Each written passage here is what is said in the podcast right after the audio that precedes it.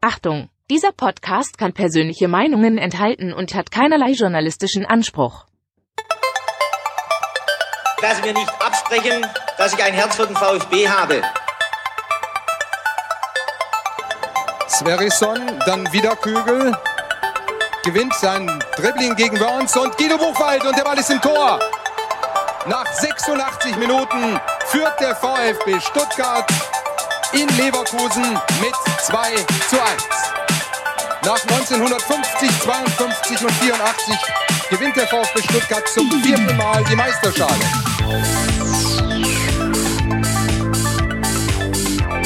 Jetzt müsste der Ball endlich noch einmal hereinkommen. Jetzt kommt er weit nach hinten auf Hitzelsberger!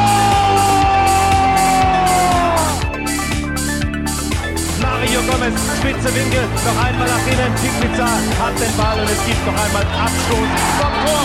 Und jetzt ist das Spiel aus und der VfB Stuttgart ist deutscher Fußballmeister.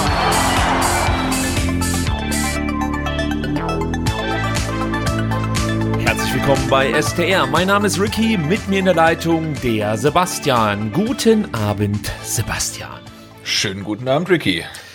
Sebastian, ich muss erst mal äh, kurz was abklären. Ähm, ich habe in den letzten Wochen immer mal wieder schöne Riesenradbilder gesehen von dir. Mir ist aufgefallen, dass es in den letzten Wochen nachgelassen hat.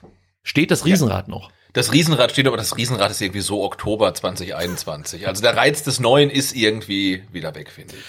Und nachdem ich jetzt gelesen habe, dass Ludwigsburg auch ein Riesenrad bekommen soll, muss ich sagen, ist für mich Riesenrad völlig out. Sorry. Die Frage ist, ist das Ludwigsburger Riesenrad größer als das Stuttgarter? Weiß man da schon Näheres zu? Äh, also man könnte sicherlich recherchieren, äh, weil ich glaube, das Modell des Ludwigsburger Riesenrads wurde auch schon in der Presse genannt. Ich habe allerdings nicht recherchiert, aber ich denke, es wird ja den Krieg der Riesenräder geben zwischen Stuttgart und Ludwigsburg. Bist du Riesenrad-Fan? Also bist du jemand, der gerne Riesenrad gefahren ist oder magst du das nicht so sehr?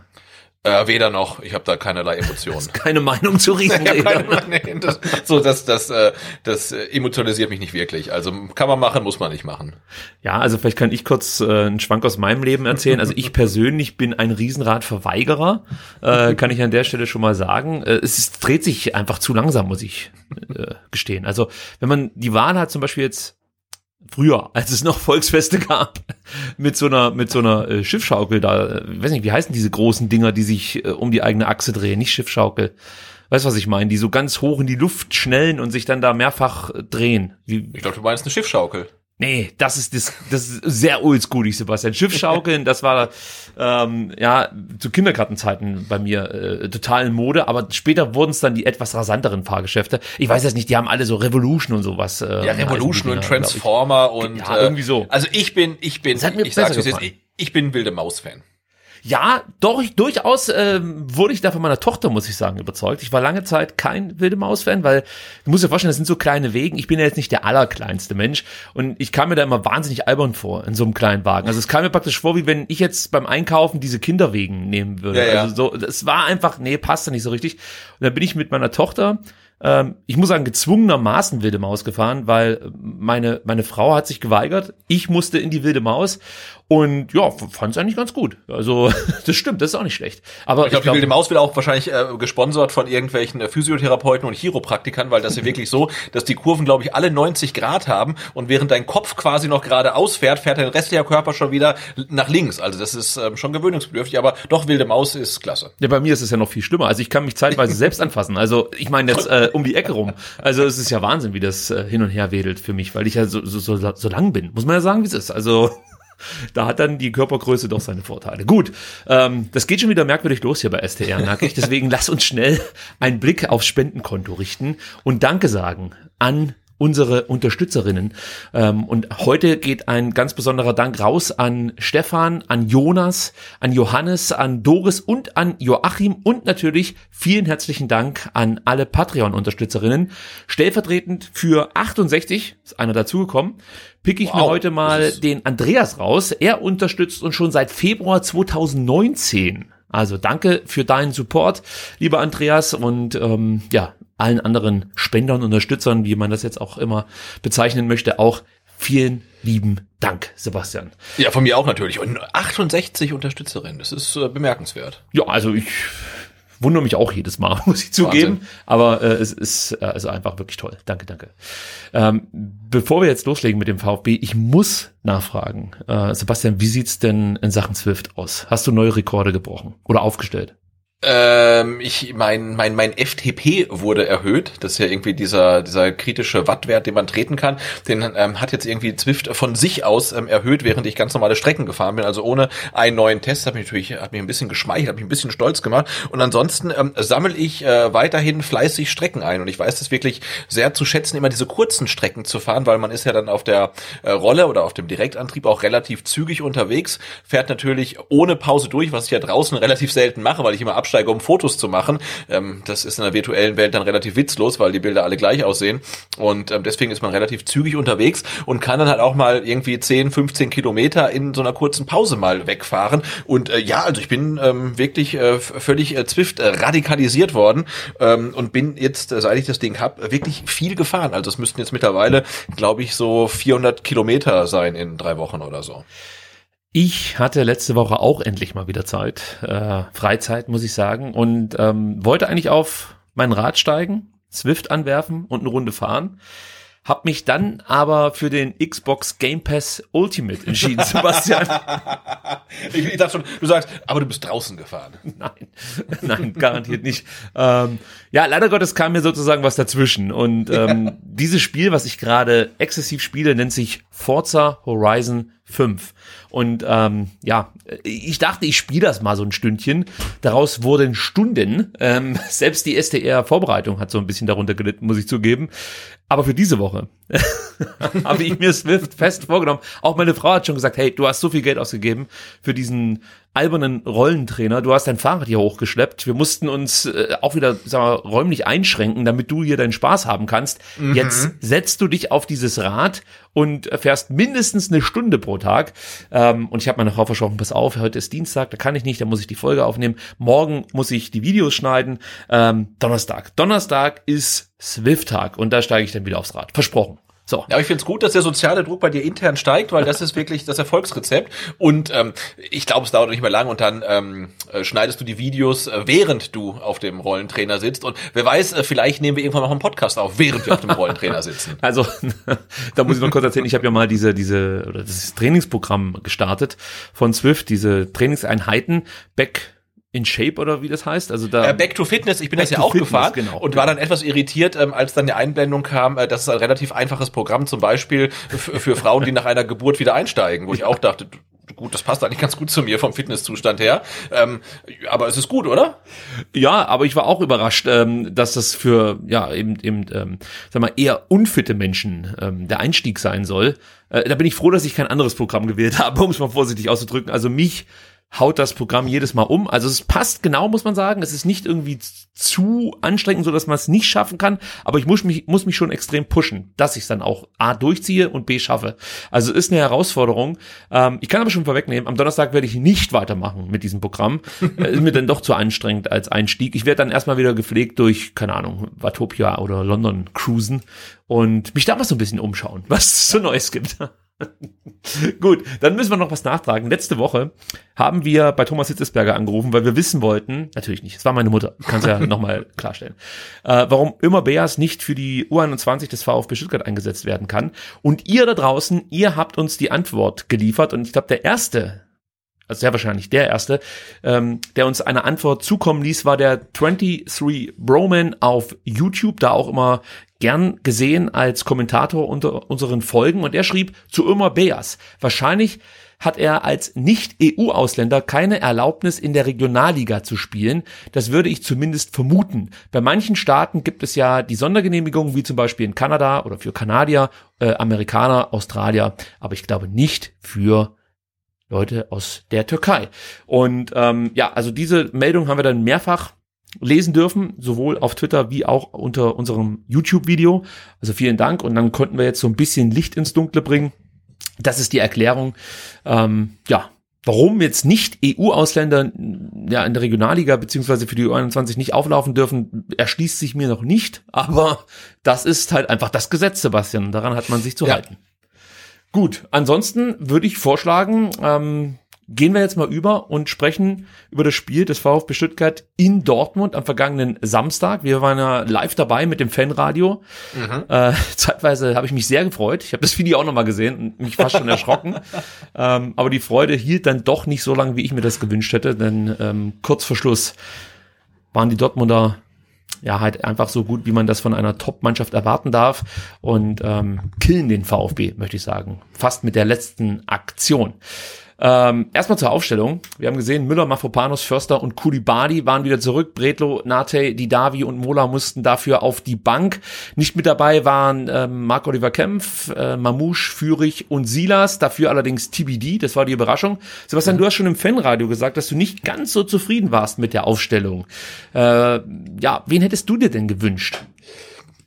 Ja, das ist so ein bisschen das Problem. Ich war mit der Aufstellung nicht ganz so zufrieden, ähm, aber das war jetzt weniger äh, eine Kritik an Materazzo, sondern vielmehr äh, vermutlich meine Unzufriedenheit mit der Gesamtsituation, weil ich habe ja auch im Fanradio gesagt, du hast ähm, zumindestens mal ähm, in der grafischen Darstellung der Aufstellung sind deine beiden offensivsten Leute ähm, Kulibali und Förster. Und wir haben ja gelernt, der VfB spielt eigentlich nie zu null und schon gar nicht in Dortmund. Das heißt, du musst ja irgendwie Tore erzielen, wenn du ähm, da irgendwie was mitnehmen willst. Und ja, und wir haben halt das Problem, dass die Spieler, die fit sind, ähm, einfach nicht abschlussstark sind. Und deine Offensive besteht halt aus äh, Kulibadi Förster. Wenn man die Wingbacks mit dazu nimmt, äh, Borna Sosa und Roberto Massimo. Und letzterer hat mich dann ja auch Lügen gestraft mit einem wirklich wunderbaren, kaltblütigen, überlegten Abschluss. Also wenn er das immer so machen würde, hätte ich auch schon gleich am Anfang gar keine Probleme mit der Aufstellung gehabt. Aber so dachte ich mir, hm, Kuli sorry, Kulibali und Förster vorne drin, äh, wer soll denn da die Tore schießen? Das war mein Problem, aber natürlich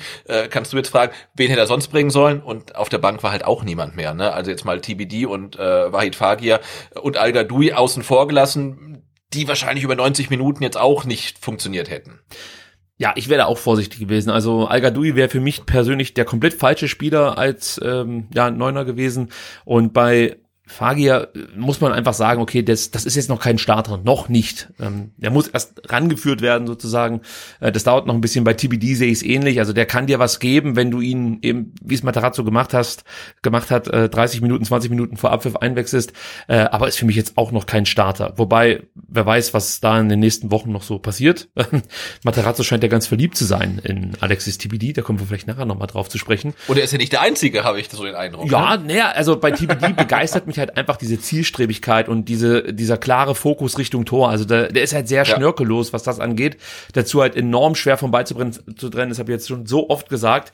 Aber ich muss es immer wieder sagen, weil es halt, das unterscheidet aus meiner Sicht auch TBD zum Beispiel von Castanaras, der ja auch hervorragend ist und äh, die U19 äh, mit seinen Toren mehr als bereichert und die komplette U19 Bundesliga zusammenschießt. Sagen, ja. Aber er ist jetzt nicht ähm, diese Ausnahmeerscheinung finde ich in der Offensive, wie es ein TBD ist, also rein von den Anlagen, die er so mitbringt. Also das ist ein toller Stürmer. Jetzt äh, rede ich mich gerade schon wieder selber in, in, in die Ecke. Aber äh, das ist ein toller Stürmer, keine Frage. Aber ihm fehlt da schon noch so ein bisschen was, um im Erwachsenenbereich dann ähm, ja wirklich schon eine Chance äh, äh, sich, sich erarbeitet zu haben. Also da muss noch ein bisschen mehr kommen, finde ich. Ähm, aber da geht's mir mehr um das Durchsetzungsvermögen. Also wir haben das ja mal bei der U21 beobachten können, da wurde ja auch mehrfach mhm. schon eingewechselt und wir waren auch einmal dabei. Ich meine, das war gegen den FSV ah, Frankfurt. Was gegen ja, nee, Frankfurt war es. Ja, warte mal. Ich, ich meine, es war gegen Frankfurt. Aber am Ende ist es auch wurscht gegen wen, aber da hast du schon gemerkt, da macht er halt keinen Stich. Ähm, natürlich waren die Spieler, die ähm, mit ihm zusammen die Offensive gebildet haben, jetzt auch nicht unbedingt äh, mega gefährlich. Das muss man ehrlicherweise zugestehen. Aber du merkst halt, da lässt er sich leichter mal abkochen. Die Bälle, äh, ja, werden ihm dann doch relativ äh, einfach abgenommen. Also da muss einfach noch ein bisschen was passieren. Er muss stabiler werden. Es, es ist vielleicht jetzt gerade so diese Eckloff-Phase, die er hat. Weißt du, also in der U19 fast ja. zu gut aber es reicht noch nicht ganz für die für die ganz ja für das oberste Regal sage ich jetzt mal aber er wird sich vielleicht dahin entwickeln das ist für mich schwer zu prognostizieren für mich war TBD da einfach schon weiter der war fast nicht mehr zu stoppen für ähm, U19 Verteidiger von daher ja Jetzt rede ich schon wieder so viel über TBD. Genau, aber Castanaras, ne, muss man ja auch festhalten, ähm, acht Spiele, zehn Tore in der U19. Ja, Bundesliga. Keine Frage. Noch eine kurze Erklärung zur Formation an sich. Also der VfB, das fand ich jetzt dann interessant, hat ähm, gegen den Ball in einem 5-3-1-1 gespielt. Massimo und Sosa wurden zu Außenverteidigern, wie man das eigentlich kennt. Und Endo, Karasor und Mangala spielten auf einer Linie vor der Abwehr. Und so hat man natürlich ähm, ja einfach de den Raum vor dem Stuttgarter Strafraum extrem äh, gut verteidigen können. Der, der VfB stand eng gestaffelt vor seinem eigenen Strafraum und es war ganz, ganz schwer für Dortmund in den 16er vorzukommen. Das äh, ja, konnte man ja auch sehen. Also es gab kaum Abschlüsse von innerhalb des 16ers in der ersten Halbzeit. Das hat der VfB richtig gut gemacht. Und äh, was mir auch aufgefallen ist, dass die Innenverteidiger beim VfB Stuttgart wirklich sehr eng ähm, zusammenstanden, teilweise keine ein, zwei Meter auseinander. Also man hat wirklich versucht, einfach sehr kompakt aufzutreten, das Zentrum richtig äh, dicht zu halten und äh, wirklich einfach nicht diese Steckpässe, nicht die mhm. schnellen Aktionen zuzulassen. Und meiner Meinung nach hat der VfB das auch in den ersten Minuten, ich würde schon sagen, fast in der ersten Halbzeit sehr, sehr gut gemacht. Für mich war der VfB ein ebenbürtiger Gegner. Ähm, hält den BVB vom eigenen Tor fern und setzt auf der anderen Seite immer wieder Akzente. Das war schon nah dran, darauf will ich eigentlich hinaus, am VfB der vergangenen Saison. Siehst du es ähnlich? Ähm, ich weiß nicht, ob ich es mit der letzten Saison vergleichen möchte oder kann, aber ich fand, es war auf jeden Fall in der Defensive eine der konzentriertesten Leistungen, ähm, die wir in dieser Saison gesehen haben. Also wenn wir wirklich diese Negativbeispiele ähm, mit mit den frühen Gegentoren, wie zum Beispiel gegen Freiburg und so weiter, und äh, das war ja wirklich ein Meilenstein, jetzt in Dortmund zu sehen, ähm, wie gut der VfB verteidigt, wie gut man sich ähm, abgestimmt hat, wie gut man eingestellt war. Du hast gesagt, die Mitte war äh, super kompakt und das ohne, dass Materazzo die ganze Zeit äh, Mitte zu, Mitte zu rein reinbrüllen musste, sondern das, sie war halt einfach zu. Ähm, und sie haben es in Dortmund halt wirklich extrem schwer gemacht und ich finde, am Anfang hat man auch gesehen, nach vorne, ja, ging dann halt noch ein bisschen wenig, aber das ist dann tatsächlich auch wieder ähm, der Personalnot geschuldet, ne? weil du da vorne einfach auch nicht dann die Spieler hast, äh, die dann wirklich gefährlich für Nadelstiche sorgen können. Aber es war tatsächlich auch nicht so, ähm, dass der VfB von Anfang an irgendwie von den Dortmundern eingeschnürt wurde und das dann irgendwie so ein Scheibenschießen war, sondern es war gefühlt ein relativ ausgeglichenes Spiel. Ich habe ein paar Mal ähm, in diversen Zusammenfassungen gehört, dass der VfB in den Anfangsminuten sich von der Kulisse, es waren ja ähm, knapp 60.000 Zuschauer im Stadion, ja. beeindrucken ließ. Äh, also währenddem ich das Fanradio mit ihr zusammen gemacht habe, fiel mir das nicht auf. Ähm, ist dir da was aufgefallen, dass, dass die Mannschaft verunsichert wirkte aufgrund der lautstarken Gesänge der Dortmunder Fans? Äh, e-, ehrlicherweise nicht und ich gucke jetzt gerade auf die Startelf und überlege mir auch, wer sich denn davon beeindrucken lassen sollte. Also da ist ja keiner am Start, der irgendwie sowas noch nie erlebt hat, oder? Nee, so also ein Ito vielleicht, also ne, also vielleicht ein Ito, der zum ersten Mal in Dortmund äh, dann spielt vor fast vollem Haus, okay, aber alle anderen haben es doch schon mal erlebt. Also insofern ähm, weiß ich nicht. Also ich, ich hatte auch den Eindruck nicht, dass es so ist. Also ich habe da keinerlei Verunsicherung oder Nervosität ähm, sehen können. Wobei Ito wirkt so ähm, cool, dem traue ich zu, dass er im Champions League Finale den entscheidenden Elfmeter schießt und zwar jetzt. Also das juckt den, glaube ich nicht. Nee, ja, Wahnsinn, also, oder? Also das, können wir kurz mal rausheben, wie, wie, wie cool und abgezockt er das da gespielt hat. Also deswegen ist mir auch gar nicht bange, dass dann Marc Oliver Kempf dann am Freitag vermutlich ausfallen wird. Aber ähm, also Ito sicherlich ähm, einer der Spieler des Spiels. Ja, ganz klar. Also da werden wir mit Sicherheit nochmal beim ja. Spieler des Spiels drauf zu sprechen kommen. Das kann ich schon mal vorwegnehmen. Ähm, ja gut, dann lass uns mal so ein bisschen durchs Spiel gehen. Also so richtig gefährlich wurde es zum ersten Mal nach sieben Minuten. Da gab es einen ähm, aussichtsreichen Freistoß für die Dortmunder, getreten von Reus, der knapp am Pfosten vorbeisegelte. Aber das war wirklich haarscharf. Wir sehen aber auch in der Szene, dass Florian Müller das gut im Griff hatte. Ich vermute, und du hast es ja schon im Fanradio gesagt, er wäre rangekommen an Klar. den Ball, aber das war sozusagen das erste Ausrufezeichen der ja. Dortmunder. Ja, ähm, führte dann Gott sei Dank nicht zum direkten Gegentor, weil das wäre mit Sicherheit auch der Hammer gewesen, wenn der VfB jetzt dann wirklich früh in Rückstand geraten wäre. Ich glaube, das wäre das Schlimmste gewesen, was dem VfB passieren ja. ähm, hätte können. Ähm, ja, also ich bin ich bin froh, dass der Kelch an uns vorüberging, weil so konnte die Mannschaft, das hat man auch gemerkt, endlich mal wieder so ein bisschen Sicherheit aufbauen. Also und dem eigenen Spiel, den eigenen Stärken wieder vertrauen. Ja, ähm, das sah ganz gut aus. Äh, auf der anderen Seite der VfB nach neun Minuten ähm, hat sich zum ersten Mal gezeigt in Form von Kulibali, der aufs BVB-Tor zustürmte und im letzten Moment dann noch von Akanji abgrätscht wurde. Dieses Duell lief ja auch recht einseitig ab, muss man sagen. Akanji war ja, meistens sagen, der das, Gewinner. Das, das, das, das, das war ein Mismatch, ne? Also es war irgendwie gut, ich meine, wie gesagt, Kulibali hatte auch wirklich sehr viel Defensivaufgaben, ähm, aber wenn er den offensiv den Ball hatte, dann ähm, ja, war das halt irgendwie so, dass Akanji sagte, äh, komm, gibst du mir direkt den Ball oder soll ich ihn mir holen? Und das war, ja, da ist Akanji einfach eine Nummer, eine Nummer besser und das ist auch nicht unbedingt dann Kulibadis Position als Mittelstürmer, das, das war schwierig für ihn. Ja, also keine Frage, du hast es perfekt beschrieben. Ähm, ich würde Kulibadi auch, ähm, ja, nicht als, als äh, nicht im, im Gesamten betrachten, sondern wirklich gegen und mit dem Ball. Also da sieht ja. man halt offensiv, also wenn er sozusagen dafür da ist, ähm, ja, Tore zu schießen oder vorzubereiten, da hapert es noch. Gegen den Ball war das sehr, sehr engagiert. Aber auch zu ihm kommen wir später nochmal. Deswegen lass uns weitermachen mit der 13. Minute, denn da wurde es zum ersten Mal wirklich extrem gefährlich.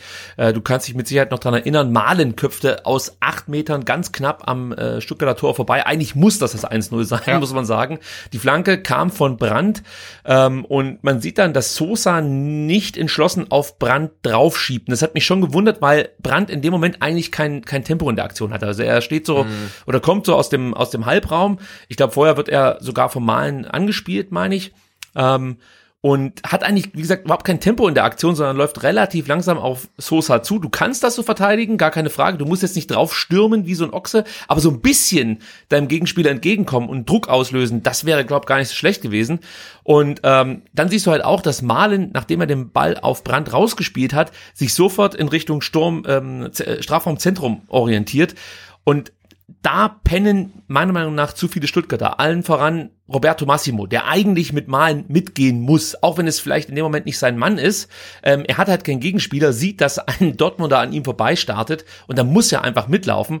Und wenn du die Aktion weiter verfolgst, dann siehst du auch, dass äh, zum Beispiel am zweiten Pfosten zwei Dortmunder komplett frei stehen. Und ähm, ich habe eine andere Perspektive gefunden. Wir haben ja hier immer unsere Screenshots, die ich mache, damit man sich die Szenen anschauen kann. Ich habe nochmal eine andere Perspektive gefunden. Da siehst du sehr gut, dass der VfB Stuttgart diesen Angriff, obwohl man ja eigentlich sehr tief schon steht, in der letzten Linie wirklich nur in einem 3 gegen 4 verteidigt. Also sprich, drei Stuttgarter verteidigen vier Dortmunder und dann kommt noch Malen dazu. Dann hast du also eine 3 gegen 5 Situation und das darf ja eigentlich in dem Moment nicht passieren. Aus meiner Sicht pennen da einige. Ähm, es stimmt vielleicht dann auch die Absprachen nicht so richtig und man kann von Glück sagen, dass Malen ähm, ja hier offensichtlich das zeigt, was er bislang in der Bundesliga gezeigt hat, nämlich Probleme mit der Torerzielung, auch wenn das dann ja später im Verlauf des Spiels wieder besser wurde. Aber äh, da hat der VfB großes Glück gehabt und war nicht besonders gut organisiert. Sebastian, willst ja, du da noch was hinzufügen? Nee, da war zum ersten Mal wirklich brandgefährlich, ähm, also nicht nur, weil er die ah. Vorlage gegeben hat, sorry, war jetzt keine Absicht. Ähm, und ja, aber da hast ja auch gesehen, Malen läuft halt wirklich von außerhalb des 16ers Richtung 5-Meter-Raum wirklich im, im, mit Tempo und ähm, ja, da stimmt dann die Übergabe nicht, Massimo geht nicht hinterher. Äh, die Spieler, die halt dann am Fünfer stehen vom VfB, haben eh alle schon Gegenspieler und Malen kommt da sehr, sehr frei äh, zum Kopfball und eigentlich muss er den mal zumindestens aufs Tor bringen und ähm, dass, dass er das liegen lässt, ähm, ja, war wirklich äh, Glück für den VfB, weil das war dann mit Abstand eigentlich auch die größte Chance in der ersten Halbzeit für die, für die Dortmunder, wenn ich mich richtig erinnere. Ja, ja, würde ich, würde ich auch so sehen. Ich, ich schaue gerade auf unseren Screenshots und mir fällt auf, äh, wenn du jetzt mal zu dem ersten Screenshot hochscrollst, ist jetzt für die Podcast-Hörer schwierig, ich weiß, dann siehst du den Massimo, ähm, wie er gerade Malen enteilen lässt, sage ich jetzt mal. Und wenn du dann auf den letzten Screenshot gehst, also da, wo Malen den Kopfball setzt, ja. hat es Roberto Massimo in dieser Zeitspanne von wenigen Sekunden oder von mir aus zwei Sekunden tatsächlich zwei Schritte nach vorne geschafft. Also er ist komplett raus aus der Aktion. Ja. Das äh, wird uns später auch nochmal beschäftigen. Nicht bei Massimo, sondern bei einem anderen Spieler. Aber dass ähm, Spieler, die vielleicht jetzt für die Offensive eingeplant waren, nicht immer ihre Defensivaufgaben so konsequent wahrnehmen, wie man das machen muss gegen eine so Top-Mannschaft, wie es Dortmund halt einfach ist. Ähm, das ist ein Thema, äh, das wird uns, wie gesagt, später nochmal beschäftigen. Gut, äh, was dann wieder nicht schlecht war, der VfB, ähm, ja, geriet nicht in Schwimmen oder dergleichen, sondern man hat einfach dagegen gehalten. Das hat sich ja durchs ganze Spiel gezogen und so war es dann auch in der 15 Minute der VfB, der dann endlich mal eine Chance hatte und durch äh, Förster fast in Führung gegangen wäre. Ähm, gut rausgespielt die Situation. Karasor, Förster und Mangala verlagern die Seite. Orel passt dann auf Sosa. Übrigens ein herausragender Pass. Schaut euch das nochmal an, wenn ihr es nicht eh noch ähm, parat habt im Hinterkopf. Und Sosa flankt dann scharf und direkt flach mit links Richtung Elfmeterpunkt. Äh, Förster erwischte den Ball dann nicht richtig. Aus meiner Sicht war der Pass auch nicht ganz perfekt. Wir haben am Samstag schon so ein bisschen darüber diskutiert. Du hast gesagt, der Pass war gut. Förster ist einfach zu schlecht. Ich habe gesagt, okay, nein, nein, nein, so habe ich nicht gesagt. Ich, ich weiß, ich, ich spitze absichtlich zu, damit ich jetzt so einen draufsetzen kann. Ja. Ich habe gesagt, Förster ist nicht so gut, aber der Pass ist auch nicht so gut und ja. äh, dann kann er eben nichts draus werden. Ähm, du wolltest dich jetzt noch rechtfertigen. Also man kann den Pass äh, sicherlich besser spielen, äh, man kann den Abschluss auch besser suchen und ich glaube ein Mittelstürmer, also ein richtiger Mittelstürmer, macht den Ball dann vielleicht rein. Ich habe ja am Samstag gesagt, Förster läuft nicht durch. Also ich glaube, er läuft halt schon durch, aber dann nicht mit dem nötigen Tempo. Aber ja, da, da ist halt dann einfach der falsche Mann ähm, in der Abschlusssituation einfach. Das, das muss man leider dann so festhalten, weil der Angriff war richtig, richtig gut. Der Ball links raus, du hast gesagt, war klasse. Ich fand auch dann äh, den flachen Ball von Sosa so Richtung Elfmeterpunkt, der war richtig stark eigentlich. Ja. Und ja, leider, also der ist halt nicht perfekt getimed und leider ist da halt in der Mitte halt niemand, der ihn verwerten kann. Wenn da jetzt ein Kalajdzic steht oder auch ein Silas oder ein Mamouche oder vielleicht auch ein, ein Führig, also irgendjemand mit einem besseren Abschluss, dann ist das Ding vielleicht drin oder kommt zumindest aufs Tor. Ähm, aber so, ja, äh, ist es halt nichts geworden und der VfB wird halt gegen Dortmund nicht so wahnsinnig viele hochkarätige Chancen bekommen. Insofern muss man einfach mehr rausholen. Philipp Förster mit dem ersten Startelf-Einsatz seit dem, halte ich fest, dritten Spieltag gegen Hui. Freiburg. Ja, ähm, Corona kam, nee, nicht Corona, bei ihm war es äh, ein ja. grippaler Infekt, ja. der dazwischen kam, so war's. Und dann die fehlende Fitness. Ähm, ja, aber insgesamt, wie gefiel dir Philipp Förster bei seinem ähm, Startelf-Comeback? Ähnlich, ähnlich wie Kulibali gegen den Ball, ähm, besser als mit dem Ball, weil das haben wir doch schon ein paar Mal hier hervorgehoben. Also sein Anlaufverhalten ist gut, sein äh, äh, Presse oder das Gefühl, wann er anlaufen muss ähm, und wie er dann presst, das ist gut. Äh, Balleroberungen sind gut. Hat man hinterher dann nochmal wirklich ähm, auch gesehen, als dann Zählbares äh, raussprang. Und ich finde, mit, mit dem Ball hat er immer, immer so eine gewisse Ruhe diese Probleme, falsche Entscheidungen zu treffen, vielleicht Entscheidungen zu spät zu treffen, jo, die sind immer noch da. Ähm, aber grundsätzlich dafür, dass es nach so langer Zeit mal wieder in der Startelf war, fand ich sein äh, Comeback durchaus gelungen. Ja, ja, gehe ich mit. Also ich fand ihn auch ordentlich. Gerade das Anlaufen, was wir ja auch mehrfach schon thematisiert haben, ist halt seine Stärke. Er ist vielleicht aktuell der beste Pressing-Spieler, den wir im Kader haben. Ähm, von daher ist er für mich fast schon gesetzt dann auch gegen, gegen Mainz. Aber ja. auch das werden wir später ausführlich besprechen. Jetzt hier im Spiel kam noch mit dazu, dass er auch wieder diese Körperlichkeit an den Tag gelegt hat, den er, die er äh, in der vergangenen Saison immer mal wieder gezeigt hat. Und ihm zuletzt fand ich ein Stück weit abging. Also ich erinnere mich da auch noch an das Spiel der zweiten Mannschaft gegen den FSV Frankfurt ähm, als es äh, ja schon auffällig war, dass Förster relativ kontaktarm zu Werke ging. Also das war nicht der Philipp Förster, nicht der robuste Philipp Förster, den wir aus der vergangenen Saison kannten. Das war diesmal anders. Dazu kam eine gute äh, Passquote, also sprich die Passsicherheit war wieder da. Auch da ging ihm in den letzten Spielen immer mal wieder einiges ab, war so meine Beobachtung.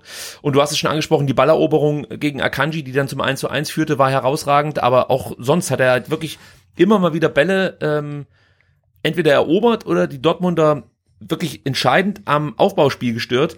Ähm, das ist halt einfach ein, wichtiger Faktor. Also ein fitter Philipp Förster ist momentan wirklich viel wert für den VfB Stuttgart. Ja. Dazu kommt schon, dass er ja, zumindest es immer wieder versucht. Ja, also ist jetzt kein Spieler, der sich scheut, aufs Tor zu schießen. Die Erfolgsquote muss halt irgendwann mal nach oben gehen. Ähm, ich, ich hoffe irgendwie, dass es mal irgendwann Peng macht und, und Philipp Förster dann die Abschlüsse auch endlich verwandelt. Aber ich glaube, da warten wir jetzt schon so lange drauf und in Sandhausen können sie auch noch ein Lied davon singen. Ähm, Philipp Förster wird wahrscheinlich nie ein Goalgetter werden, aber ähm, so, so zwei, drei Buden, vielleicht sogar fünf in einer Saison, das ist ja, ja, ja, ich meine, er ist ja oft nah dran. Also es ist jetzt nicht so, ja. dass, dass er, äh, weiß ich nicht, komplett äh, versagt vorm Tor oder so. Aber es ist jetzt kein äh, Spieler wie Klimowitz, wo du im Endeffekt von vornherein weißt, der kriegt die Murmel nicht aufs, aufs Tor.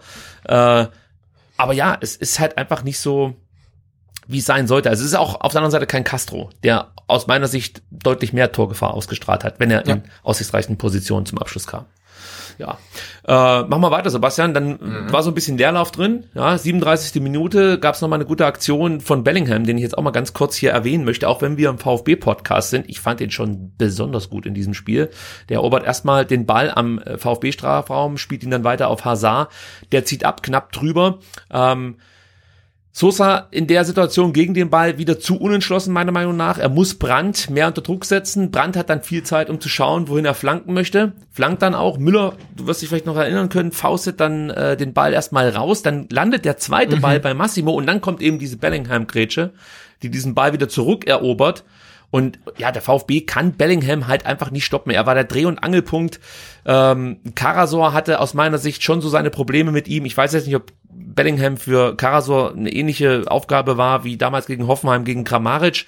Äh, aber mir kam schon so vor, als ob Karasor dafür zuständig war, Bellingham möglichst nicht aus dem Blickfeld zu verlieren. Ja, und das ja. passierte leider zu häufig. Und wenn man so anschaut, wenn man sich so anschaut, was Bellingham an, an Statistiken vorzuweisen hat, dann sieht man halt 77 Ballaktionen, 88 Prozent angekommene Pässe, zwei Torschussvorlagen. Ähm, er hat äh, selber aufs Tor geschossen, was wichtig war, hat seine Dribblings durchgebracht, alle gewonnen, hat die meisten Zweikämpfe geführt und gewonnen, ähm, wenig Ballverluste. Ja, er war halt wirklich der mit auffälligste Spieler in der Offensive bei den Dortmundern. Ähm, Deswegen jetzt mal die Frage an dich, ist Bellingham dann einfach zu gut für Karasor oder hat der Atakan Karasor nicht seinen besten Tag? Also ich glaube, Bellingham ist, genau, ist natürlich schon ein Ausnahmespieler, ähm, den glaube ich äh, kein einzelner Spieler, der im Kader vom VfB steht, irgendwie ähm, stoppen kann. Das musst du irgendwie im Kollektiv machen. Ähm, und du hast angesprochen, also die Werte von Bellingham sind überragend. Also jetzt, ne, er hat von seinen 13 äh, Duellen am Boden 11 gewonnen. Also überragende Quote. Und dann guckst du dir mal die Zweikampfquote von äh, Karasor, Endo und Mangala an. Die haben halt nicht viele Zweikämpfe gewonnen. Die haben nicht schlecht gespielt, Weißt du, ganz kurz, weißt du, wie viel Ka- äh, Zweikämpfe Karasor gewonnen hat? Kein. Ja. Null Ja, Prozent. Genau. Und das Aber ist natürlich schon krass, wenn du dann auf der anderen Seite Bellingham siehst. Genau, aber, aber auch ne, bei, bei den beiden anderen, also ich meine, Wataru Endo führt 14 Zweikämpfe, gewinnt 5 und ähm, ähm, Mangala führt, äh, ich sag's dir, führt 11 Zweikämpfe und gewinnt 3. Also das ist halt keine gute Quote. Und wenn du dann auf der anderen Seite so eine Maschine wie Bellingham hast, der von 13 halt 11 gewinnt, dann hast, verlierst du natürlich irgendwie das Mittelfeld. Und ähm, das würde ich jetzt gar nicht Karasor in die Schuhe schieben oder ihm anlasten, sondern das muss man im Kollektiv lösen. Und wenn du natürlich in der Zentrale drei Spieler hast, die relativ wenig Zweikämpfe gewinnen, dann wird schwierig. Was man natürlich auch sagen muss, wenn man über Karasor jetzt hier spricht, er hat die Vorlage geliefert. Toller Pass auf Massimo. Also äh, Wunderbarer Vertikalpass. Absolut. Also er, hat, Träumchen, ja. er hat noch eine Großchance vorbereitet damit, ähm, hat selber dann außerdem noch zwei Torschussvorlagen geliefert, hat vier Bälle abgefangen. Das war schon okay. Und ich würde jetzt auch nicht nur die Zweikampfquote hier heranziehen, um, um Karasor zu bewerten. Also Absolut nicht. Ich finde, ich finde, Atakan Kaso hat ein sehr, sehr gut, nicht ein sehr, sehr gutes Spiel, er hat ein gutes Spiel gemacht. Und vermutlich ja, hat noch nie jemand ein so gutes Spiel gemacht, ohne einen Zweikampf zu gewinnen. Also das ist wirklich bemerkenswert. Und Mangala das gleiche. Ich finde auch ein gutes Spiel gemacht, kaum einen Zweikampf gewonnen. Das ist also wirklich ein äh, relativ seltsames Spiel gewesen mit einem Zweikampf, äh, Zweikampf schwachem VfB, der aber dann doch einen ganz guten Auftritt hingelegt hat. Ja, mir fehlt jetzt hier noch eine weitere Statistik, weil eigentlich würde ich jetzt gern wissen, wie viel Zweikämpfe hat Mangala in der Defensive gewonnen und wie Ja, viel ja, in der klar, Offensive. klar. Das können wir leider nicht auflösen, weil da fehlen uns äh, ja, Statistik-Tools und da haben wir nicht das Geld für, um jetzt hier, ähm, weiß ich nicht, bei irgendwelchen Statistikanbietern uns einfach mal sowas äh, leisten zu können. Ähm, da kann man das dann noch mal rausarbeiten.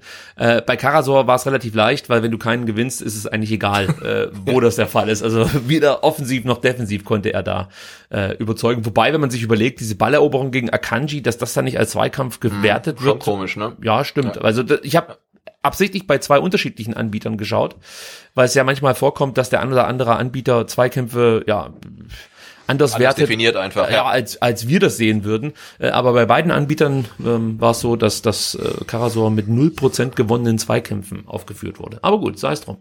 38. Minute, Sebastian, da gab's ähm, die größte Chance für den VfB. Wir haben ja vorhin schon über Malens äh, Kopfball gesprochen.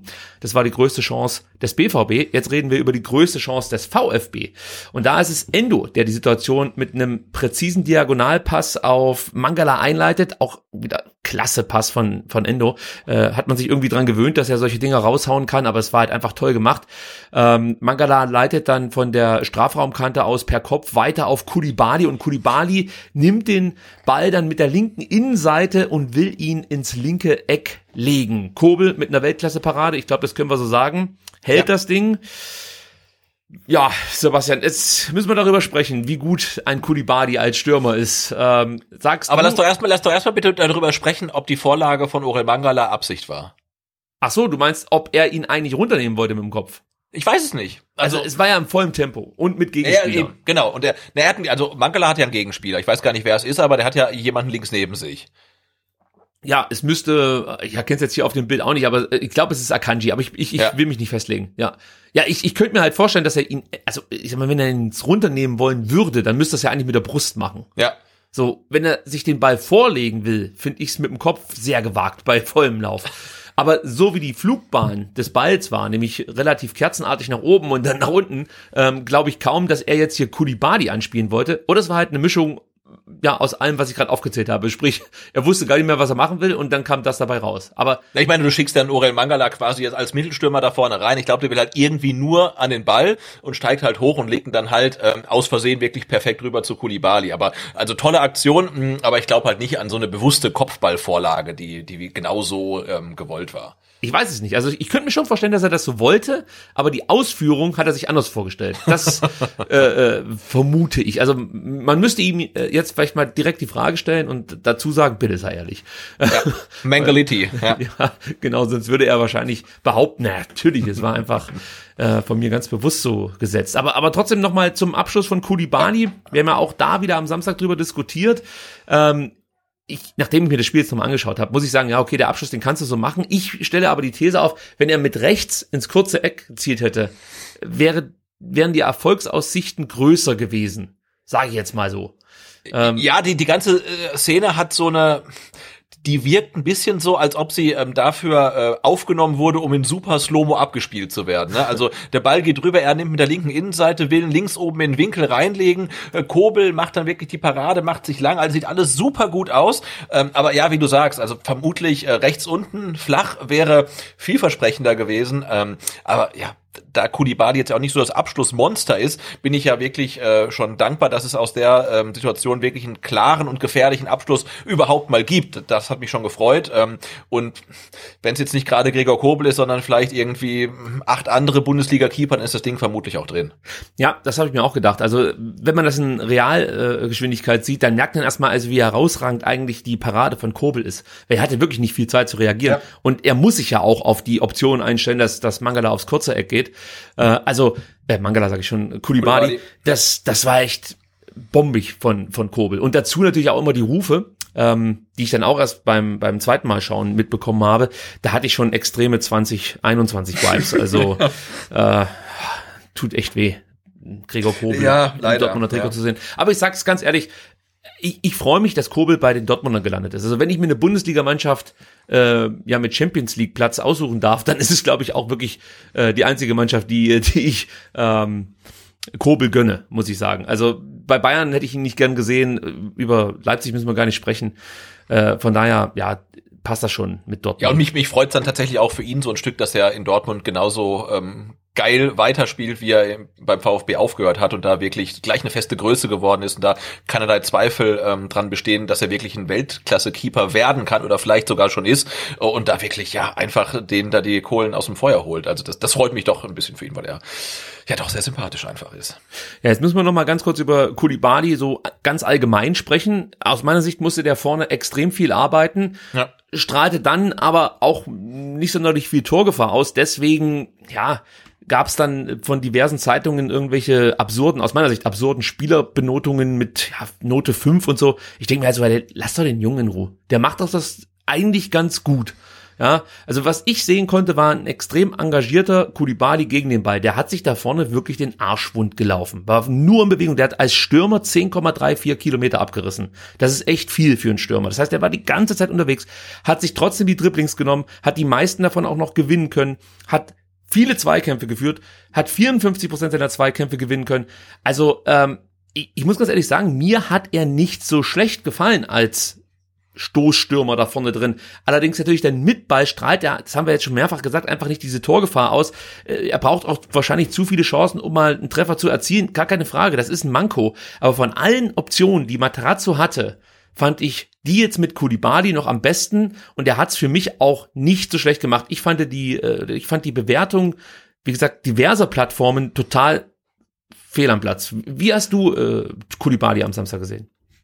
Ja, äh, wie du sagst, sehr, sehr bemüht und ich finde, was man ihm halt wirklich dann zugute halten kann, ähm, dass er sich ähm, defensiv taktisch stark weiterentwickelt hat. Also er läuft ja da vorne nicht irgendwie vogelwild rum, wie wir es in der vergangenen Saison noch gesehen haben, sondern er hat halt wirklich seine Aufgabe vom Trainer bekommen und die erfüllt er. Und ähm, rennt, also rennt auch mit nach hinten, sichert mit nach hinten ab.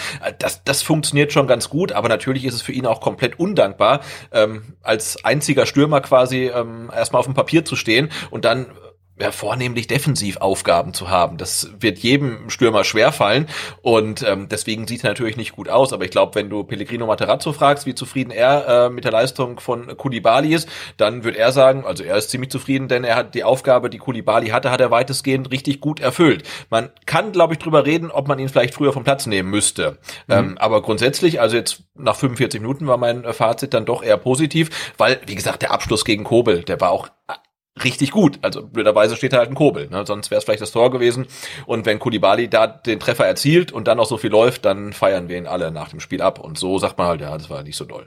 Ich habe mir halt überlegt, ähm, ob Materazzo zeitweise äh, praktisch schwanken musste, wen nimmt er jetzt runter, Massimo oder Kulibali? Weil wenn du Massimo runternimmst, brauchst du ja jemanden, den du auf rechts stellen kannst. Dann ist Kulibali einfach so die erste Option. Und wenn ich mich richtig erinnere, hat äh, Materazzo auch in der Pressekonferenz dazu was gesagt und meinte, dass Massimo ihm schon äh, signalisierte, dass er einfach nicht mehr kann und runter muss.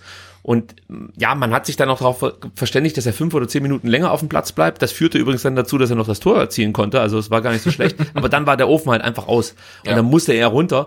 Ähm, und dann hat sich wahrscheinlich Materazzo gedacht, der Kulibali bleibt jetzt auf dem Platz. Und er hat ja auch das Vertrauen, dass sich der Spieler dann nicht irgendwie noch mal eine gelbe Karte abholt und gesperrt ist. Ähm, er ist ja jetzt gesperrt für Mainz, fällt mir gerade ein. Aber praktisch eben dann ähm, mit Gelb-Rot vom Platz fliegt und der VfB in Unterzahl weiterspielen musste. Also auch da muss man sagen, hat äh, Materazzo ja viel Vertrauen gehabt in, in Tongi Kulibali. Weil er ist ja schon ein Heißsporn davon. Also ja. diese Szene gegen Hummels, äh, sowas sieht man jo. ja nicht allzu selten von ihm, dass er ja.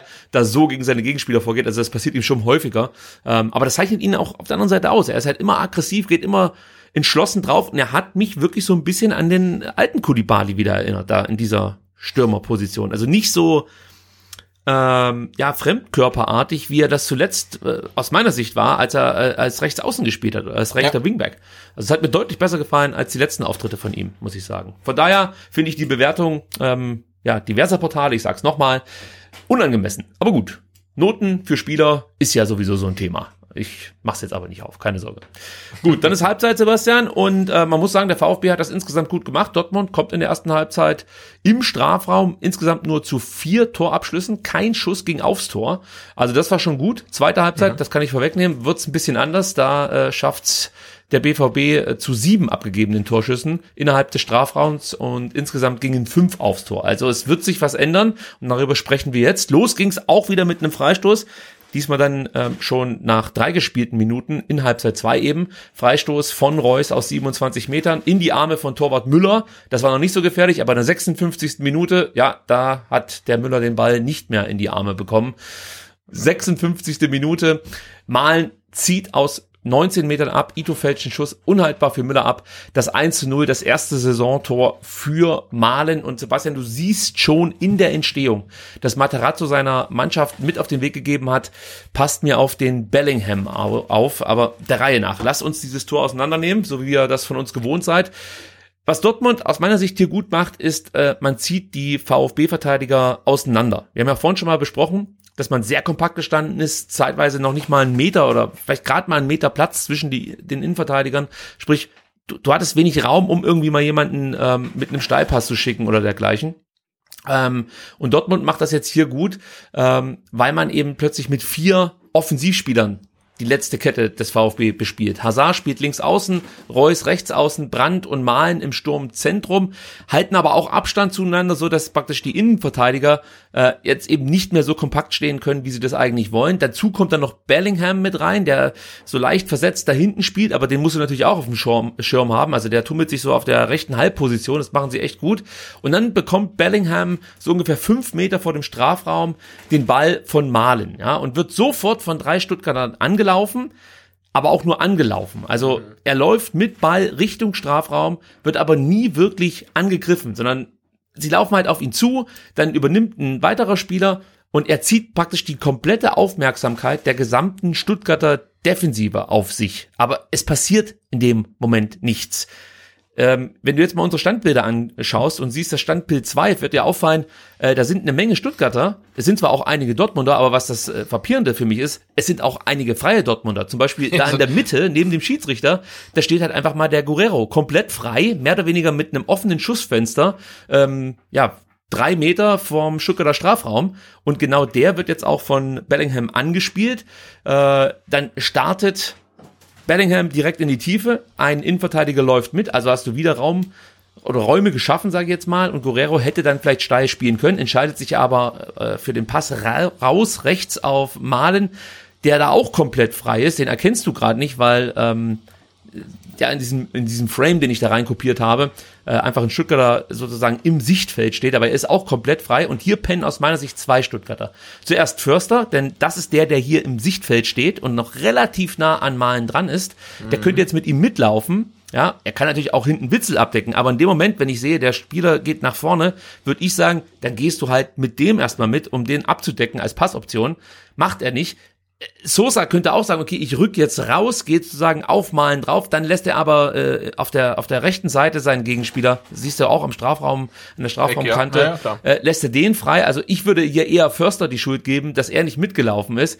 Ja, und selbst nachdem Malen dann den Ball hat, also das müsst ihr euch vielleicht auch nochmal anschauen, dieses Tor, selbst wenn Malen dann oder als Malen den Ball bekommen hat, ja, muss Malen nochmal nachfassen. Du hast immer noch genügend Zeit, den Spieler zu attackieren. Passiert nichts. Sosa reagiert nicht. Förster reagiert nicht. Der Einzige, der weiß, was jetzt gleich kommt, das ist Ito. Der stört nämlich aus dem Strafraum raus, wirft sich in Malens Schuss und fällt ihn dann leider ab.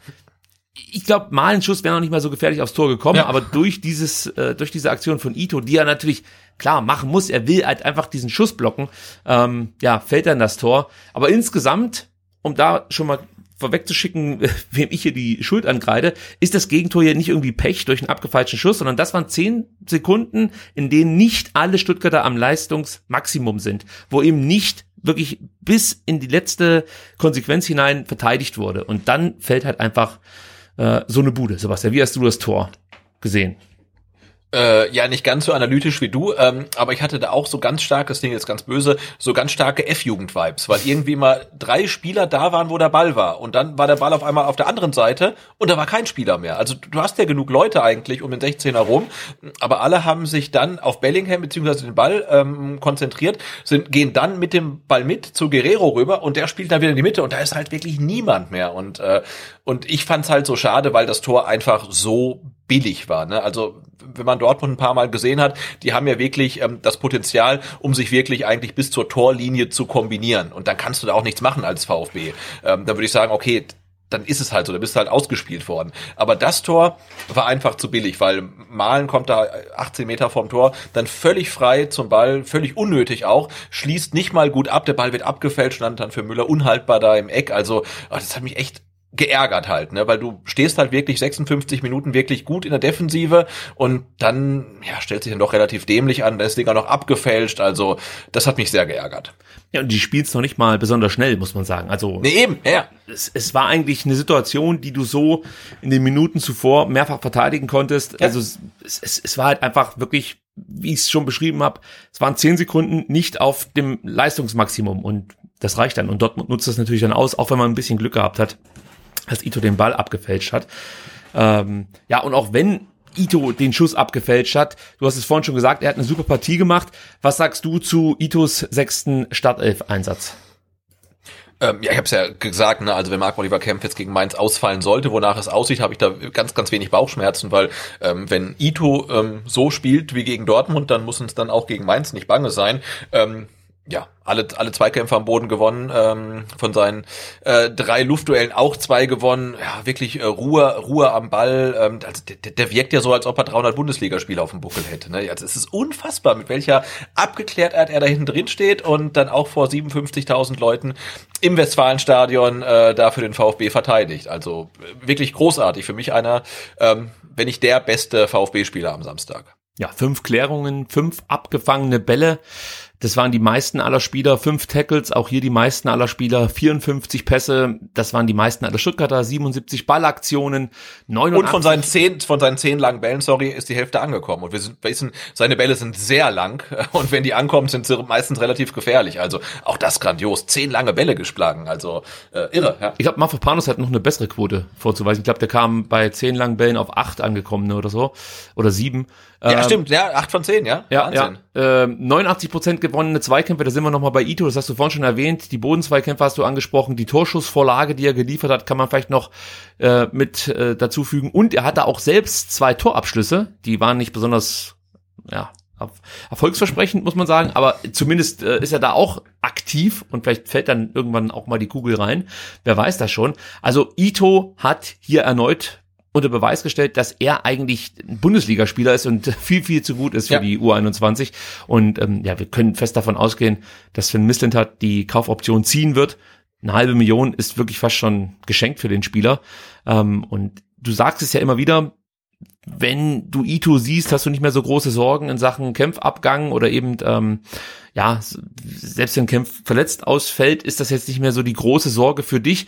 Äh, mir geht's ähnlich, aber irgendwie habe ich immer noch die Angst, dass Ito mal so einen Einbruch erleidet. Also einfach mal so, so fünf, sechs Spiele absolviert, wo es nicht mehr ganz so gut läuft. Also es gab ja auch immer mal wieder Szenen in zurückliegenden Spielen, wo er nicht die beste äh, Entscheidung getroffen hat und davor mache ich mir dann schon noch Sorgen, aber auf der anderen Seite passieren auch einem Mark Oliver Kempf immer mal wieder Fehler. Ja. Und ich, ich bin da eigentlich mittlerweile bei dir. Also da müssen wir uns, glaube ich, jetzt nicht so große Sorgen machen. Sollte Kempf dann tatsächlich im Sommer abwandern, hat man mit Ito eigentlich schon den direkten Nachfolger im Kader und ähm, ja, man kann sich auf ihn verlassen. Äh, und wenn man sich überlegt, dass er eigentlich noch ein junger Spieler ist und sich noch weiterentwickeln wird, ja, dann hat man hier, glaube ich, schon wieder einen sehr, sehr guten Transfer gelandet. Ähm ja, ich finde, das darf man auch nicht vergessen. Ne? Wir ähm, sind ja immer ein bisschen äh, betrübt, äh, nachdem in der letzten Saison mit, mit, mit Silas und ähm, Kulibali und vielleicht auch Klimowitz äh, drei Spieler und, und Kalajdzic gleich vier Spieler so ähm, kometenhaft äh, durchgestartet sind. Dann fragen wir uns in der Saison, na, die sind alle verletzt und keiner macht den nächsten Schritt und der, der, der, der Klimowitz, das läuft nicht und der Kulibali ist auch nicht mehr so gut. Aber äh, die Saison ist Ito dieser Spieler, ne? Also aus ja. der zweiten japanischen Liga gekommen, für die U21 eigentlich eingeplant und jetzt halt einfach ein komplett Bundesliga-tauglicher Spieler mit wirklich guten Stats, der dem VfB weiterhilft. Also ähm, er ist in dieser Saison der Spieler, der bislang komplett durchgestartet ist. Muss man so sagen. Borna Sosa, Sebastian. Gegen den Ball, also über den müssen wir jetzt auch noch mal kurz sprechen. Gegen den Ball, finde ich, sieht er nicht immer glücklich aus. Offensiv ist er dafür unersetzlich. Wie hat er dir gefallen? Ja, Borna Sosa ist der Reverse Kulibali, ne? Also mit Ball geil, ohne Ball nicht so geil. Und er ist so, ne? Also, aber ich finde halt Borna Sosa, ich, ich, mich freut halt jedes Mal ihn zu sehen, weil ich finde, äh, du, du siehst halt, was für ein Selbstvertrauen er hat, wie er immer mehr Verantwortung übernimmt, äh, wie er wichtiger für die Mannschaft wird und äh, das gefällt mir einfach gut. Und ich sehe Borna Sosa äh, einfach immer gerne spielen. Also egal wie jetzt seine Statistiken sind, wie was für eine Passquote er hat. Ich finde Borna Sosa immer toll. Ja, wir werden nachher auch noch mal über Borna sprechen, wie abkömmlich er vielleicht ist für den VfB Stuttgart. Das kann ich schon vorwegnehmen. Ja. ja, ja. Aber jetzt in dem Spiel, da war es gerade offensiv auch wirklich wieder gut. Drei Torschussvorlagen, die meisten aller VfB-Spieler. Seine Flanken, wenn man sich überlegt, sieben hat er geschlagen. Das waren natürlich nicht allzu viele, aber davon kamen vier an. Also das ist schon auch eine gute Quote. Ja, und das, obwohl du niemanden hast, der sie eigentlich annehmen kann. Ne? Also das ja. finde ich auch überragend. Also, also das muss man äh, dazu sagen, sie kamen bei VfB-Spielern an. Also. Ja, das wollte ich sagen. Ne? Also wahrscheinlich, wahrscheinlich könntest du mich da vorne reinstellen und Borna Sosa wird eine Flanke irgendwie an Mann bringen. Ja, natürlich. Dazu dann seine Dribblings, die mir auch immer gut gefallen. Die traut er sich zu selten zu, meiner Meinung nach. Aber ja. er ist da echt gut. Man hat das auch schon gegen Bielefeld gesehen, dass er das echt kann. Ähm, macht er noch zu selten. Äh, das würde mir gefallen, wenn er da noch ein bisschen aktiver wird. Und ja, defensiv muss ich es einfach sagen, finde ich es zu wenig von ihm. Also da muss noch ein bisschen mehr kommen. Ansonsten muss er sich wirklich nur absolute Top-Teams raussuchen, für die er spielt, äh, wo er praktisch wenig Defensivaufgaben verrichten muss. Aber selbst wenn er jetzt äh, zu Aston Villa wechseln würde, kann ich ihm schon sagen, auch da muss er defensive Aufgaben wahrnehmen. Und äh, mit der Art und Weise, wie er da jetzt verteidigt, droht ihm vielleicht sogar der ein oder andere Pfiff von den eigenen Fans. Also das, das muss einfach besser werden. Ja, und das wird ja in Stuttgart nie passieren und deswegen ähm, soll er am liebsten hier bleiben. Genau. Aber ich fand auch ähm, die die ähm, die Diskussion oder die Frage, ähm, die der Max am Montag im Rasenfunk angestoßen hat, ähm, ob wir nicht für einen Abstiegskandidaten mit unseren Wingbacks einfach generell zu offensiv agieren. Die fand ich ganz interessant. Also das müssen wir nicht jetzt diskutieren, aber ich fand äh, äh, ja den Ansatz auch mal ähm, diskutabel, ob das nicht vielleicht wirklich so ist, dass wir einfach äh, zu offensiv spielen auf den Außen. Ja, also ich kann kurz vielleicht ne, oder versuchen, eine kurze Antwort zu geben. Ja, ich finde nein, denn äh, unsere Wingbacks sind ja situativ dann schon eher ähm, Außenverteidiger. Also egal mit wem du da auf rechts spielst, Sosa sowieso, weil er eigentlich ja von Haus aus eher äh, äh oder sagen wir mal so, beim VfB als Linksverteidiger ja, sozusagen seine Karriere gestartet hat, der orientiert sich eigentlich immer nach hinten und in der Asymmetrie ist eigentlich er immer der erste Spieler, der sich dann nach hinten äh, orientiert und Massimo macht das inzwischen auch sehr gut. Silas hat das finde ich perfektioniert, er hat defensiv ja, ja, natürlich äh.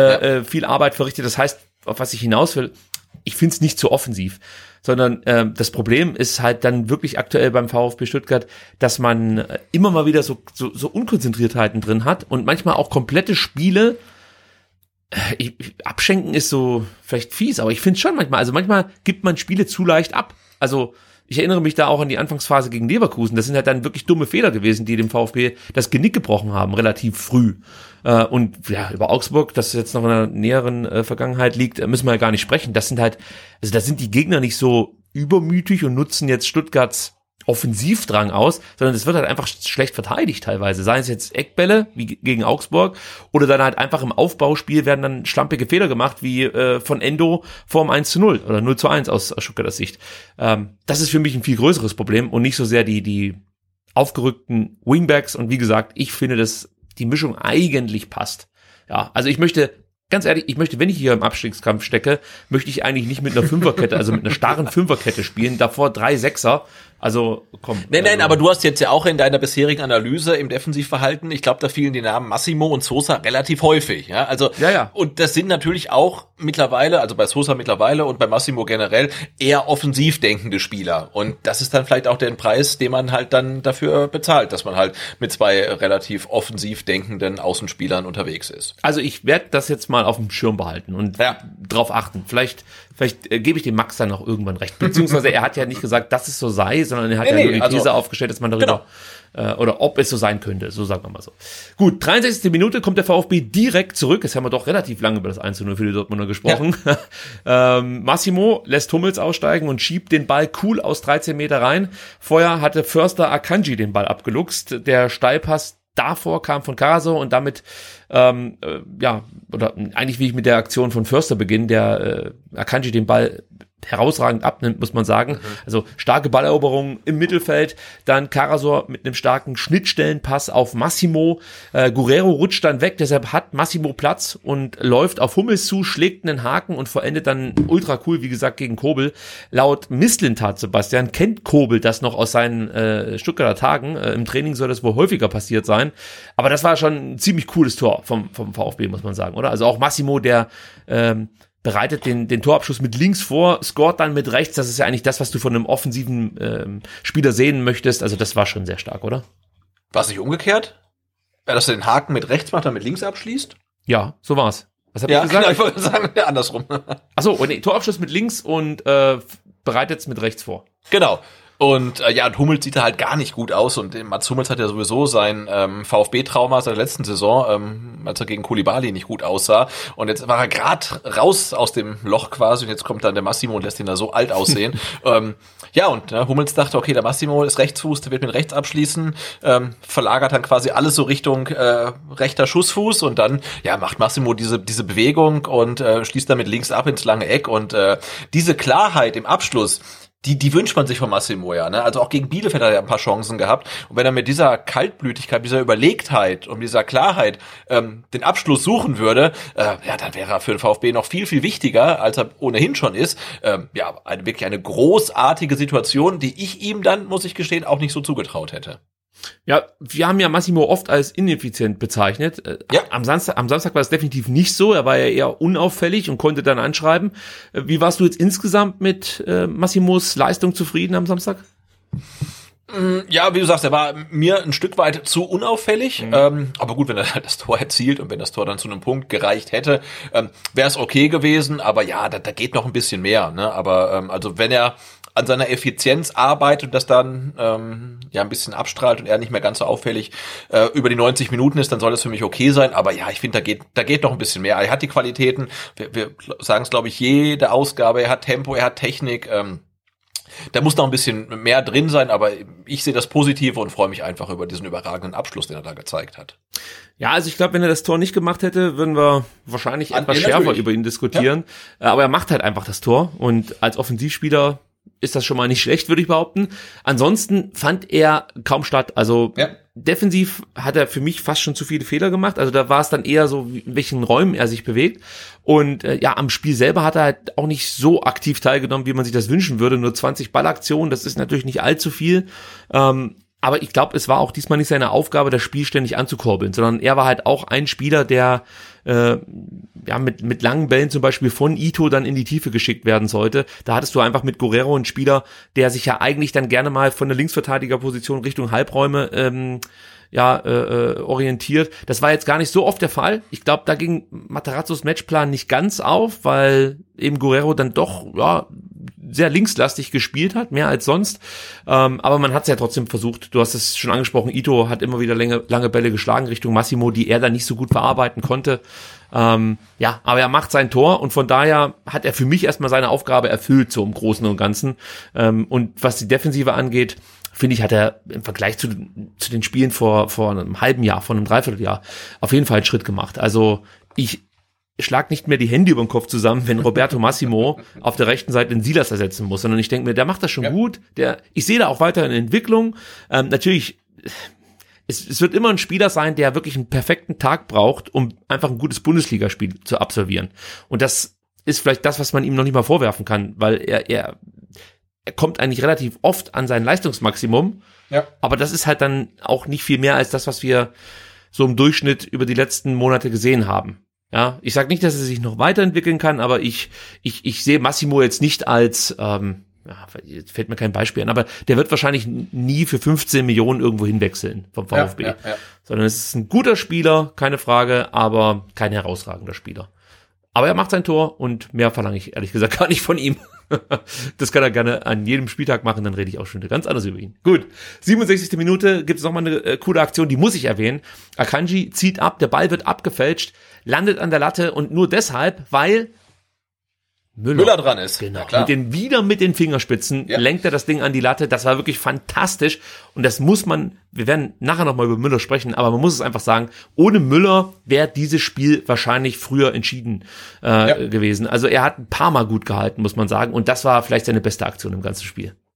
Ja, auf jeden Fall. Nee, wirklich äh, ja, großartiger Auftritt äh, von Florian Müller. Und wenn wir Gregor Kobel ebenso gelobt haben, dann muss man auch festhalten, das Spiel in Dortmund hat ja gezeigt, äh, dass wir mit Flo Müller wirklich einen Ersatz haben, der vielleicht noch nicht ganz auf dem Niveau ist wie Gregor Kobel jetzt, ähm, aber das sicherlich erreichen kann. Darüber sprechen wir auch noch gleich. 80. Minute, nochmal Dortmund malen, wird von Hazard in Szene gesetzt und kommt aus gut elf Metern zum Torabschluss, knapp am linken Pfosten vorbei. Zuvor lässt er mit so einer Körpertäuschung Anton relativ alt aussehen. Das haben wir jetzt schon ganz oft thematisiert, ja.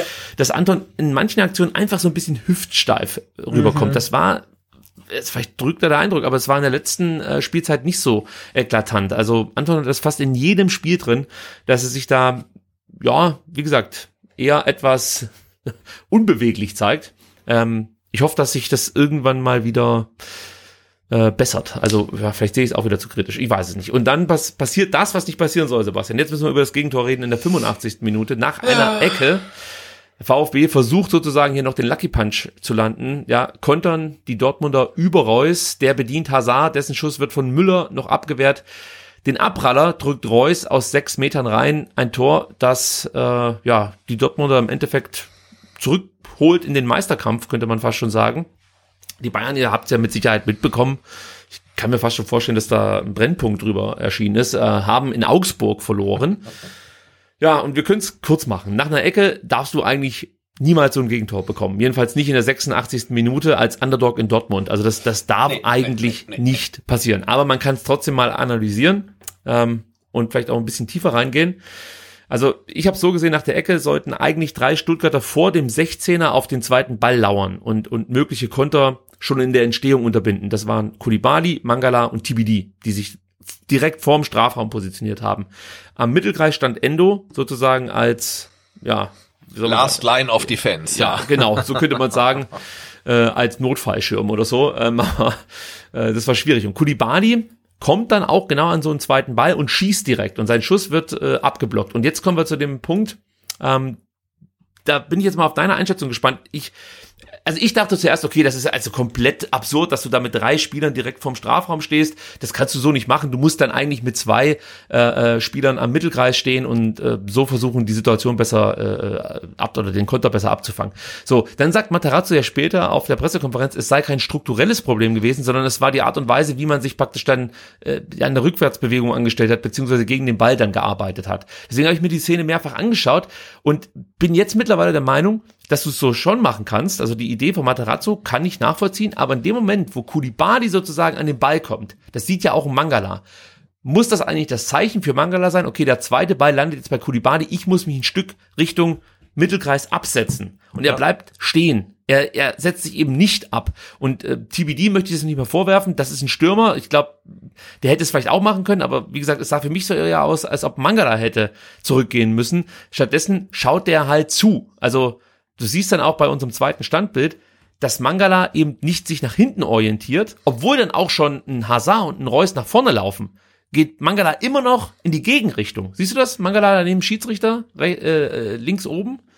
Ähm, ja, ja, klar, und ich meine, man, man kann es ja auch ähm, abkürzen und sagen, ja, also Kulibali, der muss halt das irgendwie anders machen, aber andererseits. Nee, nicht Kulibali, der macht's für mich richtig. Ne, genau, also der, das hat ja ähm, Didi Hamann gesagt, der muss den Ball dann irgendwie ähm, zehn Meter übers Tor bolzen oder in Seiten aus, damit sowas nicht passiert. Aber wir können ja auch festhalten, ähm, in der Eckballsituation, Waldemar Anton steht, glaube ich, am 5-Meter-Raum der Dortmunder. Ja. Und Waldemar Anton ist der, der dann am 5-Meter-Raum des VfB von Hazard auf den Hosenboden gesetzt wird. Ne? Also in den 10, 20 Sekunden, die zwischendurch vergehen. Also man kann in der Zeit nach hinten laufen, das war möglich. Und dass der VfB dann da so offen steht, ähm, das liegt dann tatsächlich nicht an der Struktur, sondern an Spielern, die halt nicht zurückrennen. Äh, oder zu langsam, weil du siehst auch bei Oder Mangala, zu langsam, ja genau. Auch hier empfehle ich nochmal, vielleicht sich die Szene anzuschauen. Der ist platt. Also ich glaube, Mangala war komplett platt, weil er ist nach Endo der erste Spieler, der sich praktisch Richtung Stuttgarter Tor orientiert, äh, der erste Stuttgarter Spieler und wird dann noch von Anton überlaufen. Ja, und Anton, du siehst es ja in der, in der Szene, als äh, Tigges ja, ja. den Ball rausspielt auf Reus, da hat ja Mangala äh, zehn, zehn Meter Vorsprung vor, ja, vor Anton, wobei der da schon, du siehst da auch schon, Anton erkennt, was jetzt passiert, weil der orientiert sich dann schon in Richtung ähm, ja, eigenen, äh, eigenes Tor. Also der hat da schon als erster Spieler, wenn ich das richtig deute, hier den, den längsten Schritt sozusagen drauf, ähm, versucht also nach hinten zu kommen. Ähm, gehen wir mal weiter in der, in der äh, Szene. Also du siehst dann Reus und Hazard, die das eigentlich gut gegen Endo ausspielen, muss man sagen. Du ja, hast klar, es schon ja. gesagt. Hazard schickt dann Anton ins Kino, will dann ins lange Eck schießen und auch hier ist wieder Müller zur Stelle mit einer Sensationsparade. Ja. Und wir hätten das so gefeiert, wenn der abgefeilt, abgewehrte Ball äh, nicht direkt vor Reus Füßen gelandet wäre. Und auch da siehst du, dass Mangala aus meiner Sicht einen Ticken zu früh abschaltet, beziehungsweise einfach nicht bis zum Ende konsequent in Aktion bleibt. Also auch da habe ich mir das immer wieder angeschaut und ich bin der Meinung, wenn Mangala ein paar mehr Körner gehabt hätte, ja. hätte er da vielleicht noch was machen können. Also natürlich, der, der Ball fliegt wirklich dem Reus direkt vor die Füße, keine ja, Frage, ja, aber es, ist, also es, es wirkt schon sehr behäbig alles, was Mangala da macht.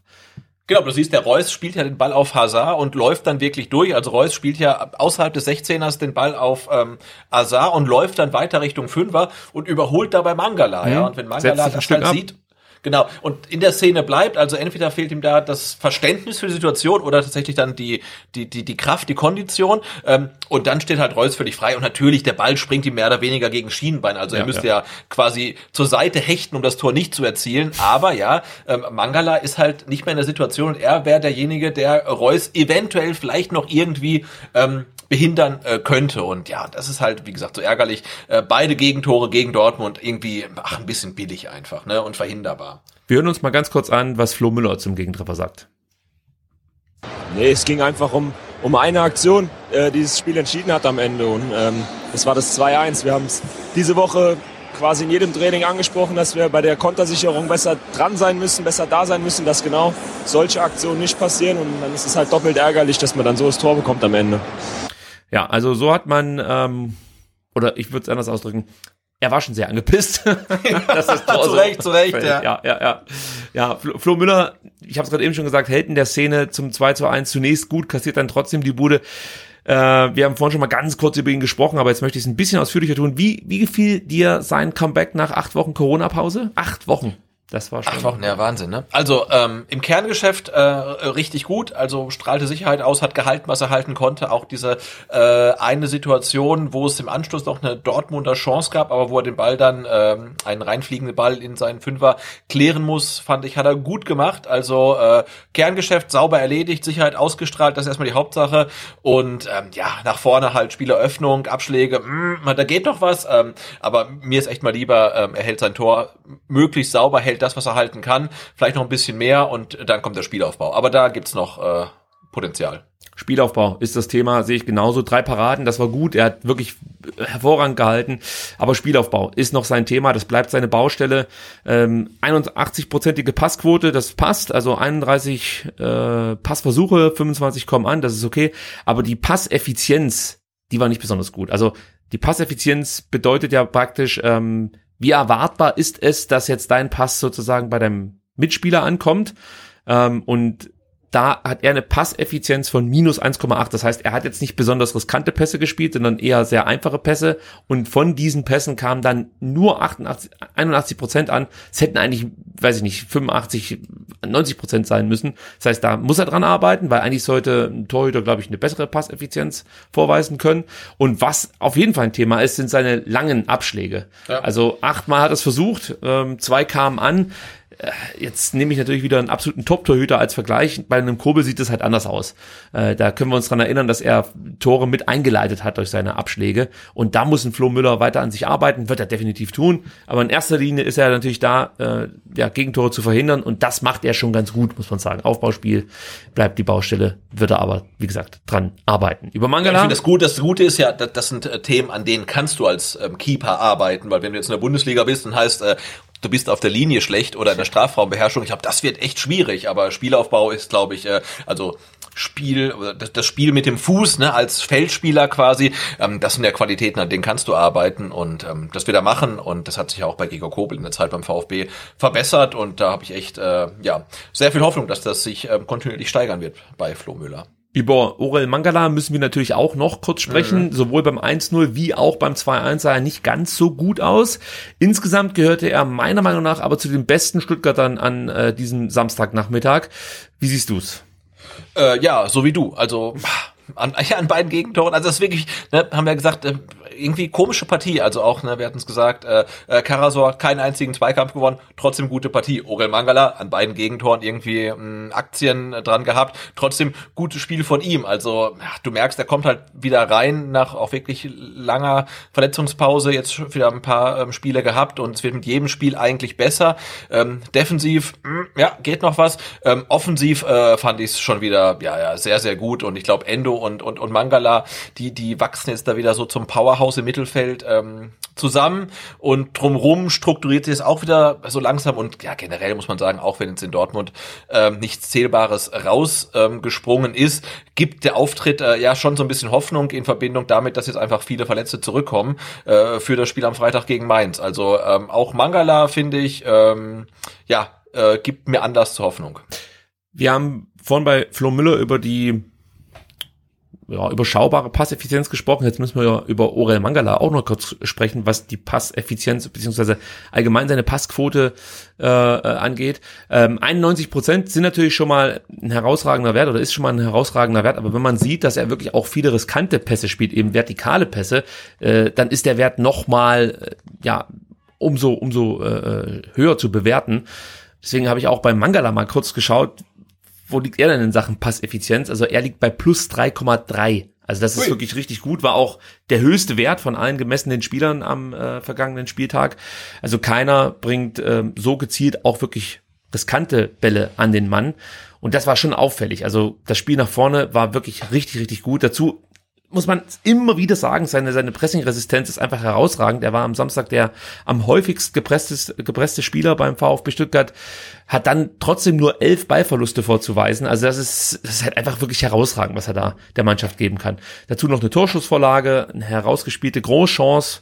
Ähm, du erinnerst dich, Kulibali, wir haben von drüber gesprochen. Na klar. Aber klar, auch er gewinnt eigentlich zu wenig Zweikämpfe. Und ähm, man muss einfach so sagen, also wenn du bei den entscheidenden Situationen beteiligt bist, beim ersten Tor gebe ich ihm jetzt nicht die Hauptschuld, aber er ist halt auch einer der drei Spieler, die einfach nur zuschauen, wie äh, Bellingham mit dem Ball am Fuß Richtung Stuttgarter äh, Strafraum läuft. Ähm, wenn du an beiden Toren beteiligt bist, dann kann ich natürlich jetzt nicht sagen, dass der besonders gut war. Es, es geht halt einfach nicht. Also ja. Dafür hat er dann zu viel falsch gemacht. Er hat auch viel richtig gemacht, aber auf der anderen Seite sage ich zum Beispiel Massimo, ich bin zufrieden, wenn er einnetzt. Ansonsten hat er halt eigentlich kaum was gemacht, äh, beziehungsweise hat nicht brillieren können. Auf der anderen Seite muss ich jetzt sagen, Mangala, der hat es eigentlich gut gemacht, bis auf diese zwei Aktionen, die dann eben zum Gegentor führten oder zu den Gegentoren führten. Schwierig. Also du hast es schon, glaube ich, gut zusammengefasst. Ich muss das nicht noch weiter äh, tun und würde sagen, Sebastian, damit sind wir in Sachen Analyse durch und können so ein kleines Fazit ziehen. Und wir haben ja schon mal gesagt, wir labern ja immer eine Stunde lang über das Spiel. Wir haben aber einen Trainer, der schafft das in, äh, also das, was wir sozusagen jetzt über eine Stunde lang gemacht haben, schafft unser Trainer in, ja, ich würde mal so sagen, roundabout 40 Sekunden. Ähm, lass mal die Stoppuhr mitlaufen. Hier kommt Pellegrino Matarazzo mit seinem Fazit zum Spiel. Ich glaube, wir haben eine, eine gute, gutes Spiel von uns heute gesehen, was ähm, Struktur angeht, was Energie angeht auch äh, mutig oder Mut gehabt, auch Fußball zu spielen nach vorne. Vielleicht die eine andere Situation, wo wir eher den Tiefe hätte sehen können, besonders in der ersten Halbzeit. Aber ähm, wir sind immer dran geblieben, auch bei bei den ersten größeren Chancen von, von BVB in der ersten Halbzeit haben wir sofort eine Reaktion gezeigt mit, den, mit der Chance von, von Pippo, danach von Tongi und auch nach dem Gegentor haben wir auch wieder eine Reaktion gezeigt. Wir sind immer dran geblieben haben dran geglaubt und guten Fußball gespielt und zum Schluss auch leider nicht belohnt. Ja, hat er mal wieder schneller gemacht als wir. Auf jeden Fall, ja. Missentat hat noch hinzugefügt, ich bin der Überzeugung, dass wir mindestens einen Punkt verdient gehabt hätten.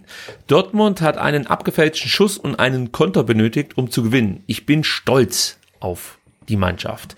Das lassen wir erstmal so stehen. Wir werden nachher noch ein bisschen mhm. über ein bisschen Tat sprechen. Aber wir können ja selber noch mal ein Fazit ziehen. Also siebter Sieg im siebten Heimspiel muss man noch dazu sagen für Borussia Dortmund. Das ist erstmal schon auch ordentlich, würde ich mal so behaupten. Ja. Der VfB in der Liga jetzt seit fünf Spielen sieglos, zwei Unentschieden, jetzt zuletzt drei Niederlagen in Folge, insgesamt seit sechs Pflichtspielen ohne Sieg und zum ersten Mal seit Mai 2019, Sebastian, steht der VfB wieder auf einem Relegationsplatz. Wie bewertet man das jetzt? Also wie, wie ist so dein Gefühl aktuell? Also auch wenn man sich überlegt, was Trainer, was ähm, Sportdirektor zur aktuellen Situation sagen, du hast ja nicht das Gefühl, dass hier gerade sämtliche ja, Alarmglocken schrillen, sondern man hat eher das Gefühl, dass man das relativ entspannt einordnet und äh, felsenfest davon überzeugt ist, dass man äh, die nötigen Punkte holen wird. Gehst du da mit oder machst du dir ein bisschen mehr Sorgen als Sven Missentat oder auch Pellegrino Matarazzo? Also wenn jetzt Sven Missentat genauso denkt, wie er spricht, dann glaube ich, ich mache mir mehr Sorgen um den VfB als er. Ähm, aber ich glaube natürlich auch, ähm, dass man sich in der Öffentlichkeit dann so ein bisschen anders gibt, ähm, als man in Wirklichkeit denkt.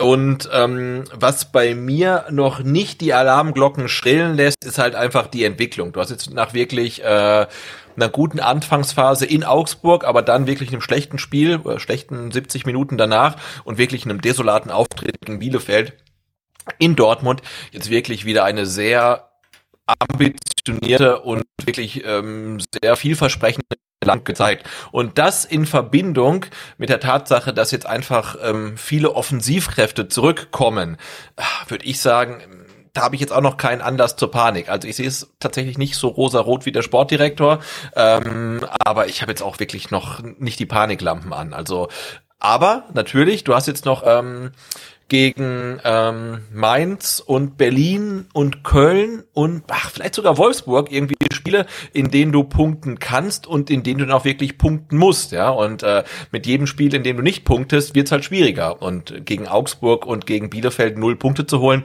ist für den VfB fast schon eine Todsünde und das macht's nicht einfacher. Also insofern, ähm, ja, ich bin gespannt auf die aktuelle Situation. Ja, weil Sebastian flackert aktuell der Ton. Das bitten wir zu oh. entschuldigen. Ja, da äh, rumpelt's und knallt's. Ich weiß nicht, ob bei dir wieder das Backup läuft oder dergleichen. Bei mir rumpelt's und knallt's auch, aber das liegt natürlich wieder an den Hasen. Ja, du Aktu hast die Hasen. Ich habe ich hab mein, ich hab mein Backup tatsächlich. Seit langem mal wieder ist es am Start. Ich habe es jetzt ähm, deaktiviert. Gut, das haben wir gelöst. Ähm, ich möchte noch ganz kurz äh, auf Sven Mislintat zu sprechen kommen. Du hast es jetzt relativ ausführlich schon äh, thematisiert, dass er das wahrscheinlich intern ein bisschen anders angeht. Er selber hat jetzt auch noch ähm, gesagt, der Tabellenplatz ist gar nicht wichtig, weil wir erst, weil wir erst den zwölften Spieltag haben. Ich muss schon lachen. Wir verstehen, was mit uns passiert. Wir konnten noch in keinem Spiel unsere ganze Qualität abrufen. Wir werden komplett bei uns bleiben. Wir sind ein verschworener Haufen. So, das klingt ja auch wieder so, hey Leute, äh, regt euch mal nicht auf. Wir, wir können viel mehr. Aktuell geht's nicht aus unterschiedlichen Gründen. Corona-Verletzungen, ähm, manchmal vielleicht dann auch Freak-Spiele, die wir unerklärliche, unerklärlicherweise äh, äh, relativ passiv auch abgeben. Bielefeld, du hast es als Beispiel genannt, ist da glaube ich auch ein gutes.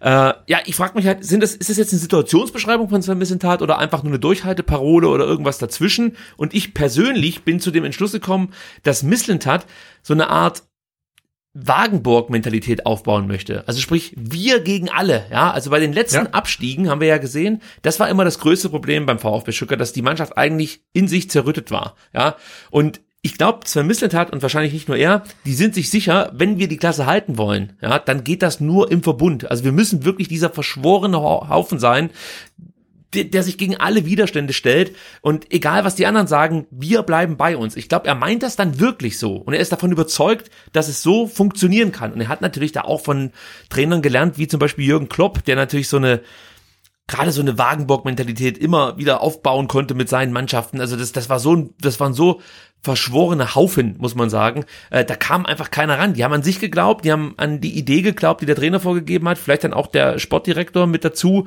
Ähm, also ich glaube, da hat sich so ein bisschen Tat schon viel abgeschaut.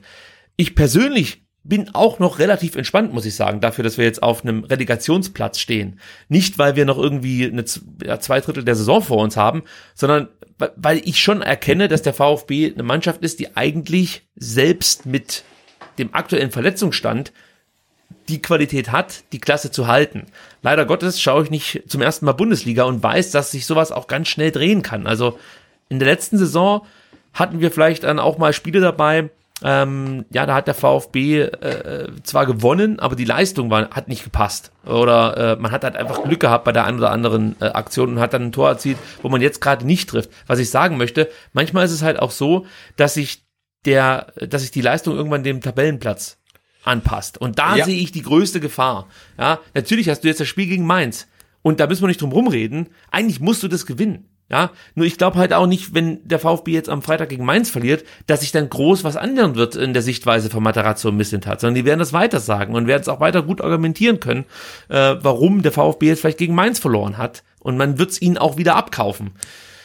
Nur ich, ich mache mir halt dahingehend Sorgen, ja, dass, dass es dann irgendwann so eine blöde Spirale wird, wie wir es halt auch schon bei anderen Mannschaften gesehen haben, wo man am Ende sagen musste, ja, jetzt steigen die ab, obwohl sie die Qualität haben. Also für mich ist es eine komplett andere Saison als äh, bei den letzten beiden Abstiegen. Also da hat es in der Mannschaft nicht gestimmt, da hat die Qualität gefehlt, all, all das hast du jetzt.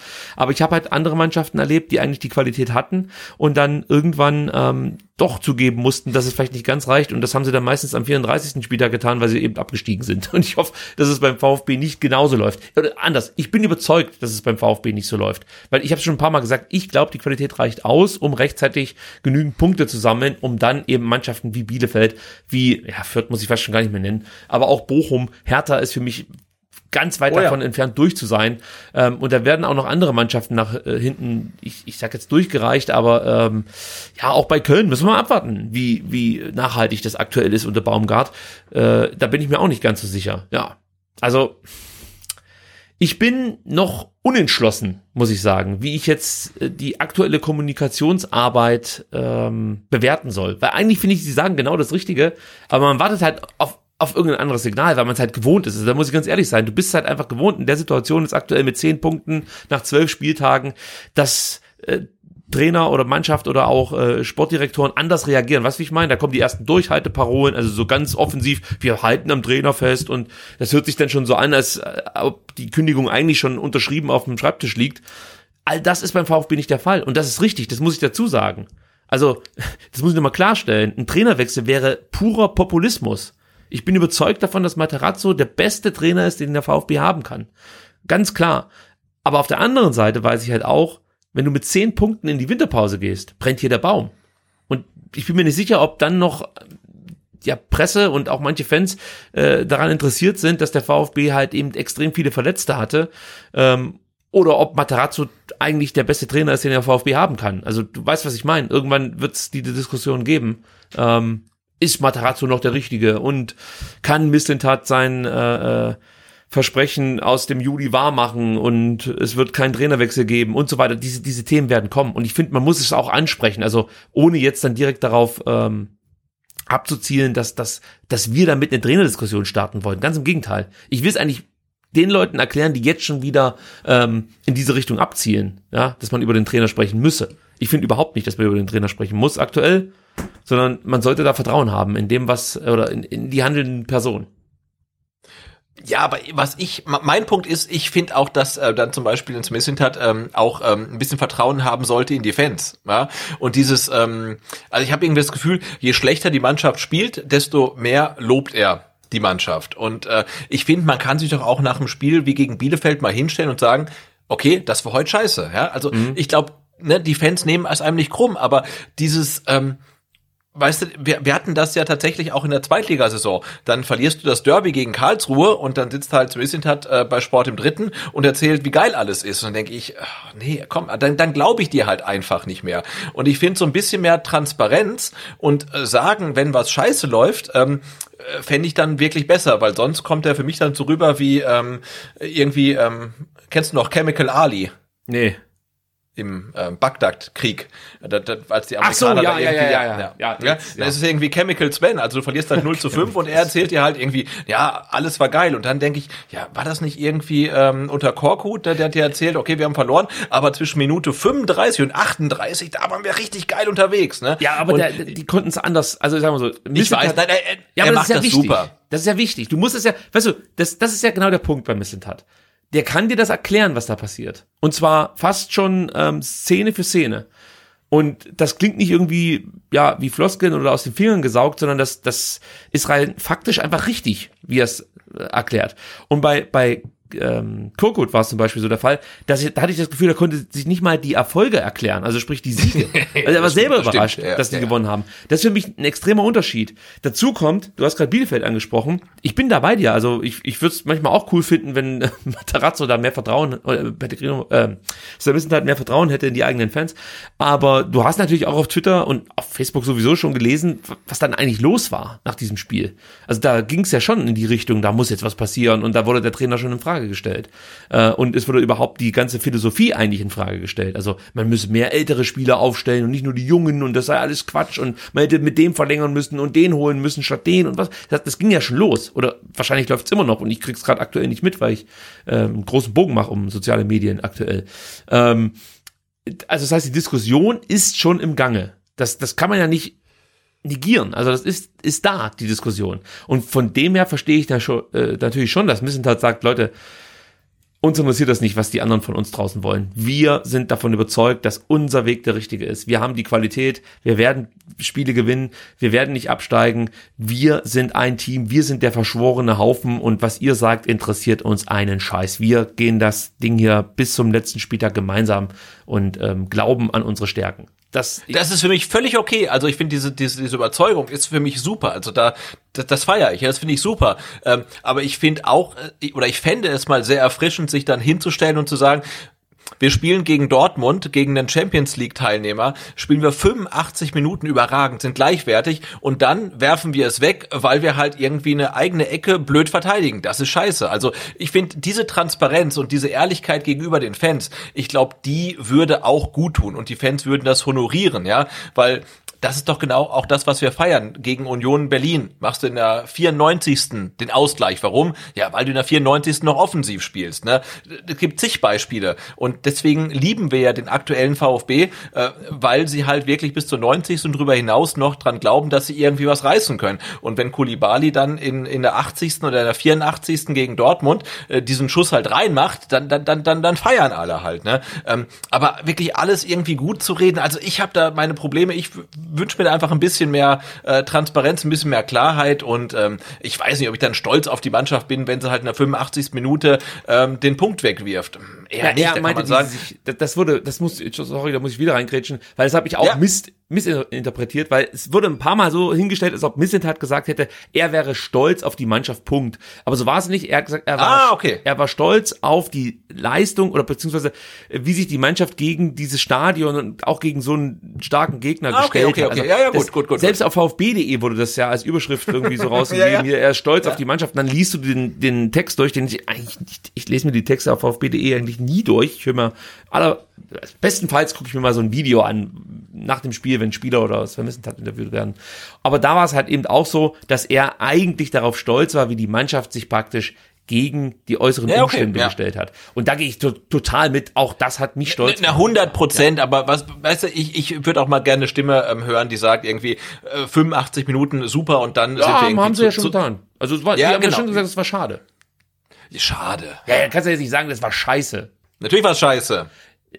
Das ist halt das, was du, also, dass, dass, dass du halt auch mal so einen Offensivdrang äh, mit einem späten Gegentor bezahlen kannst, ist klar. Aber das Ja. ist doch das, was wir, was wir und was Materazzo von der Mannschaft sehen möchte, dass sie mutig sind. Wie oft haben wir in den letzten Spielen ähm, kritisiert, die sind nicht mutig genug. Sie, sie, sie lassen sich dann ähm, die Butter vom Brot nehmen gegen Augsburg oder so. Nein, Jetzt- kei, kei, keine, keine Frage. Wir hatten ja wirklich Jahre oder Jahrzehnte beim VfB.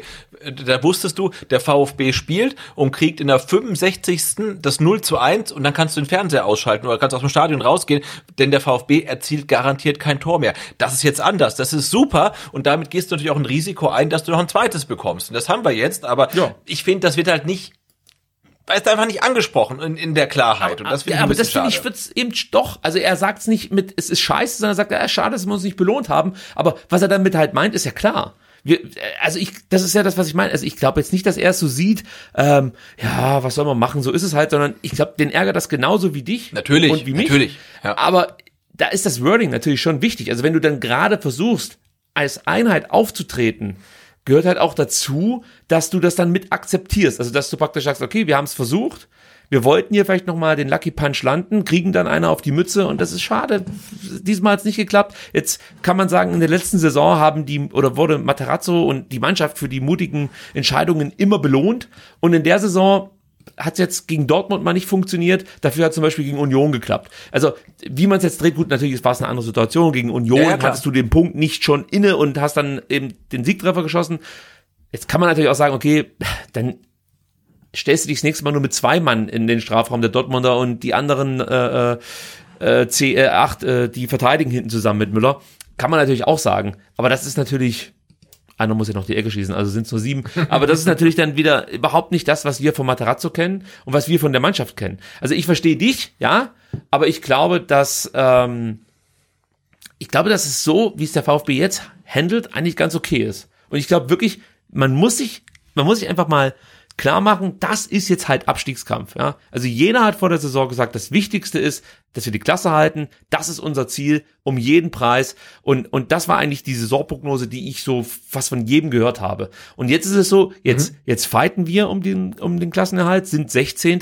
Äh, jetzt, ja, ist man irgendwie nicht so richtig zufrieden, wie es gerade läuft. Also man darf schon unzufrieden sein, versteht mich nicht falsch. Aber wenn ich halt von vornherein sage, dass es nur um den Klassenerhalt geht, dann muss ich doch einfach auch äh, einpreisen, dass ich mal auf Platz 16, 17 und wenn es ganz scheiße läuft, mal auf Platz 18, dann sind wir Gott sei Dank weit von weg, aber dass ich halt mal ganz unten lande. Das, das kann halt mal passieren, aber das heißt ja nicht, dass ich jetzt dann direkt reagieren muss und personell ähm, ja dann tätig werden muss. Das, das sehe ich halt aktuell nicht. Und die Diskussion entwickelt sich aber schon in diese Richtung. Noch nicht mal so sehr von der Presse getrieben, wobei da gibt's auch immer mal wieder so äh, ich sag mal, Spitzen, wo dann gesagt wird, aktuell brauchen wir keine äh, Jugendarbeit, sondern beziehungsweise äh, müssen wir keine Spieler entwickeln, sondern wir brauchen jetzt handlungsfähige Spieler. Ja, die sehe ich aber auf dem Platz. Das ist halt für mich auch Populismus, wenn ich jetzt irgendwelche alten Spieler fordere. Was, was soll denn damit anders sein? Wir, wir sind mit den ganzen alten Nasen abgestiegen, die teilweise Weltmeister waren und Champions League-Titel gewonnen haben. Ja, was hat uns das denn gebracht? Rein gar nichts. Also diesen Ehrgeiz, in der 90., 93. Minute Tore zu erzielen, habe ich von den alten Säcken nicht gesehen. Das sehe ich aber jetzt von den 18-Jährigen. Ein TBD kommt da auf den Platz, ja, ballert dir zweimal dann gleich einen auf Tor. Äh, da hat, hat mancher Stürmer, der das Achtfache gekostet hat von TBD, eine ganze Saison für gebraucht, um so viele Abschlüsse zustande zu bekommen. Also von daher, ich gehe da voll den Weg mit und da gehört halt einfach dazu, dass du gegen fucking Champions League-Mannschaft in der 85. Minute mal einen geil äh, ausgespielten Konter dir einfahren kannst und dann mit null Punkten dastehst. Aber den Mut Ja, mir- zu mir- haben, mir geht's- voll mir geht's aufs nicht- Ganze zu gehen. Das finde Na, ich mir geil. geht's ja auch nicht um die Taktik, sondern mir geht's halt um die Kommunikation, ja. Und man äh, muss dann, glaube ich, auch eigentlich als äh, VfB-Verantwortliche so ehrlich sein zu sagen und äh, dass wir den Punkt dann hergeschenkt haben, das war nicht clever, ja. Das, Ja, das ja, war okay, nicht ja. clever, ja. Und dann zu sagen, ja, alles geil und das passiert halt, also da, da muss man halt wirklich sagen, hey, wir haben halt schon so viele Punkte in der Nachspielzeit irgendwie gesichert und heute hat es mal nicht funktioniert, aber ich habe immer so das Gefühl, ähm, ja, dass der VfB irgendwie so ein bisschen Angst vor den eigenen Fans hat, ja, um, um mal auszusprechen, was wirklich passiert ist. Und das war nicht clever, einfach sich das Tor noch zu fangen, man kann das verhindern. Und Diesmal ist halt schief gegangen. Ja, Mai, ist halt so, ne? Und der Punkt fehlt dem VfB nicht. Ähm, was halt fehlt, wäre halt das Erfolg, Erfolgserlebnis, in Dortmund mal einen Punkt zu holen. Ähm, kann passieren, ähm, aber ich finde halt, die Kommunikation ist immer so ein bisschen, wie du sagst, Wagenburg, aber nicht nur gegenüber anderen, sondern auch gegenüber den Fans. Und finde ich nicht gut, einfach. ja, das lassen wir so stehen. Passt für mich, Ja. gehe ich auch mit. Äh, wir können sagen, die Leistung gegen Dortmund muss für die letzten fünf Spiele des Jahres eigentlich die Benchmark sein. Also dann Ja. bin ich der Meinung, holst du auch noch mal Punkte vor dem Jahreswechsel. Ich schenke Wolfsburg und Bayern nicht ab, aber meine Punktehoffnungen liegen klar auf Mainz, Hertha und Köln. Ja. Und das wird auch nicht einfach, aber ich glaube, dass du da Punkte holen kannst und vielleicht noch ganz kurz, wir müssen es wir müssen es ganz kurz sagen, offensiv war das jetzt immer noch nicht herausragend, aber es war schon besser. Äh, es fehlen einfach die Alternativen, muss man sagen, aufgrund von Verletzungen, die kommen jetzt zurück. Aber wir müssen noch ganz kurz ein paar Worte über TBD verlieren, weil es war halt sein Bundesliga-Debüt. Ich habe es gerade eben schon gesagt, zwei Abschlüsse, Ja. 70. und 77. Einmal im Abseits, keine Frage, aber trotzdem, du merkst diesen Spieler einfach an, wie er tickt. Ja, also der will halt einfach Tore schießen und er hat auch keine Angst, ähm, sich diese Schüsse zu nehmen, sondern er macht's Ja. halt einfach. Materazzo hat ja auch nochmal erzählt, dass er in den letzten zwei Wochen vor diesem Spiel irgendwie zwei, zwölf Tore im, im Training erzielt hat. Ich weiß jetzt nicht, was da so der Durchschnittswert ist, aber es klingt trotzdem relativ viel, würde ich mal so behaupten. und du siehst halt wirklich, und schaut euch von mir aus auch mal das U19-Spiel an des VfB Stuttgart gegen, gegen Bayer Leverkusen, weil da sieht man eigentlich genau seine Stärken. Und ich kann es immer nur wiederholen. Tempo, Zielstrebigkeit, Ballsicherheit und auch eine gewisse Pressingresistenz. Das ist halt einfach richtig gut. Ähm, ja, und zu Recht bleibt er jetzt erstmal bei den Profis und somit auch eine Kaderoption. Sebastian, du- kannst gerne noch was ergän- ergänzen zu TBD. Wenn Nee, du was ist hast. auf jeden Fall so, nein, der, der Silberstreif am Horizont, auf den man irgendwie gehofft hat, ne? Und äh, ja, äh, man, sieht ja, was was da entsteht, ne? Du hast einen äh, Wahid Fagi, der da nicht eingewechselt wurde, du hast einen äh, TBD, du hast viele andere junge Spieler und äh, ja, du kannst so einen jungen Spieler aus der U19, also nicht mehr aus der U21, sondern aus der U19 reinwerfen.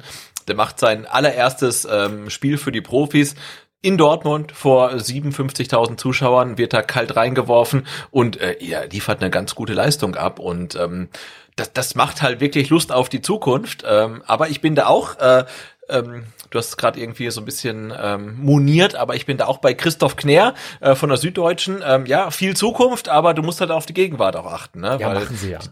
Ja, machen sie schon. Äh, Also sie machen das, was sie können. Ne? Du hast halt aktuell keine Spieler, die du reinwerfen kannst, außer einen 18-jährigen TBD. Klar, passt schon. Ja. Ja, das ist mein Kritikpunkt an, an die Presse in dem Moment. Wel- Welche, welche Alternativen hat denn der VfB? Sich jetzt einen Spieler zu holen, der äh, einfach so im Jahr, also was das Jahresgehalt angeht, n- Mordskohle kostet, den du nie wieder zu Geld machen kannst und der dir am Ende eben keine überragende Qualität bietet, weil die Spieler wird der VfB nicht verpflichten können. So, also sehe ich halt nicht. Und dann irgendwie so, also du hast, du hast mal so schön gesagt, äh, der Missentat zockt gerne. Ja, dann zocke ich halt lieber mit einem 18-Jährigen als mit einem 30-Jährigen. Also, äh, Nein, nein, nein, klar, aber du kannst, glaube ich, schon grundsätzlich mal die Frage stellen, ähm, du, du, du hast jetzt einen, einen, einen Fagi, du hast einen Bayers, du hast einen Ahamada, du hast einen CC, du hast noch einen CC, du hast einen Mio, ähm, wäre es da nicht vielleicht besser gewesen, vielleicht auch zwischendurch noch irgendwie einen Förster zu holen? Ja? Ähm, die Frage darf man, glaube ich, schon stellen. Frage darf man stellen, keine Frage. Äh, oder ist da eine Frage?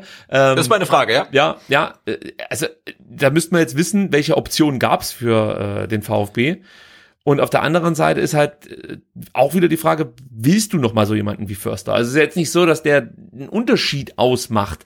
Das ist eigentlich ein Spieler, der aus meiner Sicht ähm, seine Stärken eben auf eine oder der hat halt ein Kerngebiet, das er besonders gut kann. So und und und viele Dinge, die er dann ganz okay macht. Und da hast du natürlich auch wieder viele junge Spieler, wo es genauso aussieht. Und wenn ich dann halt noch mal so jemanden kriege wie Förster, der dann vielleicht defensiv äh, ein bisschen besser auftritt, aber nach vorne nichts bringt, ja, weiß ich auch nicht, ob ich den dann wieder will. Also ja, ich weiß, was du meinst, aber ich sehe es halt so, das ist der Weg, den der VfB jetzt gehen möchte, mit jungen Spielern sozusagen wieder die alte DNA des VfB zurückholen. Letztes Jahr wurde überall davon geschrieben, ähm, dass Misseltat dem VfB die DNA zurückgegeben hätte und was weiß ich. Jetzt auf einmal diskutieren wir darüber, ob man nicht doch mal wieder ein paar ältere Spieler braucht. Für mich ist das Kokolores. Also ich sag's so, wie es ist. Solange wir keinen bekommen, der uns sofort besser macht. Also wirklich qualitativ einfach ein herausragender Spieler ist. Ich weiß jetzt nicht wen, aber irgendeiner, der halt kommt und du weißt, okay, das ist sofort eine Verstärkung. Dann nehme ich lieber den jungen Spieler. Also ich möchte einfach nicht mehr mit alten Spielern zocken. Das ging ihr immer krachend schief. Ja, es war immer irgendwie so ein gewisses Problem. Ähm, äh, ja, Einstellungsfrage musste man häufiger stellen. Nee, dann nehme ich die Jungen. Aber gut, kann ja jeder für sich selbst entscheiden. Sebastian, ich habe vorhin gesagt, ich habe mir ein neues Konzept überlegt, dass wir diese Nachbesprechungen schnell über die Bühne bekommen. Es funktioniert Hat geklappt, oder? Nicht. Ich muss noch ganz kurz über eine äh, Situation sprechen, die mir äh, zugetragen wurde. Und zwar soll es Probleme bei der Heimfahrt gegeben haben. Keine Sorge, wir machen jetzt hier nicht einen Boulevard-Podcast oder so. Aber ich möchte es mal ganz kurz ansprechen, was da passiert ist. Also, ähm, ich weiß nicht, ob es ein Fanzug war, auf jeden Fall äh, es ging um die Rückreise von Dortmund nach Stuttgart im ICE äh, mit VfB-Fans und in diesem ICE wurde laut Musik gehört und viel Alkohol getrunken. Das ist jetzt, glaube ich, kein fußballspezifisches Problem. Das passiert häufig, wenn man zum Beispiel auch Richtung Düsseldorf fährt und die ganzen Junggesellenabschiede gefeiert oh werden und was ja. ich. Also, also das ist jetzt nicht so besonders. Aber blöd wurde es halt dann, ähm, wenn es so stimmt, dass ein Mann ähm, die oder dass irgendjemand die Maskenpflicht nicht eingehalten habe und sogar noch ein Zuggast von also mutmaßlich von VfB-Fans bespuckt wurde. Das ist natürlich nicht so cool, muss man sagen. Ähm, ich tue mich immer schwer damit, da jetzt groß moralisch die Keule zu schwingen. Ich weiß nicht, wie oft du bei Auswärtsfahrten dabei warst. Aber selten, selten. Es ist schon so, ja. wenn du im Zug sitzt, da ballerst du dir halt ordentlich einen rein ich möchte es jetzt auch nicht gutheißen und glorifizieren, aber es, es ist halt einfach so. Und ähm, du hörst vielleicht mir laut Musik oder machst selber laut Musik, indem du ganz laut äh, irgendwelche Fangesänge brüllst. Jetzt hast du halt gerade diese Corona-Scheiße, Maskenpflicht gilt in Zügen, da sollte man sich natürlich auf jeden Fall dran halten, keine Frage. Und du bespuckst auch keine Menschen, egal wie viel Alkohol du in dich reingeleert hast oder nicht. Ähm, aber ich glaube, das ist jetzt kein wie soll man sagen, exklusives Problem, das der VfB hat. Ich glaube, das passiert leider Gottes immer mal wieder bei unterschiedlichsten Fangruppierungen, bei unterschiedlichsten oder im Dunstkreis unterschiedlicher Mannschaften. Ich glaube, das ist jetzt, muss man wahrscheinlich auch nicht größer machen, als es am Ende dann war, oder? Nee, vermutlich nicht, aber trotzdem ähm, sei den Leuten auch gesagt, äh, benehmt euch so, äh, dass sich niemand gestört fühlt. Also das ist, glaube ich, kein großes Problem. Das kriegen Millionen von Menschen hin und äh, äh, wenn man ähm, in Dortmund verloren hat und viel Bier getrunken hat, dann benimmt man sich vielleicht so, ähm, dass sich nicht allzu viele Leute über Stunden lang gestört fühlen. Also ich finde also so ein bisschen Zivilisation geht auch mit drei Promille, also nee, keine Ahnung. Ich hätte ich hätte auch nicht angesprochen. Ma, aber mein, mein, nee, mein Verständnis geht halt langsam auch aus, also äh, sorry. Ich, ich, ich hätte es auch nicht angesprochen, wenn mir nicht ähm, eine Person geschrieben hätte, er hätte sich geschämt für die VfB-Fans. Dann dachte ich so, ja, Nein, du, ich schäme mich für jeden, der Nein, ich schäme mich für den Menschen, aber nicht. Es, es hat genau, ja, ich schäme mich für jeden Menschen, der einem anderen Menschen ins Gesicht spuckt. Also ja, also es hat für mich ja, nicht also, jetzt exklusiv. Das darauf wollte ich nicht hinaus. Das ist jetzt nicht die VfB-Fans sind irgendwelche Assis und und randalieren da in Zügen. Das ich habe auch schon, ich habe auch schon wirklich tatsächlich schon äh, Junggesellenabschiede gesehen, die irgendwie in äh, Taucheranzügen mit einer abgesägten Glasflasche mit Was? Schnaps, also ganz furchtbar. Also, aber wirklich, benimm dich doch so, dass sich nicht irgendwie 50 Leute von dir komplett gestört fühlen. Also, äh, keine Ahnung. Also, aber aktuell ist es ja eh so ein Thema, ne? Ähm, ich weiß nicht. Ich nee, das da, umschiffen wir jetzt einfach ja, elegant. Aktuell komplett, ja. komplett, komplett raus. Also macht euer Ding. Lass uns über den Spieler des Spiels sprechen. Das haben wir ja mehrfach ja. schon angeteasert. Jetzt ist es soweit und ich kann direkt sagen, auf Twitter war richtig was los für die Niederlage. Insgesamt haben 282 Menschen oh. Stimmen verteilt und ähm, es war richtig knapp auf Platz drei und zwei. Ich nehme es direkt vorweg. Massimo bekommt einen Punkt von den äh, Jungs und Mädels auf Twitter. Mangala mhm. bekommt zwei Punkte. Mhm. Und Ito ist der strahlende Sieger. Der bekommt drei Punkte von äh, euch auf Twitter. Also Ito der große Gewinner. Jetzt bin ich mal gespannt, Sebastian, wie du dich entschieden hast. Hast du dich denn schon aufgestellt? Äh, ja, ich bin ähm, aufgestellt. Okay. Ja, ich schwanke hier noch bei einem Punkt, muss ich, muss ich sagen. Aber ich habe mich jetzt dann auch entschieden. Also ich, ich vergebe diesmal muss ich mal gucken, eins, zwei, drei, vier, ja genau, fünf Punkt, äh, fünf Spieler werden von mir bepunktet. Mm. Ich weiß gar nicht, ob ich jemals so viele Spieler bepunktet habe. Ich Vier hab Spieler vier. bekommen einen Punkt, einer bekommt zwei Punkte. Ui. Ja. Und ich würde sagen, ich lege gleich mal los mit den vier Spielern, die einen Mhm. Punkt bekommen. Orel Mangala, wir haben drüber gesprochen, offensiv richtig stark, defensiv nicht jetzt komplett schlecht, also sonst würde ich ihm auch keinen Punkt geben. Gutes Spiel gemacht. Endo, ein Punkt, fand ich auch wieder herausragend. Also gerade diverse Pässe, die er so gespielt ha hat, äh, haben mir sehr, sehr gut gefallen. Massimo gebe ich auch einen Punkt. Ähm, liegt aber nur an seinem Tor.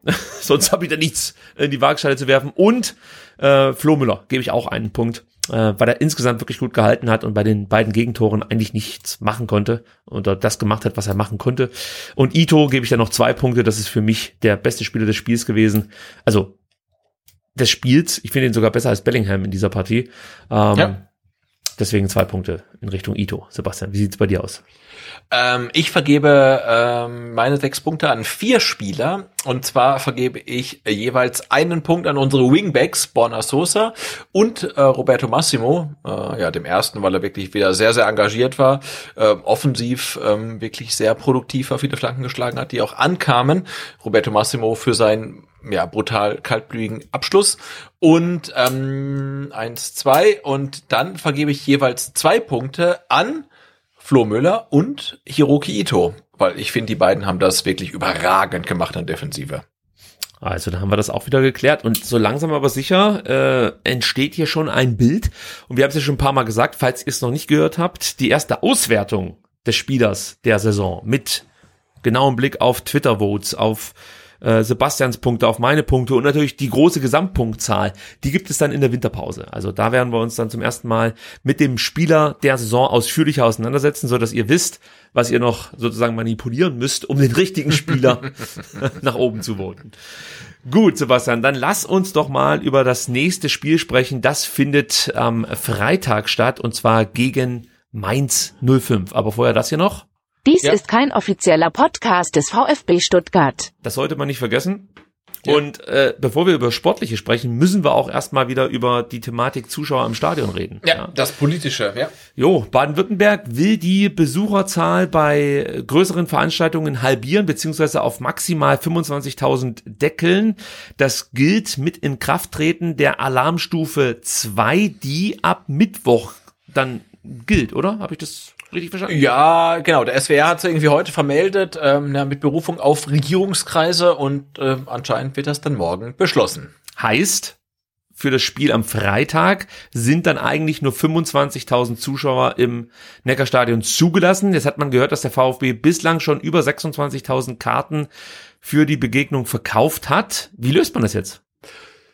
Naja, jetzt könnte man ja sagen, ähm, 26.000 Tickets sind verkauft, ähm, 1.000 kommen sowieso nicht, dann haben wir 25.000, da passt das schon. Nee, aber ich meine, man könnte ja sagen, wir haben 26.000 Tickets verkauft, davon sind ein Teil Dauerkarten oder Dauerkärtle, also dann kommen vielleicht maximal 25.500 und dann passt das schon. Ähm, aber meine Frage wäre dann ja, okay, die kommen, aber das würde ja bedeuten, ähm, dass wir quasi 10.000 in der Cannstatter Kurve haben und dann noch 15.000 irgendwie im Stadion verteilt. Wir haben jetzt heute Abend auch gelernt, ähm, so wird's auch nicht kommen. Ähm, ja, aber ich glaube, die Kapazität ist nicht das große Problem, sondern eher die Verteilung der Leute, die dann kommen. Verteilung der Leute und trotzdem Ab- und Anreise äh, ist natürlich, Absolut, oder An- und klar. Abreise, so ist es richtig, ist natürlich auch noch ein Problem. Also auch bei 25.000 Menschen wird das so ein Ja, Problem generell, werden. klar. äh, in der aktuellen äh, Phase der Pandemie. Also ich bin gespannt, wie der VfB das löst. Bislang gibt's noch keine Meldung vom VfB Stuttgart. Was morgen, morgen kommt die. Ah, weißt du schon, sehr gut. Ja, ich habe ja den VfB Service ähm, Twitter-Account angeschrieben und die antworten wirklich sehr, sehr schnell und zuverlässig. Und äh, die haben geschrieben, äh, morgen, also heute für euch vermutlich am Mittwoch, ähm, kommt eine Info. Ah, okay, dann warten wir die mal ab. Ich bin gespannt, wie man das lösen wird. Ähm, gehst du ins Stadion? Ich frage mal direkt. Na, no way. Also Nee. ich, ich habe für mich eigentlich den Entschluss gefasst, nicht ins Stadion zu gehen. Aber äh, so einen richtigen Haken kann ich noch nicht dahinter machen. Ich, also ich, Ah. ich, ich, es macht, es ist einfach idiotisch. Also ich, ich möchte eigentlich nicht ins Stadion. Es, es widerspricht all dem, was ich bislang gehört habe. Also jeder Virologe, jeden, jeder Wissenschaftler, jeder Arzt, jedes, jede Pflegekraft wird dir sagen, hey, vergiss es, geh nicht ins Stadion. Es ist einfach momentan nicht der richtige Zeitpunkt, um mit vielen Menschen sich irgendwo zu treffen. Oh, Und ich kann immer noch nicht loslassen von dem Gedanken, am Freitag da ins Stadion zu gehen. Ich hoffe, dass das noch so kommt, weil eigentlich habe ich die Entscheidung schon getroffen, aber ich, meine Frau fragt mich auch schon die ganze Zeit und ich sage immer so, nee, nee eigentlich, ich, ich glaube nicht. Also da müsste jetzt schon irgendwas Besonderes passieren. So, so drücke ich es aus. Also ich, ich schwanke noch, aber ich, ich glaube, ich gehe auch nicht. Also es wäre unvernünftig, das kann man schon mal sagen. Wer auch nicht geht, ähm, sind die Fanclubs und die beziehungsweise mhm. anders, ich muss einfach sagen. Ob vielleicht gehen Fanclubs und Gruppen der Cannstatter Kurve, aber es gab heute ein Statement der Fanclubs und Gruppen der Cannstatter Kurve. Äh, in diesem Statement ähm, sagt man, dass man den organisierten Support bis auf weiteres einstellen wird. Ich habe mir kurz vor der Sendung noch hier ja das ganze äh, äh, ähm, Statement äh, rauskopiert, jetzt suche ich es gerade. Ich kann es einfach mal vorlesen. Äh, dann wissen wir, was die Cannstatter Kurve aktuell so denkt.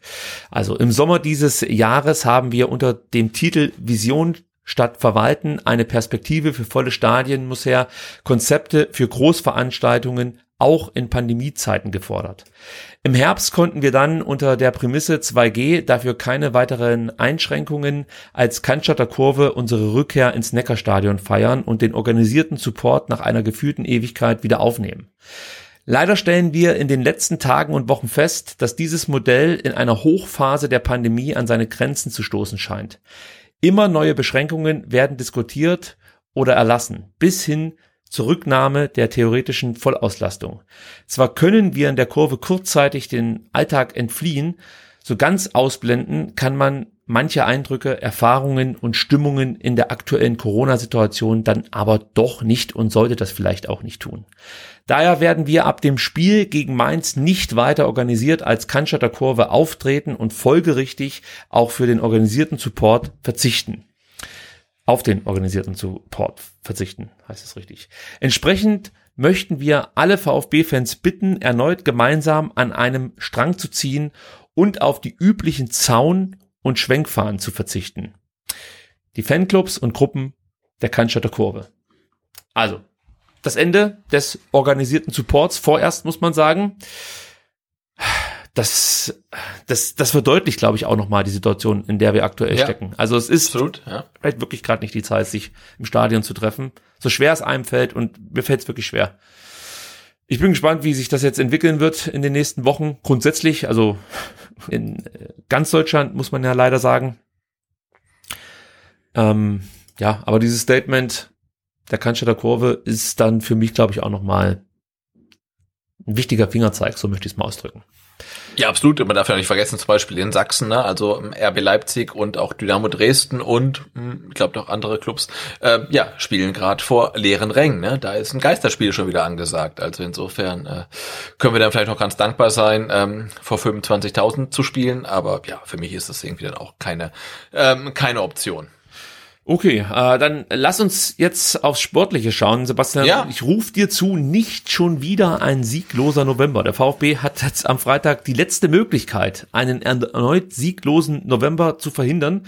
Denn ich habe mal nachgeschaut, letztes Jahr blieb der VfB im November auch sieglos. 2-2 gegen Frankfurt. Mhm. Dann gab es ein Testspiel, das sehe ich nicht mit dazu. Das konnte man gewinnen, aber das sehe ich nicht mit dazu, wie gesagt. Dann 3-3 in Hoffenheim und ähm, die 1 zu 3 Niederlage gegen die Bayern zu Hause. So lief der November 2020 für den VfB. Ja, aber, aber sorry, das 2 zu 2 gegen Frankfurt und das 3 zu 3 in Hoffenheim waren doch eigentlich Siege, oder? Naja, äh, ich glaube, man wertet diese Unentschieden trotzdem nicht als ja, Sieg, aber ich weiß, was du meinst. Nee. Nein, aber ich, ich, auf was ich hinaus will, Der, der November der 2020 war nicht so schlecht. Ja. Bitte? Der November 2020 war nicht so schlecht.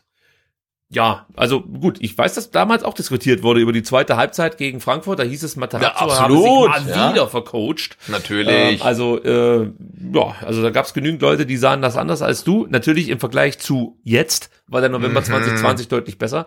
Ähm, Luxusprobleme. Auf, auf, was ich eigentlich zu sprechen kommen wollte, ist ja, dass der VfB wirklich jetzt im November überhaupt nichts mehr gerissen hat und nach ja. und nach äh, auch so ein Stück weit den Anschluss zu verlieren droht, äh, ja, zum, zum unteren Mittelfeld, würde ich mal sagen. Also äh, du musst ja in Schlagdistanz bleiben zu Mannschaften ja. wie Bochum, Köln, Hertha, Augsburg und so weiter. Und wenn du jetzt halt siehst, der VfB ist 16 äh, und ja, Platz 17 ist näher als Platz 15, dann ist das schon ja. mal ein Problem, ja.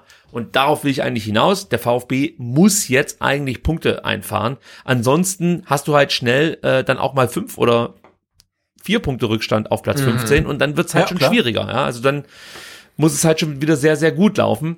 Deswegen hoffe ich, dass der VfB nicht erneut einen sieglosen November erleben äh, muss. Also das ist ähm, eigentlich die Ja, das Gute, das, das Gute ist ja, dass du mit, äh, mit Berlin und Köln halt zwei Mannschaften hast, die noch in Schlagweite sind. Das Schlechte ist halt, wenn du die Spiele gegen die verlierst, sind es nicht mehr in Schlagweite. Ja? Du kannst die mit reinziehen, genau. Das ist das Gute. Äh, Mainz wird man nicht mit reinziehen können. Die liegen aktuell auf Nein. Platz 8 mit 18 Punkten. Wie sich das entwickelt, wissen wir nicht. Äh, Man muss aber auch sagen, Mainz jetzt seit äh, vier Spielen ungeschlagen. Nimmt man den Pokal noch mit dazu, sind sogar fünf Spiele. Übrigens aktuell die längste ungeschlagen Serie aller Bundesligisten. Das Ui. ist auch ähm, Ja. selten, muss man sagen. Ja, äh, und, und ja, Mainz, pff, was soll man sagen? Also mit Mainz kommt halt jetzt im positiven Sinne ein aggressiv spielender Gegner. Das wird ein intensives Match. Mainz wird dem VfB keine Schwäche oder Erholungsphase schenken. Du musst mit allem, was du hast, dagegenhalten. Aber Sebastian, Mainz ist fällig, meiner Meinung nach. Ja?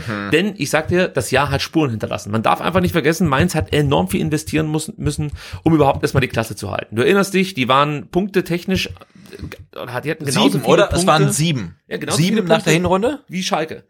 Ja. Und Schalke ist sang- klanglos untergegangen und äh, die, die Mainzer haben es, glaube ich, sogar auf einen Rückrunden Champions League Platz geschafft. Also das war schon, ähm, das war schon herausragend, was der Bo Svensson da gezeigt hat. Und ja, das Jahr begann oder die Saison begann ja dann auch wieder verheißungsvoll. Man hat äh, Leipzig geschlagen, hat eigentlich bislang eine komplett unbeschwerte Saison erlebt, aber ich bin der Meinung, in den letzten Spielen konnte man erkennen, dass Mainz so ein bisschen die Kraft ausgeht. Also gerade das, was ich jetzt beschrieben habe, diese intensive Spielweise, die fordert natürlich irgendwann auch mal ihren Tribut. Also man hat jetzt gegen Köln gesehen, das war dann nicht mehr das Mainz, was man in den Monaten zuvor gesehen hat unter Svensson. Und du hast auch Svensson angemerkt, dass er gerade in der Pressekonferenz danach auch nicht so direkt eine Antwort Ja, finden ja, konnte ja. darauf, warum das aktuell der Fall ist. Und meine Hoffnung ist, dass Mainz einfach so ein bisschen auf dem Scha- Zahnfleisch daherkommt. Man hat jetzt auch sonntags gespielt, muss gleich wieder Freitag ran. Das sollte eigentlich kein großes Problem sein, ähm, zumal man ja jetzt auch eine Länderspielphase hatte und sich dann vielleicht auch noch eher regenerieren konnte. Aber trotzdem glaube ich, wenn der VfB ähnlich aggressiv zu Werke geht, wie Mainz das äh, eigentlich sonst macht, könnte der VfB ähm, Mainz ins Boxhorn jagen, wie man so schön sagt. Ja. Also darauf ziehe ich so ein Stück weit ab. Was hast denn du jetzt bislang äh, von Mainz so mitbekommen in der Saison? Ist dir da irgendwas hängen geblieben? Naja, schon, dass Mainz halt ähm, zur ähm, nach Ende der Hinrunde der vergangenen Saison quasi abgestiegen war und dann ähm, dann auch mit dem Trainerwechsel und Bo Svensson ja wirklich äh, durchgestartet ist. Ich habe auch mal gerade rausgesucht ähm, im Tabellenjahr äh, im im nee, im Jahr in der, im Jahr 2021, also wenn die Tabelle fürs Jahr äh, 2021 nimmt, ist ähm, Mainz äh, Sechster, 33 Spiele, 51 Punkte. Also die sind halt brutal in Form und die haben das von Phänomen, ähm, was der VfB in der vergangenen Saison hatte, dass sich da Spieler dann auf einmal brutal entwickeln, wie zum Beispiel Johnny Burkhardt, ja, der auf einmal dann trifft und trifft und trifft. Und ich habe vor Mainz halt schon so ein bisschen Angst, aber ich habe auch das Spiel am Sonntag ähm, gegen Köln gesehen und ähm, habe da auch gesehen, ja, dass Mainz wirklich verwundbar ist, aber dass sie auch am Sonntag noch so ein bisschen das Momentum hatten, weil sie liegen dann, äh, weil sie sind halt in der ersten Halbzeit dann komplett unterlegen und haben so eine Chance und schießen halt das 1 zu 0. Ähm, ja, schwierig. Also noch sind sie irgendwie so auf der Lucky Side, aber ich glaube, wenn der VfB so spielt wie gegen Dortmund, ah, dann, dann ist gegen Mainz was drin. Ja, also darauf hoffe ich auch so ein Stück weit. Vielleicht mal ganz kurz was zur Spielweise von Mainz. Also sie spielen in einem 3-5-2, die Außen kurbeln die Offensiv oder das Offensivspiel an. Und im Zentrum hat man dann mit Lee einen guten Zweitliga-Zehner, der ähm, zwar hier und da mal kreative Momente hat, aber insgesamt noch nicht so zünden konnte, muss ich sagen. Also da sehe ich noch eine Schwachstelle. Am Freitag rechne ich jetzt zum Beispiel auch nicht mit äh, Lee. Da gehe ich davon aus, dass Kevin Stöger von Beginn an spielen wird. Und der hat in der Saison noch kein Spiel von Beginn an äh, gemacht. Aber ich fand, der hat es gegen Köln richtig gut gemacht nach seiner Einwechslung. Und Lee, wie gesagt, er hat immer mal wieder so ein paar Momente drin, ähm, da erkennt man das, was uns, glaube ich, dann auch, du wirst dich ja noch erinnern an die Kielzeit, äh, als Lee. Das ist der, Kiel, der, der Kieler Lee. Genau, genau. Ja. Echt imponiert hat mit seiner Spielweise. Das erkennt Ja. man hier und da, aber er, er ist noch nicht da oder ist noch, er hat, nimmt noch nicht so viel Einfluss auf das Spiel der Mainzer, wie er es damals in Kiel äh, machen konnte. Klar, liegt natürlich auch eine Liga dazwischen. der Unterschied ist natürlich sichtbar. Ähm, ja, äh, die, die Mainzer, das muss man auch sagen, sind gute Balleroberer. Sie setzen dich praktisch so lang mit unbedingter Entschlossenheit unter Druck, bis du den Ball entweder verlierst oder dir ein Fehlpass unterläuft. Ja? Also du musst gegen Mainz, darauf will ich hinaus, auch vom Kopf her bei 100 Prozent sein. Ja, also die sind halt einfach brutal schwer zu bespielen, gewinnen viele zweite Bälle. Also da gibt's dann halt auch so, so Situationen im Spiel, äh, die machen dich einfach nur wahnsinnig. Und ähm, da musst du dann auch mental gut dagegen halten können. Und ähm, da bin ich mal gespannt, wie sich der ein oder andere junge Spieler äh, dann mit, mit dieser Thematik auseinandersetzen darf oder muss. Ja, also da bin ich einfach gespannt drauf, wie unsere junge Mannschaft darauf reagiert. Ja. Man darf sich auch nicht vergessen, Mainz erspielt sich viele Chancen. Äh, wir hoffen, dass sie nicht allzu viele nutzen werden. Ähm, das ist auch bislang der Fall. Also man erspielt sich zwar viele Chancen, aber man lässt auch einiges liegen. Dabei hat man vorne im Sturm wirklich zwei Granaten mit Burkhardt, der fürs Tore äh, schießen zuständig ist. Sechs äh, erzielte Treffer, eine Vorlage. Und Onisivo, das ist der, ich sag mal, Delivery Guy bei Mainz. Mhm. Der hat mhm. nämlich ein Tor selbst erzielt, aber sechs vorgelegt. Und so kommen die beiden dann auf 14 Scorer-Punkte. Johnny macht, Sivo, ja? Ja, so kann man sagen, genau. Das macht die Mainz natürlich brutal gefährlich. Also auch da wieder die Frage, wie wird unsere Defensive damit umgehen? Mhm. Und ich mhm. schaue gerade mal, also es sind wirklich die herausragenden Offensivspieler. Ich wollte schauen, wer dann sonst noch so, weiß ich nicht, drei, vier Tore erzielt hat bei Mainz, aber es gibt gar keinen. Markus Ingwertsen kommt noch auf zwei Treffer, äh, Onisivo ein, Wittmer ein, Lee einer. Also äh, man hat halt Johnny Borkert, den man irgendwie aus dem Spiel nehmen muss, was gar nicht so leicht werden wird, aber da reden wir gleich noch ausführlicher drüber. Tja, und ansonsten, was kann man noch über Mainz sagen? Gute Standards, sowohl offensiv wie äh, auch defensiv. Ähm, und ach so, eine super Abwehr eigentlich. Wenn man schaut, nur zwölf Gegentore, das sind die zweitwenigsten mhm. der Liga. Nur Freiburg kassierte noch weniger mit elf Gegentoren. Ähm, also auch da wird es wahrscheinlich nicht so laufen, dass man die Mainzer aus dem Stadion schießt. Ganz im Gegenteil, Tore gegen Mainz zu erzielen ist nicht besonders leicht. Und ansonsten habe ich eigentlich nicht viel mehr zu den Mainzern zu sagen aktuell bin einfach gespannt, wie sie hier auftreten. Vielleicht können wir noch kurz darauf eingehen, wer fehlen wird. Oder hast du noch was zu ergänzen? Meinst du? Äh, nee, nur, dass ich äh, froh bin, ähm, dass vermutlich Dominik Kor nicht spielen wird. Den mag ich nicht. Okay, denn das ist genau die richtige Thematik. Also am Freitag werden definitiv äh, Jeremy St. Just fehlen. Der ist verletzt, ähm, hat meiner Meinung nach, ah, was war eine Schulterverletzung, was glaube ich, genau.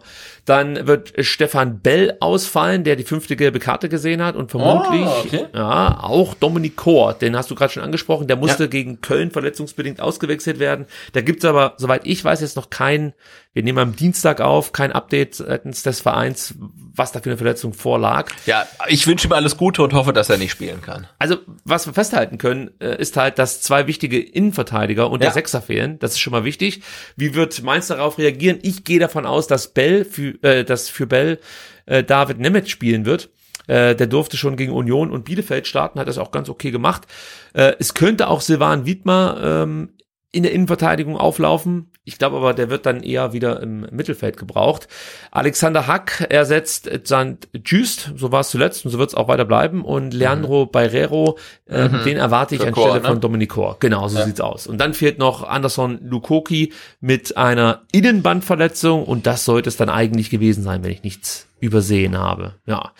Was ich auch noch, bevor wir jetzt über die ähm, Players to Watch sprechen, was ich auch noch gelesen habe, das fand ich sehr interessant, und zwar hat Mainz im Sommer darauf geachtet, Spieler zu verpflichten, bei denen es so gut wie keine Integrationsschwierigkeiten gibt. Also auch in Mainz setzte man ja ähnlich wie jetzt in Stuttgart ähm, mhm. auf in Frankreich ausgebildete junge Talente. Das Manko, Spieler aus Frankreich kommen oft nicht auf Anhieb mit den in Deutschland geforderten Tugenden zurecht. Also Disziplin, Pünktlichkeit und Fleiß. Das gilt auch nicht für alle Spieler, muss man gleich direkt sagen. Nicht, dass mir hier irgendwie Rassismus oder so unterstellt wird, sondern ähm, es gibt halt eine Häufung ähm, an, an äh, solchen Themen bei Spielern, die von oder aus Frankreich nach Deutschland kommen. Siehst du da beim VfB eine ähnliche äh, Problematik in Bezug auf verpflichtete Spieler oder? Also man hat sich ja da definitiv umgestellt in Mainz und hat gesagt, nee, wir wollen Spieler, die, wie zum Beispiel der Wittmer, die Sprache können hierher kommen ja, und ja, ja. direkt sich integrieren lassen. Na klar, du minimierst das Risiko, ähm, aber du schränkst natürlich auch dann quasi dein Beuteschema so ein bisschen ein. Ähm, und ähm, ich glaube, das könnte beim VfB ein Thema sein.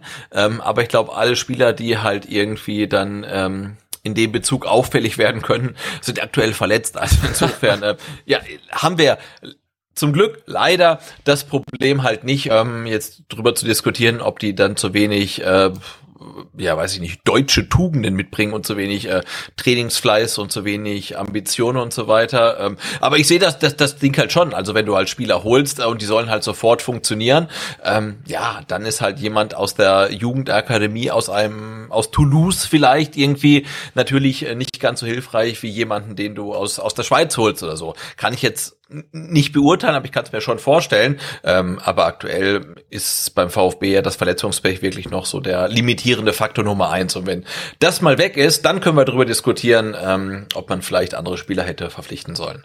Also mir fallen spontan zwei Franzosen ein, die wir in den letzten Jahren verpflichtet haben, die da überhaupt keine Probleme mit hatten. Das ist zum einen Benjamin Pavard und zum anderen natürlich Silas, ja. der Tompa im Wumper, die sich eigentlich sofort hier integrieren ließen, Absolut. muss man sagen. Und ich habe jetzt auch bei Kulibali nicht das Gefühl, dass er da, äh, also vielleicht was ähm, die Robustheit und sowas angeht. Aber ich glaube, das hat nichts mit der Nationalität zu tun, sondern Nö. die Schwierigkeiten hätte er in der Ligue 1 wahrscheinlich auch gehabt. Und der erste, wo es mir wirklich jetzt aufgefallen ist, ist Enzo Mio, der da ja. vielleicht ein bisschen auffällig geworden ist, beziehungsweise auch Alexis TBD, ähm, wobei beide auch ihren Weg genommen haben. Also, wenn man das jetzt sagen kann, bei zwei 18-Jährigen. Also, aber der eine hat zumindestens mal den Sprung von der U19 direkt ähm, ja nach Dortmund in die Bundesliga geschafft oder gegen ja. Dortmund dann in die Bundesliga geschafft. Und ähm, bei Mio muss man ja auch sagen, der kam und hat am ja, eine Woche später, noch nicht mal eine Woche später nach seiner Verpflichtung, auch direkt sein Debüt geben dürfen gegen Leipzig. Also ja, also ich verstehe, was, was Mainz äh, da gemacht hat, aber vielleicht kann man auch sagen, dass Mainz da einfach schon einen Schritt weiter ist, äh, die Talente sozusagen jetzt in der Mannschaft hat, die auch wichtig sind. Ja, also sind da genügend Spieler dabei, die Mainz auch weitergebracht haben. Und wenn ich jetzt natürlich eine oder zwei Baustellen besetzen muss und ich finde dann Spieler, die äh, vielleicht nicht diese Sprachbarriere mitbringen und trotzdem genau äh, ja, ins Anforderungsprofil passen und du hast dann die Auswahl zwischen einem Spieler, der die Sprache nicht kann und ein Spieler, der kann die Sprache gut, naja, klar. könnte ich mir schon vorstellen, dass du dann sagst, okay, dann nehme ich halt den. Also ähm, ja, klar. ja. Äh, aber trotzdem, ich fand es mal interessant, das zu lesen, dass man da in Mainz mhm. offensichtlich äh, etwas ähm, sich verändert hat in Sachen Scouting. Gut, kommen wir noch zu den Spielern, auf die man achten sollte. Leandro Barrero möchte ich als ersten erwähnen, 21 Jahre alt, zentraler Mittelfeldspieler, kann da eigentlich auch alles spielen, offensives Mittelfeld, zentrales Mittelfeld, äh, defensives Mittelfeld, ist ein Mainzer Eigengewächs, der kam zwar 2016 äh, von Luxemburg nach Mainz, aber ja, hat da die Jugendmannschaften dann durchlaufen ging in der vergangenen Saison komplett durch die Decke, 29 Spiele, also das ist schon viel für so einen damals 20-Jährigen, zwei Tore, zwei Vorlagen, das war gut und ich kann mich noch an die U19-Saison 18-19 erinnern. Da verlor der VfB zweimal mit 1 zu 3 gegen die Mainzer A-Jugend und Barrero spielte in beiden Partien wirklich richtig gut. Ähm, als Spielertyp kann man ihn so beschreiben, also er fängt halt viele Bälle ab, spielt starke Diagonalpässe, er verkörpert eigentlich das, für was Mainz steht. Aggressivität, äh, gegen den Ball, mit Ball, sehr zielstrebig und mutig. Also ja, Barrero ist meins, sage ich jetzt einfach mal. Gefällt mir sehr, sehr gut, der Spieler. Dann, du hast ihn vorhin schon erwähnt und er ist wahrscheinlich auch gerade, äh, ja, ich würde schon sagen, der so begehrteste Spieler der Mainzer, doch. Ja. Ja, es ist Johnny Burkhardt, Jonathan Burkhardt, auch 21 Jahre alt, Stürmer, der auch über die Außen kommen kann. Ähm, er kommt eigentlich aus Darmstadt, hat dort auch in der Jugend gespielt, wurde dann aber früh von den Mainzern abgeworben und hat jetzt in dieser Saison in 14 Pflichtspielen neun Tore geschossen und zwei weitere vorbereitet. Also das sind fast schon Haaland-Werte. Äh, wobei der hätte wahrscheinlich doppelt so viele Tore geschossen. aber du weißt, was ich sagen möchte. Also es ist halt einfach ja. ein herausragender Wert. Und ähm, ja, er hat ja schon in der vergangenen Saison seine Qualitäten angedeutet, aber jetzt scheint seine Zeit gekommen zu sein in Mainz. Ähm, auch er hat der Stuttgarter U19 und ich meine auch schon zu U17 Zeiten ordentlich ähm, Probleme den Stuttgarter Jugendmannschaften bereitet. Also der ist mir da auch schon immer mal wieder aufgefallen durch richtig gute Partien. Ähm, stach damals schon heraus, weil er wirklich die, die Stuttgarter Reihen, muss man sagen, schwindlig gespielt hat. Also das war schon zu, also auffällig, wie gut er ist.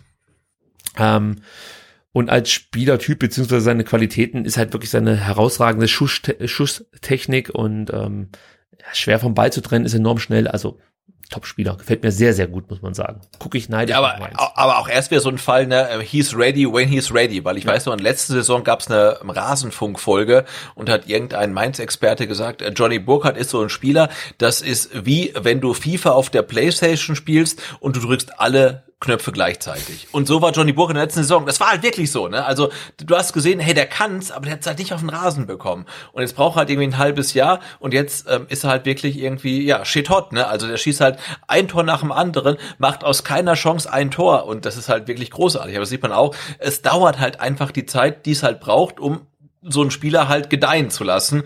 Und ähm, ja, das kann man jetzt bei Johnny Burkhardt wirklich ähm, relativ gut beobachten. Ähm, jetzt ist er halt soweit und ja, jetzt hat er halt irgendwie dann einfach seine Tore geschossen und äh, da muss man sich auch, wenn es meins ist, halt irgendwie so ein bisschen freuen, finde ich, wenn so ein Spieler dann schafft.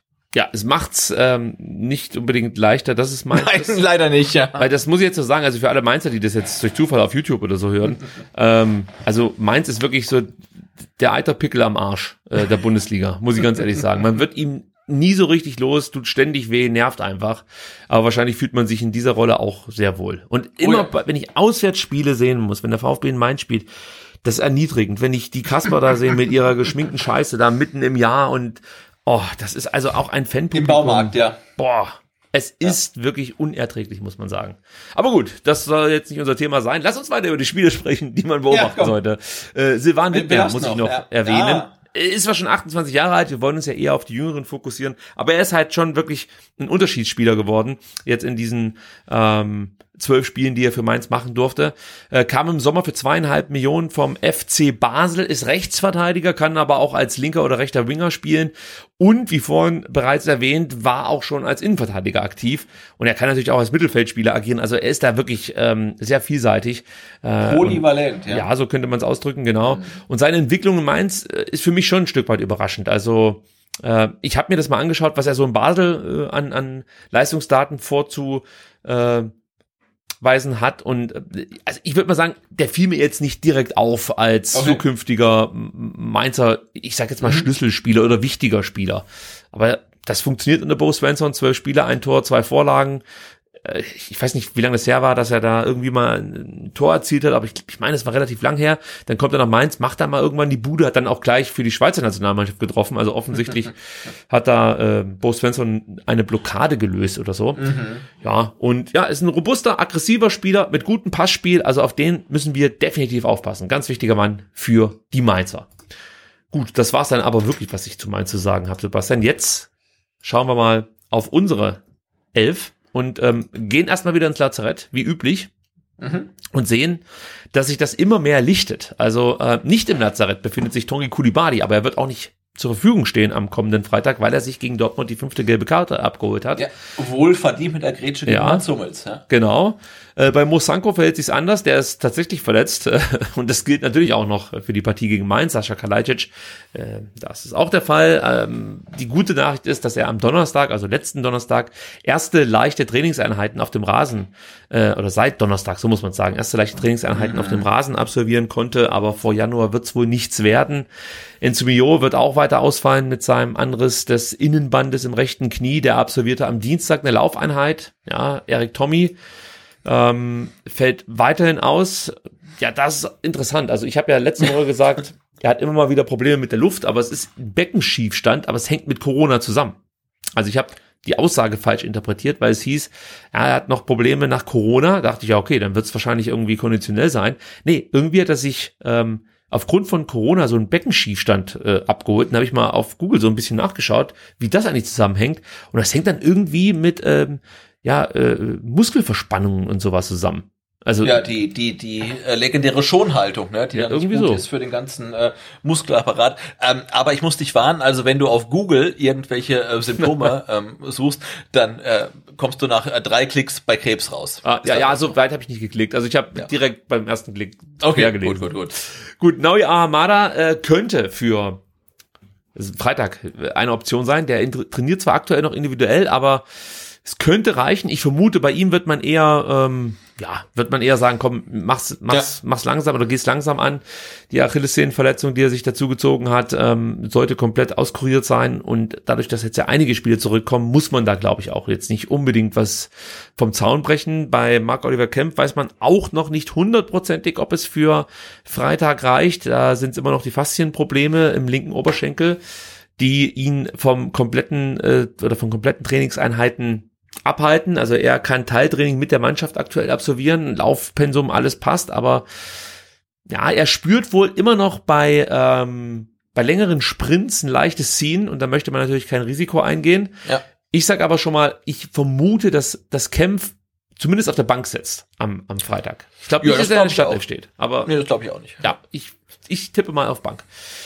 Und dann kommen wir zu den guten Nachrichten. Sidas Katompa im Wumpa trainiert seit Montag vollumfänglich mit der Mannschaft, ist somit dann auch Kaderkandidat für kommenden Freitag und wird auch im Kader stehen. Da lege ich mich Yes. jetzt schon fest. Ja, ja, ja, ja. Gleiches gilt für Oma Mamouche, der hat seine Syndesmose-Problematiken überstanden, trainierte am Montag auch vollumfänglich mit der Mannschaft, ist also Kandidat für den Kader. Chris Führig nach Teilanriss des Innenbandes im rechten Knöchel auch wieder ein Kandidat. Auch er konnte am seit oder kann seit Montag mit der Mannschaft trainieren. Und da hatten wir ja noch zwei Spieler, die uns im Spiel gegen Dortmund für ja, äh, Probleme bereitet haben. Zum einen Konstantinos Mafropanos, der sich eine Handverletzung zugezogen hat. Am Montag hat er noch ein bisschen kürzer getreten. Heute war er schon wieder im Training dabei. Wird also auch für Freitag äh, zur Verfügung stehen. Und Atakan Karasor, der musste ja sogar ausgewechselt werden. Wir dachten schon, Ja. oh oh, schon wieder was Muskuläres. Jetzt geht's los. Der Bartlett wird wieder ans Kreuz genagelt. Aber es war ein Pferdekuss. Und den kann auch Oliver Bartlett nicht verhindern. So. So, äh, zu, und schon gar nicht äh, äh, ähm, im laufenden Spielbetrieb. Also da können wir nichts machen. Die gute Nachricht ist aber, weil es nur ein Pferdekuss eben ist, ähm, Karasor steht auch für Freitag zur Verfügung. Trainierte am Montag zwar noch individuell, wird aber dann bis Freitag fit sein. Ja, und ähm, somit sieht's immer besser aus und wir haben immer mehr Optionen. Dazu kommt noch Alexis TBD, der ja auch weiterhin bei den Profis mittrainiert und somit auch ein Kaderkandidat ist. Ja, Sebastian, bei so vielen Optionen sollte es uns ja jetzt schwerfallen, äh, eine Mannschaft aufzustellen, aber ich behaupte mal, das wird jetzt gar nicht so lange brauchen. Nee, das wird nicht so lange brauchen, aber um noch ein bisschen ähm, Optimismus unter die Hörer zu bringen, auch Sascha Kalajdzic war wieder im Mannschaftstraining. Ne? Also ähm, es war ja im eingeschränkten Mannschaftstraining, ähm, aber es waren, glaube ich, heute bis auf Mo Sanko und Erik Tommy wieder alle Spieler im Training. Und das war ja schon äh, erstmal so ein Zeichen, wo man denkt, okay, es gibt wieder ja so ein bisschen Hoffnung für die Zukunft. Okay, dann ist es eine Begrifflichkeit, äh, äh, die mir hier rausgeht, weil für mich ist natürlich ein Training, dass du, dass du mit zwei anderen angeschlagenen Spielern mal einen Ball hin und her spielst, noch kein Mannschaftstraining. Also Mannschaftstraining Ja. ist für mich dann wirklich äh, du Er stand auf dem Zweikämpfe und Ja, natürlich. Ja, also da, da ist er weit von entfernt. Also er ist definitiv keine Option und wird Nein, also vor, vor, vor Januar 2022 ist natürlich Kalajdzic keine Option, aber er stand mal wieder auf dem Platz, Das- gleichzeitig mit der Mannschaft, so. so. Das, äh, das können wir so festhalten. Das stimmt. Ja. Gut, aber zurück zur Aufstellung. So. Ja, Äh, siehst du denn auf irgendeiner Position, ich mach's mal kurz, Handlungsbedarf im Vergleich zum Spiel gegen Dortmund? Außer natürlich jetzt äh, Kulibali, der ja ausfällt, aber ähm, den Rest der Mannschaft, würdest du den so wieder ins Rennen schicken oder siehst du da irgendwo Handlungsbedarf? Mm, Also Müller ist klar. Äh, Die Dreierkette mit Mavropanos, Anton Ito, die würde ich genauso wieder nehmen. Gehe ich mit? Ähm, Endo Mangala, klar. Ach, Karasor Förster eigentlich auch klar. Äh, Wingbacks, Sosa klar, Massimo eigentlich auch klar. Ja, wir brauchen eigentlich nur einen Stürmer. Die Frage ist für mich, kannst du, also ich würde mich nicht wundern, wenn Marmouche sollte er fit sein oder Führig, also da kann ich mich noch nicht ganz entscheiden, anstelle von Massimo spielt. Das könnte ich mir vorstellen. Oder du bringst äh, Führig und Mamouche, Ja. ja, und dann geht, äh, darauf wird es dann vielleicht eher hinauslaufen, Mamouche ähm, auf die Kulibali-Position und Führig äh, auf die rechte Seite für Massimo. Aber da müsste ich jetzt wissen, wie weit ist Führig? Ist der wirklich bei 100 Prozent? Kann der 60 Minuten spielen? Das ist ja immer so die äh, Marke, die Materazzo Ja. äh, sehen möchte von seinen Spielern, um dann auch wirklich einen Startelf-Einsatz äh, äh, ins Auge zu fassen. Äh, das, das weiß ich jetzt halt aktuell nicht. Jetzt wäre es nicht schlecht, es wäre schon Donnerstag und wir könnten eine Pressekonferenz hören. Ähm, ich würde jetzt sagen, für unseren Startelf-Tipp gehen wir mal mit Massimo. Das ist sozusagen der sichere Ja. Tipp. Aber Und ich, ich, sehe möchte Oma hier- Mamouche als Mittelstürmer dann. ja, ja, gehe ich mit. Ich möchte hier zu Protokoll geben, dass Chris Führig für mich eine Option ist für ähm, Ja, absolut. äh, Roberto Massimo, je nachdem, wie fit er ist. Und im Sturm, ja, gehe ich mit Mamouche. Ich glaube nicht, dass es so, ein, so eine Freak-Situation gibt, dass da plötzlich der Fagier oder der Nein. TBD äh, im, Nein, im. Sturm auftauchen. Glaube ich auch nicht. Ähm, aber auch hier müssen wir natürlich wieder vorsichtig sein. Also jetzt, jetzt Worst Case, Mamouche kann noch keine 60 Minuten spielen. Also wir nehmen Mamouche mit rein, das halte ich schon mal fest. Aber jetzt gehen wir mal davon aus, er kann eben noch nicht so lange auf dem Platz stehen. Wer wäre dann deine erste Option vorne drin? Boah. Das ist schwer. Ja, das ist ganz schwer, äh, wenn Kulibali ausfällt. Ähm, Ja, und äh, für mich ist al schon mal keine Antwort. nee. Äh, Dann wird's echt schwer. Dann hast du halt dann sage, dann sage ich äh, Wahid Fagir. Solange wir laufen kann. Ist mir egal. Also Bring ihn. Ich sehe da wirklich Probleme jetzt dann aktuell, sollte Ja, Mamouche klar, nicht von ne? Anfang an spielen können. Ich glaube, du kannst es aber so hinbekommen, selbst wenn Mamouche nur 45 Minuten ran kann, dann Ja. bringst du danach halt, äh, ja, selbst wenn du dann Führig vorne reinstellst, klar, der hat jetzt nicht so die, die Körperlichkeit wie ein, wie ein ähm, Mamouche, aber ja, oder bringst du halt wirklich Fagir. Also, ja, wir gehen mit Mamouche und machen uns die Sorgen dann am Freitag, würde ich vorschlagen. Genau. Na, die Sorgen sollte ich, sollte ich Materazzo machen, nicht wir. Machen wir doch sowieso immer, Sebastian. so, jetzt wird's heikel, Sebastian, denn jetzt kommen die harten Themen auf den Tisch. Und ich äh, beginne mit der Impfpflicht für Profifußballer. Ja, ich höre euch schon da draußen stöhnen. so geht es uns ja auch. Und ich würde sagen, wir lassen erstmal Pellegrino Matarazzo den Vortritt und hören uns an, wie der Trainer des VfB Stuttgart über eine mögliche Impfpflicht für Profis so denkt. Sobald irgendwas durchgesetzt wird, dann werden wir uns dementsprechend anpassen. Ähm, und deshalb, wir, wir warten mal ab, was tatsächlich auf uns zukommt. Aktuell gibt es kein, kein Impfpflicht in Deutschland, es gibt auch keine Impfpflicht in der Bundesliga. Und wenn sich das ändert, werden wir uns dementsprechend auch anpassen. Und was für Vorsichtsmaßnahmen auch im Vorfeld machen, das ist, ist unser interner Thema. Also, ähm, warum sprechen wir über das Thema? Ähm, das liegt natürlich daran, dass in Deutschland die Inzidenz komplett durch die Decke geht. Regional äh, sind wir teilweise bei fast schon 1000 ähm, und drüber. Äh, und das führte dazu, dass ja sich einige Menschen natürlich auch Gedanken gemacht haben, wie ist es eigentlich jetzt aktuell mit den Fußballprofis? Ähm, wie wird es gehandhabt, ähm, wenn die zum Beispiel wie jetzt im Fall Kimmich aufgrund äh, diverser Corona-Infektionen in Quarantäne müssen. Wie sieht's da aus in Sachen ähm, Anspruch auf Fortzahlung von Lohn und Gehalt? Ähm, kann man da vielleicht durch die Hintertür eine Impfpflicht durchdrücken, indem man sagt, okay, ihr kriegt keine Kohle mehr, wenn ihr nicht vollständig geimpft seid? Oder sagt man grundsätzlich zum Beispiel, es gibt eine Impfpflicht für Profifußballer, nicht so sehr, weil es da so große Impflücken gibt, weil die gibt's eigentlich nicht. Also laut DFL sind über 90 Prozent der Profispieler geimpft, aber man möchte sozusagen die Vorbildwirkung der Profifußballer und Fußballvereine mitnehmen. So, jetzt sagt äh, Pellegrino Matarazzo, also aktuell gibt's keine Impfpflicht, deswegen ist das Thema für uns jetzt noch nicht relevant. Wir warten mal ab, was so entschieden wird. Aber dass es zu so einer Impfpflicht kommen kann, ähm, glaubt Sebastian, da sind wir uns einig, ähm, sollte man beim VfB nicht ausschließen.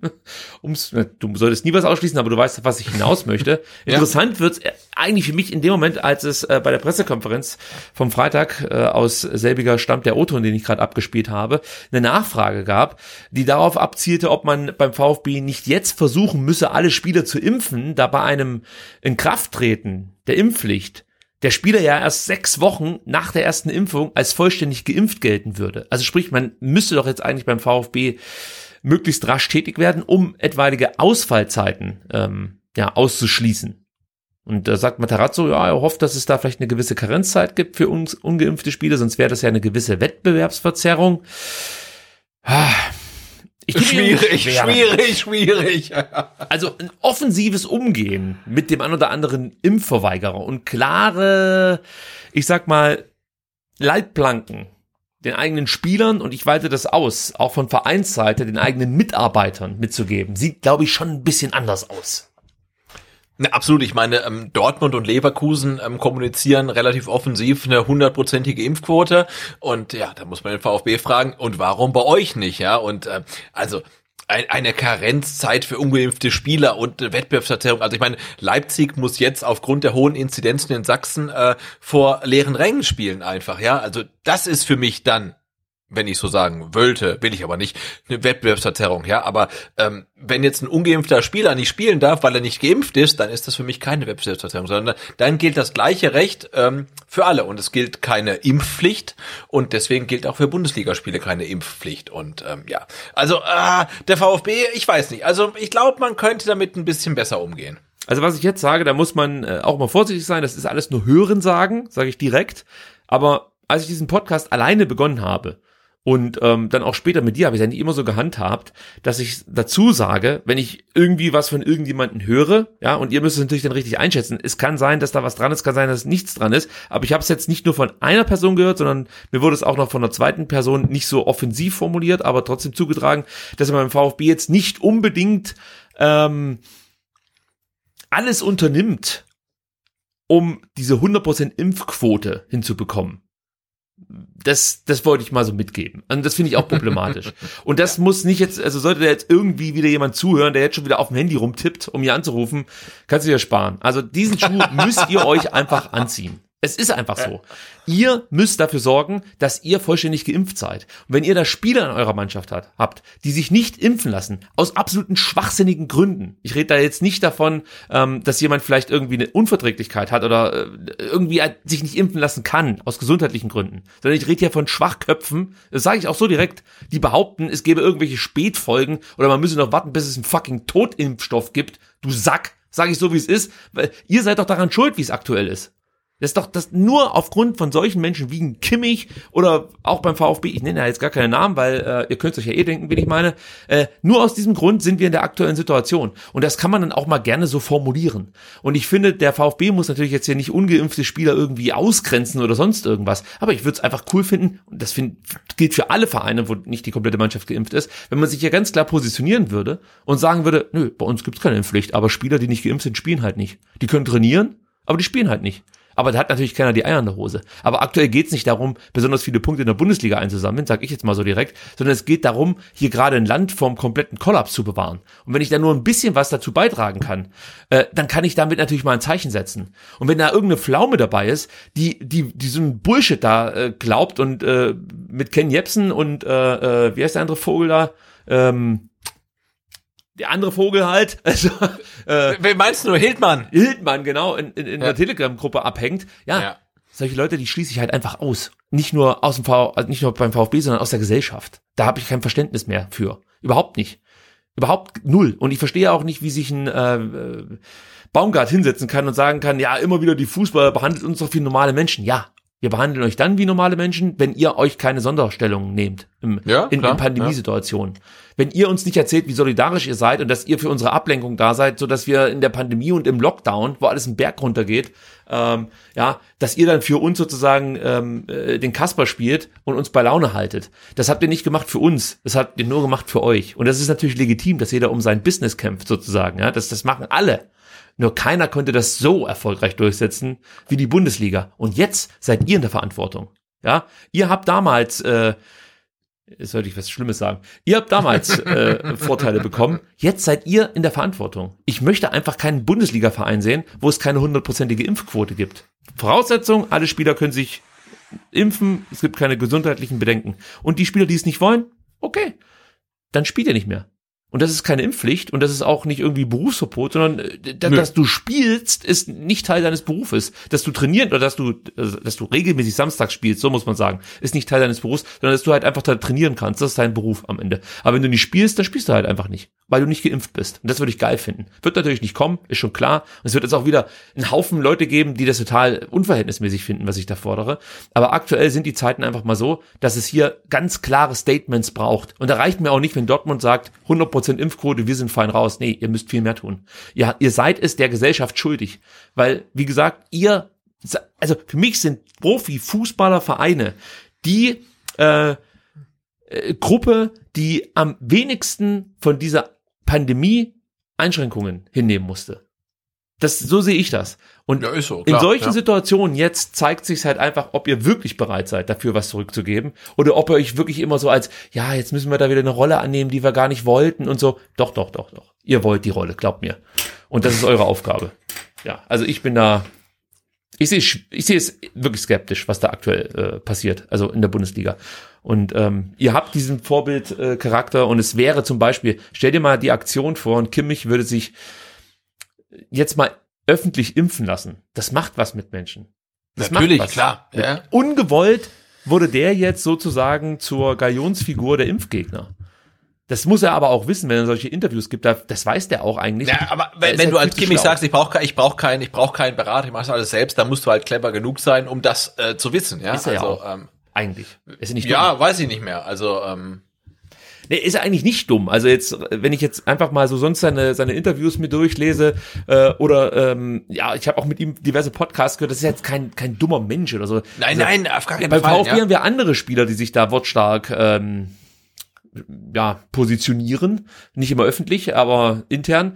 Ähm, die machen auf mich den Eindruck, als hätten sie jetzt vielleicht nicht äh, dieselben Bildungsaussichten und Chancen wie äh, Joshua Kimmich. Aber komm, das wird gemein, das, das, das braucht man jetzt hier an der Stelle nicht. Aber Impfpflicht, ich bin absolut dafür, für Profifußballer ähm, und von mir aus auch für die komplette Gesellschaft äh, ist das eigentlich längst überfällig. Und äh, ja, Menschen, die sich nicht impfen lassen wollen, die sollte man aus der Gesellschaft ausschließen. Jetzt sage ich so, wie es ist. Ich habe dafür kein Verständnis mehr. Hui! Ja, da, da skripieren die so. Leute. Deswegen. Ich habe echt ja? keinen Bock mehr darauf. Ohne Scheiß, es sterben Menschen, die nichts dafür können. Ja, ähm, du, ich bin auch, ich bin ja auch, ich bin auch müde, muss ich sagen. Ja, also gut, dann lassen wir es nämlich auch gleich, weil es ja, führt komm. ja auch zu nichts. Aber das also Thema, mü müde wegen der Impfdiskussion. Ich, ich weiß, ähm, ich weiß aber auch grundsätzlich. Aber das Thema beschäftigt uns trotzdem, also Corona. Denn, oh ja. äh, es geht natürlich jetzt hier um Stadionauslastung und so weiter und so fort. Wir haben vorhin schon mal gesagt, jetzt ähm, ja, können wir eigentlich davon ausgehen, dass der VfB das Stadion nicht mehr voll auslasten darf. Damit war auch ein Stück weit zu rechnen. Ähm, ja. Schon im Vorfeld dieser Entscheidung gab es allerdings ein Interview oder eine Aussage von Thomas Hitzesberger, die ich jetzt auch ganz kurz noch mit dir diskutieren möchte. Und zwar sagte Thomas Hitzesberger, eine neuerliche pauschale Reduzierung von Stadionkapazitäten würde unsere wirtschaftliche Situation existenziell verschärfen und wäre auch in Bezug auf die Pandemiebekämpfung der falsche Weg. Denn es würde die Impfkampagne konterkarieren, wenn Geimpfte und Genesene nicht ins Stadion dürfen. So, Sebastian. Ich sag mal, Diskussion ist hiermit eröffnet. Siehst du so ja. wie Thomas Hitzesberger? Nein, natürlich nicht, aber ich glaube, als CEO des VfB Stuttgart 1893 äh, AG, also der 1893 AG, muss er das sagen, auf jeden Fall. Ähm, aber ich sag, äh, nee, das, das stimmt halt nicht. Also wenn das RKI sagt, äh, wir sollten Großveranstaltungen meiden, dann, also ich nach wie vor äh, glaubt dran. Also dann, äh, die Leute haben recht und dann ja, ist es nicht angesagt, jetzt irgendwie dann zu 25, zu 30.000 in Stadion zu pilgern, sondern dann sollten wir es wirklich vermeiden. Und natürlich ist das natürlich nicht gut für den VfB und da muss der CEO auch sagen, ah, nee, das mag ich nicht. Ähm, ja, aber ähm, ja, ich bin da eher beim, EK, beim RKI als beim Hitz. Für mich ist es aber ähm, nicht ehrlich genug, muss ich ganz ehrlich sagen.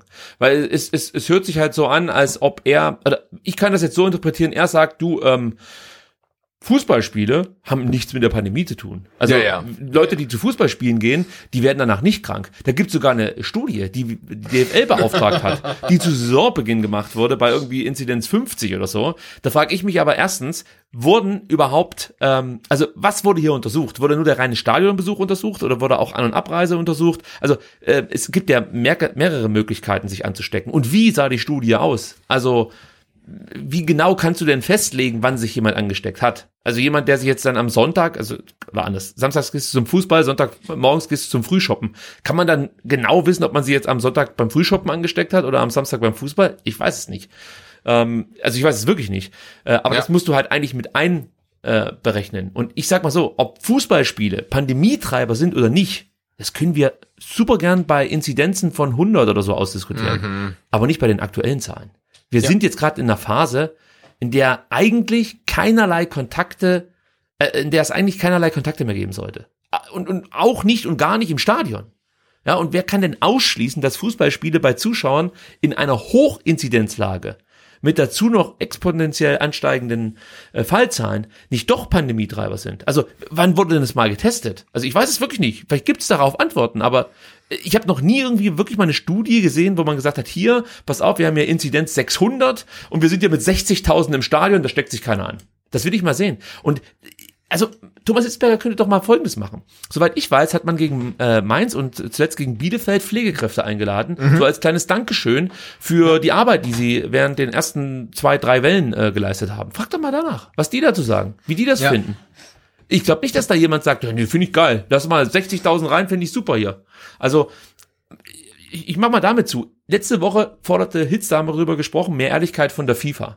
Und das Gleiche fordere ich jetzt auch von Thomas Hitzesberger. Es wäre aus meiner Sicht ehrlich gewesen, wenn man sagt, wir brauchen die Kohle und hoffen einfach auf die Vernunft jedes einzelnen Stadionbesuchers. Sprich, wir können nicht garantieren, dass unsere Stadiongäste Masken tragen. Wir können nicht mal garantieren, dass sie wirklich geimpft wurden, weil es halt mittlerweile Hunderttausende von gefälschten Impfpässen äh, gibt in Deutschland ähm, und du nicht mehr hundertprozentig weißt, ob derjenige, der gerade dir den Impfpass zeigt und äh, gegen Corona geimpft wurde, auch wirklich gegen Corona geimpft ist.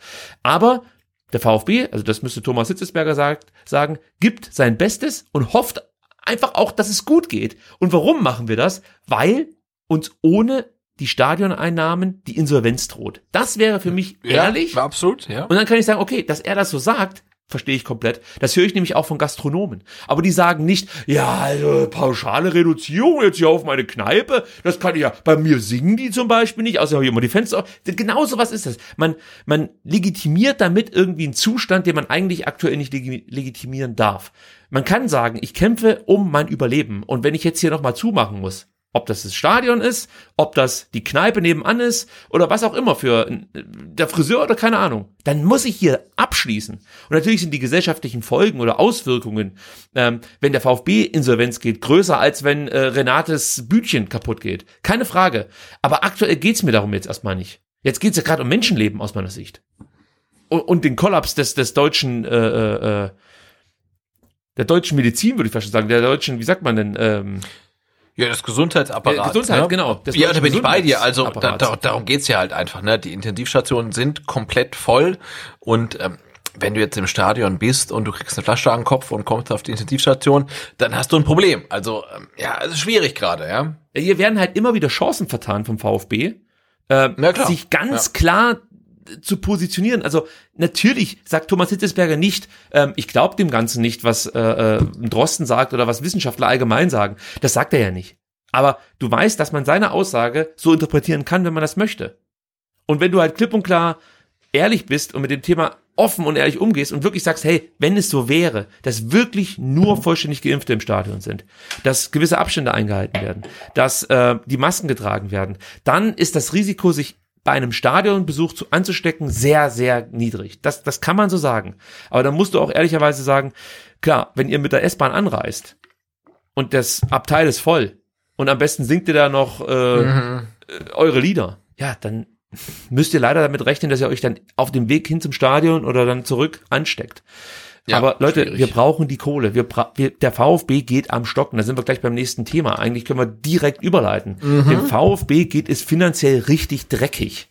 Also Thomas Hitzesberger und äh, unser neuer Finanzvorstand Dr. Thomas Ignazi haben das ähm, finde ich sehr, sehr gut formuliert. Jetzt ähm, am Freitag gab es ein Interview bei den Stuttgarter Nachrichten und Ignazi bringt es direkt auf den Punkt. Der VfB verzeichnet seit Beginn der Pandemie 80 Millionen Euro an Umsatzverlust. Das muss man sich mal vorstellen. Das sind nicht mal zwei Jahre. Da, da ballern die zwei Ausgliederungen äh, in den Wind oder schießen die in den Wind. Ja. Hitzesberger sagt dazu noch, Sebastian, es ist nochmals deutlich gewachsen, also ähm, der Umsatzverlust.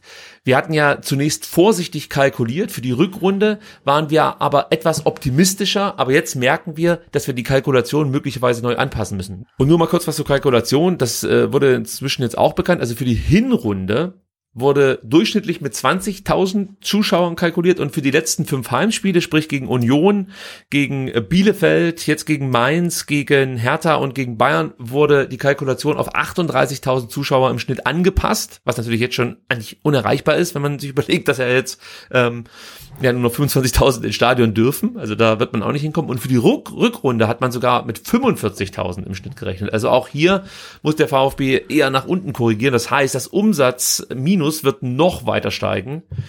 Und da sind wir eben bei genau dem Punkt, den ich ja vorhin machen wollte. Unter diesen Voraussetzungen geht es hier einfach wirklich ums Überleben für den VfB. Und ich glaube, so deutlich kann man das auch sagen und muss nicht irgendwie so drum rumschwurbeln, sondern kann das direkt auf den Punkt bringen. So sehe ich's. Ich weiß nicht, bin ich da schon wieder zu kritisch? Wahrscheinlich ja, Sebastian. Nee, klar, du brauchst du brauchst halt Geld einfach, ne? Und ähm, die ähm, nahe, naheliegendste Lösung wäre ein Investor. Ja, das kann man so sagen, aber das ist Oder? nicht so leicht. Ja, also klar, ja. aufgrund der hohen Verluste wäre jetzt ein neuer Investor eine willkommene Soforthilfe. Da gab es natürlich auch die Frage, ähm, ja, wo steht man da aktuell in Sachen Investorensuche? Und Ignazi sagt, wir sind in Gesprächen. Dabei äh, geht es nicht nur um finanzielle Rahmenbedingungen, sondern auch um Werte und Strategie. Passen sie zum VfB? Handelt es sich hier um einen strategischen Partner oder um einen Finanzinvestor?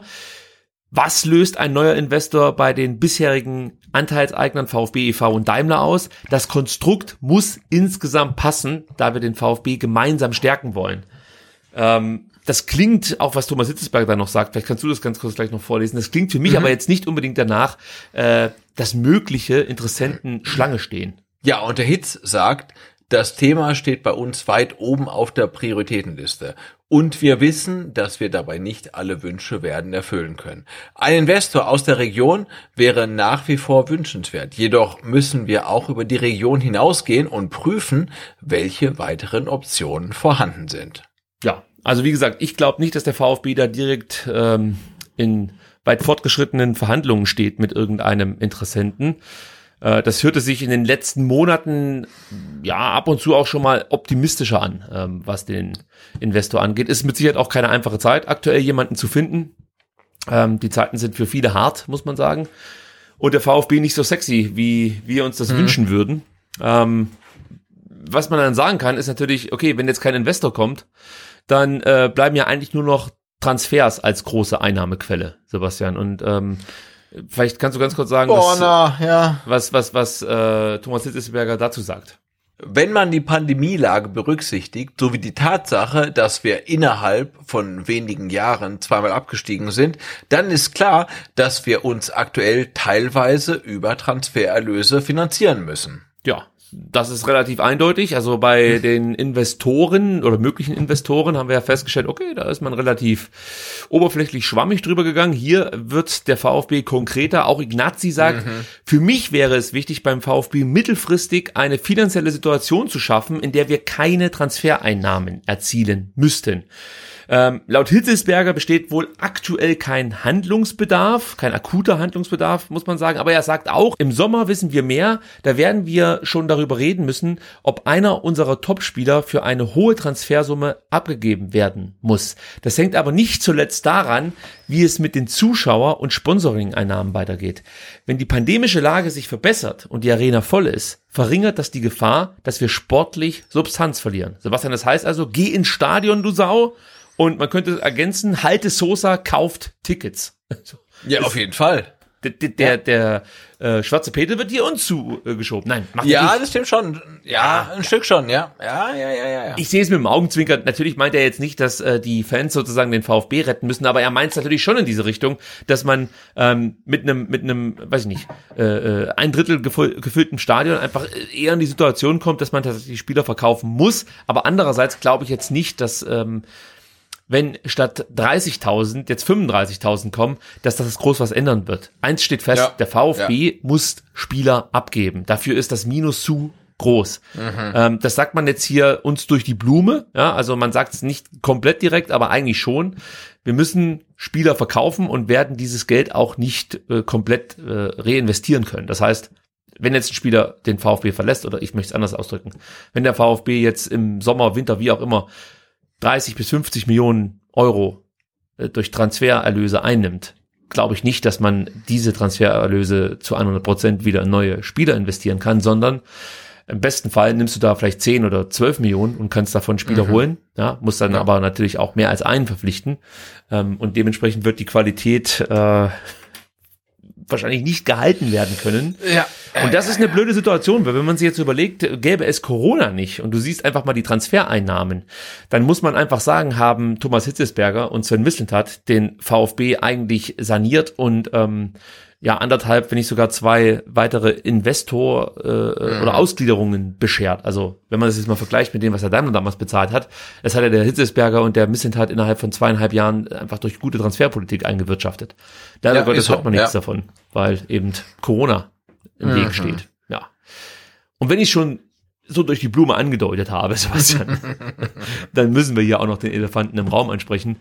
Borna Sosa ist vielleicht das erste Opfer Ja. dieser Problematik beim VfB Stuttgart. Ich sag gleich vorweg, die Quellenlage ist kompliziert.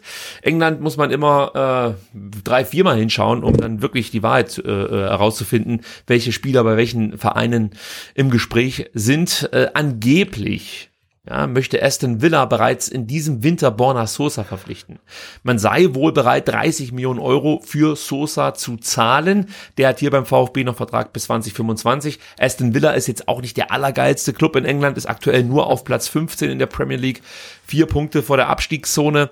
Ähm, was natürlich interessant ist für einen Spieler wie Borna Sosa, ist wahrscheinlich die Möglichkeit, dass du mal ähm, ja mit Steven Gerrard zusammenarbeiten kannst. Also ist natürlich schon verheißungsvoll. Äh, du hast richtig gute Spieler da im Verein. Ähm, mir fällt jetzt spontan Leon Bailey ein, der ja ähm, von Leverkusen nach ähm, zur ersten Villa gewechselt ist. Und übrigens habe ich gesehen, ein Konkurrent äh, für Borna Sosa, sollte er diesen Wechsel tatsächlich wahrnehmen, wäre Ashley Young. Ich wusste gar nicht, dass er überhaupt Oh. noch Fußball spielt. Ja, ihr kennt ihn natürlich wie, von wie, Inter. wie, wie alt ist der? 42? Ich weiß nicht, 36, 37, Okay. vielleicht auch 38, aber ähm, da war ich schon äh, sehr erstaunt. Der andere Linksverteidiger heißt Matt Target, den kenne ich aber ehrlicherweise äh, nicht. Und natürlich Ersten Villa, muss man noch erwähnen, ist natürlich der Ex-Club von Thomas Hitzesberger, ohne dass ich da jetzt Natürlich, was, ja. äh, hineininterpretieren möchte. Sebastian, du oder ich möchte anders anfangen. Ähm, ich habe auf Instagram unsere Instagram-Follower gefragt, wäre ein solches Angebot unmoralisch genug, um es anzunehmen? Und ähm, ja, das war eine spannende Abstimmung. Insgesamt haben ähm, äh, sechs, 700 Leute fast an dieser Abstimmung teilgenommen. Okay. Ähm, und die Mehrheit sagt, ja, müssen wir machen. 53 Prozent sagen, ja, wir müssen Borna Sosa verkaufen. 47 Prozent sagen, nein, äh, bitte nicht verkaufen. Wie siehst du es denn, Sebastian? Äh, niemals. Oder erst ab äh, 40 Millionen Euro. Also die Summe finde ich, finde ich, finde ich, finde ich okay. Muss ich sagen, wie es ist. Also wenn ich die Möglichkeit habe, 30 Millionen Ja, für. Borna Sosa ja. zu bekommen, Ja, natürlich. muss ja. ich, muss ich glaube ich einschlagen. Ähm, Ja. Man, man hat, man hat das Problem, du gibst halt wieder brutale Qualität ab. Ja. Also du kannst Ohne Ersatz zu haben, ist das Ding halt, ne? Äh, und du wirst den auch nicht bekommen. Also, Nee. d- außer du hast halt wieder irgendwie so ein glückliches Händchen, wie es Misseltat schon mehrfach hatte. Ähm, Fakt ist aber eins, du musst für Ersatz sorgen, weil es gibt eigentlich keinen, der Ja. den linken Wingback so spielen kann wie Sosa. Du hast natürlich Spieler, zum Beispiel auch ein Fürich, der könnte über links kommen, auch ein äh, Mamouche könnte über links kommen, ähm, ein Kulibadi natürlich, aber die haben natürlich defensiv ihre ihre Probleme und die sind größer als die, die Borna Sosa äh, vorzuweisen hat. ja. Dazu kommt, dass die halt einfach nicht diese ähm, Vorbereiterqualitäten haben wie ein Borna Sosa. Ähm, und das ist halt das Problem. Also die Kohle ist extrem verlockend, aber die Substanz, die sportliche, die du verlierst, das ist schon, also Dancing with the Devil hat äh, Ja. mal eine berühmte Sängerin, ich überlege gerade, war das tatsächlich, äh, äh, wie heißt die denn jetzt hier nochmal, die, die dieses Selbstbefriedigungslied gesungen hat? Wie hieß denn die nochmal? Yeses, ich weiß es noch nicht. Also, Das muss ich jetzt aber, das gibt's doch gar nicht. Äh, Danny Minogue war's nicht. Also, es war später. Wie hieß die denn nochmal, wenn wir es willen? Äh, Warte, ich komme nicht drauf. Ich, ich google, ähm, die die YouTube-Serie hieß Dancing with the Devil. äh, Danny Levato. Demi Levato, Ja. natürlich. Demi Levato war's. So, jetzt haben wir das auch noch geklärt. Ja, also es ist ein ähm, Ritt auf der Rasierklinge. Ich hätte es gleich so sagen sollen. Ja, also. Also, jetzt warten wir erstmal ab, was dran ist. Ich möchte jetzt mal behaupten, wenn es stimmt, dass Aston Villa 30 Millionen für Sosa zahlt, diesen Winter, dann wird Borna Sosa den Verein verlassen, vorausgesetzt er möchte es. Ja, Ich glaub glaube, der. VfB kann sich nicht leisten, so ein Angebot aktuell auszuschlagen. Und es wäre bitter. Aber es wird sowieso, es wird sowieso äh, so kommen, dass, dass Spieler den VfB verlassen werden. Und Borna wird nicht der einzige Spieler sein, der uns 2022 verlässt. Das wird noch ein paar Mal wehtun. Also solange äh, die Corona-Situation so ist, wie sie ist, wird der VfB nur über diese Transfers ähm, ja, vielleicht sogar die Insolvenz verhindern können. Und wir können von Glück sagen, dass wir nicht so marode dastehen wie Bremen oder Schalke, die ja noch nicht mal sportliche Substanz haben, die sie zu Geld machen können. Ähm, ich weiß nicht, ob das jetzt gut finden soll oder nicht, aber es ist halt, wie es ist. Sir Missentat hat sich übrigens auch geäußert, äh, grundsätzlich zum Thema Wintertransfers. Er meinte, wir haben aktuell keine Zugänge geplant. Normalerweise sind im Januar alle Spieler wieder fit und der Konkurrenzkampf wird dementsprechend intensiver. Wenn tut sich eher etwas auf der Abgabeseite. Also der deutet auch schon an, dass da vielleicht was passieren kann, wobei ich zunächst dachte, er meint damit Spieler wie ja, Philipp Clement oder vielleicht ein Eric Tommy. Jetzt ist es dann vielleicht Borna Sosa. Aber mal abwarten, vielleicht kommt es auch ganz anders. Und es gibt ja auch ein paar gute Nachrichten, was den Kader angeht. Denn der VfB Stuttgart hat ähm, den Vertrag von Mo Sanko verlängert. Der lief ja eigentlich 2023 aus. Wir haben ähm, ja in einer Folge vor ein paar Wochen schon mal darüber gesprochen, dass man eigentlich nicht äh, unbedingt mit diesem Spieler in das letzte Vertragsjahr gehen sollte. Ja. Der VfB hat sich dran gehalten, ähm, dass man das nicht macht. Man hat dann direkt verlängert, wie gesagt, bis 2026. Aktuell fährt er, fährt er ja aufgrund eines Totalschadens des Kapselbandapparats im äh, linken Kniegelenk aus. Äh, kann deswegen dem VfB nicht helfen, aber man ist sich da schon relativ sicher, dass Mo Sanko nach überstandener Verletzung ja definitiv wieder eine große Hilfe sein kann für den VfB. Und Sven Missentat hat das Ganze dann auch nochmal mit einem schönen Zitat unterfüttert. Er meinte nämlich, Mosanko bringt alle Eigenschaften und Voraussetzungen mit, um dauerhaft den Sprung in den Profibereich zu schaffen und sich zu einem Top-Angreifer zu entwickeln. Neben seinen fußballerischen Fähigkeiten stechen dabei besonders seine Mentalität und sein Fleiß hervor. Mo hat sich auch von der schweren Verletzung nicht aus der Bahn werfen lassen und arbeitet unermüdlich an seiner Rückkehr. Also, dass man beim VfB wirklich viel von Mosanko hält, das wissen wir, glaube ich, nicht erst ja. ähm, seit diesem Statement. Aber das hört man heraus, ja. Ja, was man, was man halt ähm, hier definitiv mitnehmen kann, ist, dass er auch aktuell ähm, ja vielleicht nicht die oder den Schockmoment hatte, äh, mhm. wie zum Beispiel Silas, der ja ein paar Wochen brauchte, um ja. diesen Kreuzbandriss auch mental anzunehmen. Und bei Mosanko hast du das Gefühl, dass der äh, zehn Minuten nach der Verletzung, also das ist natürlich mhm. jetzt von mir extrem zugespitzt und übertrieben, ja. ähm, äh, keine Ahnung, den Oberkörper weiter trainiert hat. So sieht zumindest aus auf diversen Bildern, dass er da so. seine Energie reingesteckt hat. Ja, also coole Verlängerung, wichtiges Zeichen. Ich sage das immer wieder, wenn du mit solchen herausragenden Talenten verlängern kannst, ist es auch für andere Spieler vielleicht ähm, ein Zeichen, äh, beim VfB nochmal zu verlängern. Also ja. ich, ich finde das immer gut, wenn man das hinbekommt. Und ich finde es auch äh, gar nicht so schlecht, wenn man das in solchen Situationen dann forciert, äh, weil natürlich der Spieler dankbar ist, wenn er da ein Stück weit Sicherheit hat bei solchen schweren Verletzungen. Ich habe ja auch gehofft, dass Silas äh, vielleicht noch mit so einem mit so einer Vertragsverlängerung ähm, mhm um die Ecke kommt, aber bislang ist das nicht der Fall. Aber ich habe es ja schon mal gesagt, vielleicht gibt es noch ein Weihnachtsgeschenk beim VfB. Henry Chase, Sebastian, war bei uns mal Thema, weil er beim Probetraining war im September. Ich weiß noch yes. nicht mehr, was bei der U21 oder bei der U19, das habe ich tatsächlich vergessen. Es handelt sich hier um einen Innenverteidiger aus Japan, der für die Shochi High School Fußball spielt. Ja, der VfB hat Interesse er hat einen guten Eindruck hinterlassen äh, beim Probetraining und ähm, wenn das stimmt, was man so hört, würde der VfB diesen Spieler gerne verpflichten. Problem ist nur, es gibt noch ein paar andere Vereine, die den auch ziemlich cool finden.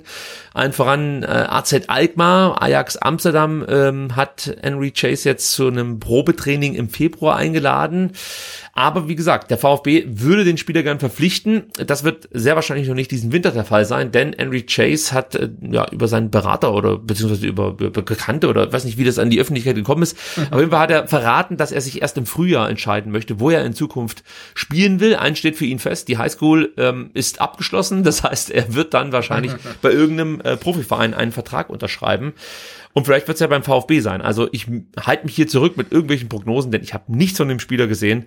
Ähm, ich habe auch ganz ehrlich äh, bis auf irgendwelche Forenbeiträge nicht allzu viel über diesen Spieler gefunden. Und diese Forenbeiträge ähm, würde ich jetzt nicht als valide Quelle bezeichnen. Deswegen warten wir einfach mal ab, was da in den nächsten Monaten so passiert.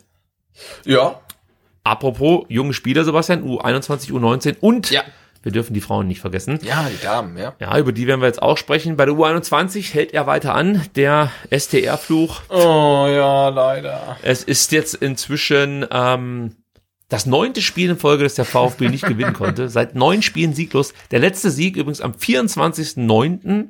Damals in Balingen und die Corona-7-Tage-Inzidenz lag damals bei 62,5. Das zeigt schon, wie die, die guten ist. alten Zeiten, ja. Mann, ja, am vergangenen Samstag hat man es wieder nicht geschafft. 0-1 gegen Ulm.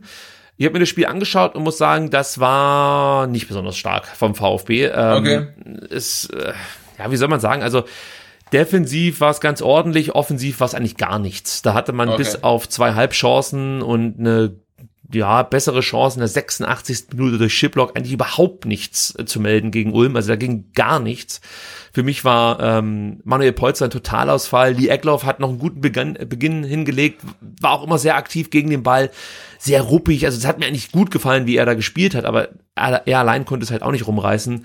Kuol war nicht richtig in, im Spiel, wurde auch nicht gut in Szene gesetzt, muss man sagen. Also man hat sozusagen nach vorne wirklich kaum Gefahr erzeugen können. Defensiv, wie zuletzt eigentlich auch, war es ganz okay. Es waren immer mal wieder so ein paar Aussitzer mit dabei. Es ging gleich los mit Magliza, der in der ersten Minute ähm, einen Ball verstolpert hat. Das hätte eigentlich schon das, das 1-0 für Ulm sein müssen.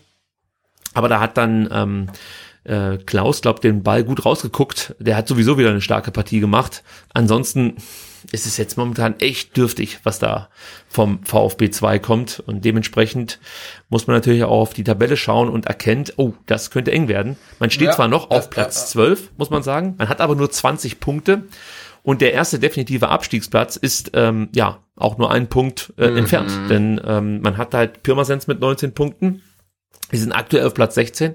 Was man auch nicht vergessen darf, ähm, von den drei Mannschaften, die jetzt noch zwischen Stuttgart und Pirmasens stehen, hast du halt Groß Asbach als Team mit äh, zwei Spielen weniger. Die haben ja. gerade eine Corona-Problematik, deswegen fallen da regelmäßig die Spiele aus. Das heißt, wenn die äh, nur ein Spiel gewinnen, ja, äh, dann sind die schon am VfB vorbeigezogen. Äh, dann hast du Koblenz, die jetzt gegen Groß Asbach hätten spielen sollen. Wenn die ihre äh, Partie äh, unentschieden gestalten, sind sie auch am VfB dabei vorbei. Und dann reden wir halt nicht von Platz 12, sondern plötzlich von Platz 14. Und das wäre ja auch ein, äh, unter, unter gewissen Umständen auch ein Abstiegsplatz. Also man muss jetzt, darauf will ich eigentlich hinaus, mal aufs Gaspedal drücken. Mhm. Äh, ich weiß nur nicht, ob dem VfB das jetzt am kommenden ähm, Samstag gegen Koblenz gelingen wird. Aber man muss es eigentlich schaffen. Koblenz Punkt gleich mit dem VfB Stuttgart. Wie gesagt, ein ja. Spiel weniger. Man muss es eigentlich schaffen. Also dieses Spiel musst du jetzt ziehen. Ansonsten steckst du da hinten wirklich voll im Schlamassel drin. Äh, und es wird immer schwerer, da rauszukommen. Also du hast jetzt, ähm, ich würde schon sagen, drei, äh, lass mich mal schauen, wo steht Astoria Waldorf? Ja, eigentlich doch wirklich vier Spiele jetzt nochmal bis Weihnachten, ähm, die ganz, ganz entscheidend sein werden. Weil es sind direkte Konkurrenten. Koblenz, wie gesagt, punktgleich ein Spiel weniger hinter dem VfB. Dann ähm, spielst du gegen Hoffenheim. Die stehen aktuell auf Platz 14, also zwei Spiele hinter dem VfB. Ja. Du darfst diese Spiele nicht weniger. verlieren. Ja. Dann hast du Hessen-Kassel, ja. die zwei Punkte vor dir stehen. Äh, und am äh, letzten Spieltag spielst du dann, also beziehungsweise am letzten Spieltag vor Weihnachten spielst du dann gegen Astoria Waldorf. Auch die stehen ähm, nur mhm. einen Punkt vor dir. Also das sind jetzt Gegner in den Regionen, in denen sich auch der VfB tabellarisch tummelt. Und du solltest jetzt hier ähm, ja nicht deine neun Spiele Sieglos-Serie auf äh, ja, 13 Spiele ohne Sieg anwachsen lassen, weil dann wird's wird's heftig. Also ja. Frank Fahrenhaus hat da eine große Aufgabe vor sich, das kann man schon mal sagen. Oh ja. Ähm, U19, ähm, da muss man erstmal sagen, das Viertelfinale des DFB-Pokals der Junioren ähm, wurde ausgelost und der VfB trifft am 11. Dezember zu Hause in Stuttgart auf Fortuna Düsseldorf. Das ist ein okayes Los. Also ich glaube, mhm. das kann man schaffen. Und wenn man so gut drauf ist wie die letzten Wochen ähm, bei den A-Junioren in der Bundesliga, dann sollte Düsseldorf auch schlagbar sein für den VfB Stuttgart. Im Ligabetrieb läuft es wirklich besonders rund. Äh, da oh, gewann ja. man jetzt äh, gegen Eintracht Frankfurt, die vor diesem Spieltag ja auch oben angeklopft haben, mit 3 zu 0. Und ähm, ja, ich muss dich nicht fragen, weil du weißt es eh, für mhm. die Zuhörer, Dreifach-Torschütze Thomas Castanaras. Wer sonst? Unglaublich der Typ. Also der zerballert wirklich die Junioren-Bundesliga hier aktuell. Vielleicht noch eine Randnotiz. Jürgen Kramny, der ja eigentlich die U19 der Frankfurter trainiert, der konnte mhm. nicht mit nach Stuttgart reisen. Der hat sich nämlich mit Corona infiziert. Und Ach, ja, guck. also Moment, nicht, dass ich jetzt Bullshit erzähle. Vielleicht war er auch nur Kontaktperson. Aber nee, wenn du geimpft bist, musst du ja nicht in Quarantäne. Okay, dann ist er nicht geimpft, würde ich behaupten. Oder? Entweder ja, hat er Corona, nee, pass auf, jetzt müssen wir vorsichtig sein, genau. Entweder er hat Corona trotz Impfung, aber wenn er eine Kontaktperson wäre, ist es doch, glaube ich, so, musst du, ähm, wenn du vollständig geimpft bist, nicht in Quarantäne. Weißt du das? Ja, das ist, das ist so, ja. Also jetzt gehen wir mal besten Fall, ne, ich weiß nicht, wie ich das ausdrücken soll, aber ich glaube, er ist geimpft und ähm, hat Corona. Also, das war ja, einfach mal so. dabei. Ja. Äh, tabellarisch äh, sieht so aus, der VfB ist weiterhin auf Platz zwei, hat ein Spiel weniger als der Tabellenführer 1. FC Nürnberg, die ich, also ich schätze sie eigentlich gar nicht so stark ein, aber sie haben jetzt auch wieder gegen Bayern München gewonnen. Ähm, die sind gut die alles gewinnen, ne? Ja, ja. Also, äh, ja, ich bin weiterhin optimistisch, dass der VfB Stuttgart trotzdem an Nürnberg vorbeiziehen kann. Man muss natürlich auch so ein bisschen nach hinten schauen. Da hast du mit der Spielvereinigung Unterhachingen mhm. richtig gut aufgestellten, ähm, ja, ist fast sagen, Überraschungsverein vorne mit drin. Mainz ist natürlich Der Aufsteiger, auch wieder, ne? Ja, ja. Oder? Ja, ja. Mhm. Aber die investieren wirklich viel in die Jugendarbeit, also das trägt direkt Früchte. Und Mainz musst du auch immer nennen. Ähm, die zwar ein Spiel mehr haben als der VfB Stuttgart, aber ja, also auch immer eine Mannschaft, die man noch auf dem Zettel haben muss. Ähm, aber ich gehe davon aus, dass der VfB äh, doch gute Chancen hat, diesen Titel sich zu sichern. Weiter geht's am Samstag gegen Hoffenheim in Hoffenheim. Äh, Die sind aktuell auf Platz 5, wollen natürlich äh, an den VfB ranrutschen, könnten das mit einem Sieg, aber wir haben Thomas Castanaras, es kann eigentlich nichts schiefgehen.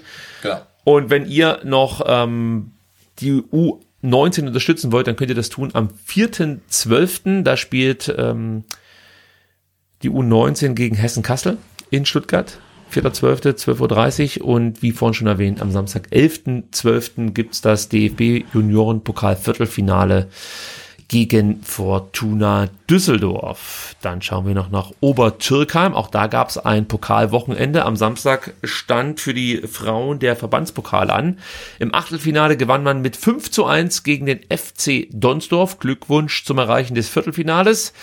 Tja, und im Ligabetrieb hatte man natürlich spielfrei. Forstern gewann allerdings am Sonntag gegen München. Deshalb sind die Obertürkheimerinnen jetzt Vorletzter. Aber die gute Nachricht ist, mit einem Unentschieden am nächsten Spieltag können sie Platz 7 zurückerobern und äh, wir hoffen natürlich auf einen Sieg. Da kann man zwar nicht höher springen als Platz 7, aber man würde den Abstand zu Platz 8 und 9 natürlich ähm, deutlich vergrößern. Und ähm, ja, am Sonntag, ich habe es schon gesagt, 28.11. steht dann das letzte Spiel der Hinrunde gegen den Tabellenletzten aus, aus Kreilsheim an. Danach geht es für die Mädels äh, bis Mitte März in die Winterpause. Also wir drücken nochmal die Daumen, dass am Sonntag drei Punkte in Obertürkheim bleiben. Gut, Sebastian, dann habe ich noch einen kleinen Rauschmeißer. Ja, komm. Und zwar geht es um den Freundeskreis. Der VfB-Freundeskreis. der Freundeskreis, ist endlich ja. mal wieder Thema bei uns. Aber ihr müsst euch keine Sorgen machen, es gibt keine großen Probleme. Der VfB-Freundeskreis hat nämlich am Dienstag auf seiner Mitgliederversammlung einen neuen Vorstand gewählt. Ähm, ja, dieser besteht satzungsgemäß aus fünf Mitgliedern und ähm, die stellen sich alle zwei Jahre zur Wahl und es gibt einen neuen Vorsitzenden, denn der berühmte und berüchtigte Jürgen Schlenzog ist nicht mehr Vorsitzender. Dafür ein anderer, den wir auch kennen beim VfB Stuttgart, nämlich Markus Scheurer. Der wollte noch ins Präsidium des VfB Stuttgart im vergangenen Sommer. Jetzt ist er erster Vorsitzender beim VfB Freundeskreis und ich behaupte jetzt einfach mal, dass das ähm, gar nicht so schlecht ist für den Freundeskreis. Es macht den Freundeskreis gleich etwas sympathischer, muss ich sagen, oder? Ja, es macht ihn viel sympathischer, würde ich Okay. sagen. Aber ja, gute Wahl. Also glaube ich auch, ja. Die restlichen Vorstände Markus Holtschuh, Jochen Metz und Manfred äh, Buschatzke. Ich glaube, außer Buschatzke ist dir da sonst noch einer der beiden irgendwie bekannt? Nee, nicht wirklich. Nee, nee, Ja. nee. Und neuer Schatzmeister ist äh, Marcel Schöll, der übernimmt das dann sozusagen von Markus Scheurer. Ich merke sowieso, es, es gibt äh, bei den bei den Freundeskreislern im Vorstand ähm, viele Männer mit dem Vornamen M und vor allen Dingen viele Männer. Ja, und viele Markus, äh, ja. Ja, Markus ist ein guter Name, genau. Gut, Sebastian, dann sind wir durch. Yes. Doch wieder relativ lang. Ähm, Ja. ja, aber es gab auch viel zu besprechen. Ich äh, würde sagen, ich setze mich direkt dran, ähm, erarbeite ein neues Konzept für die Nachbesprechung für Spiele. Das, das, äh, was ich heute versucht habe, das ging wieder in die Hose. Also ich würde ja gern irgendwo so bei 30 bis 40 Minuten rauskommen, aber es scheint einfach nicht möglich. Wir haben zu viel zu sagen.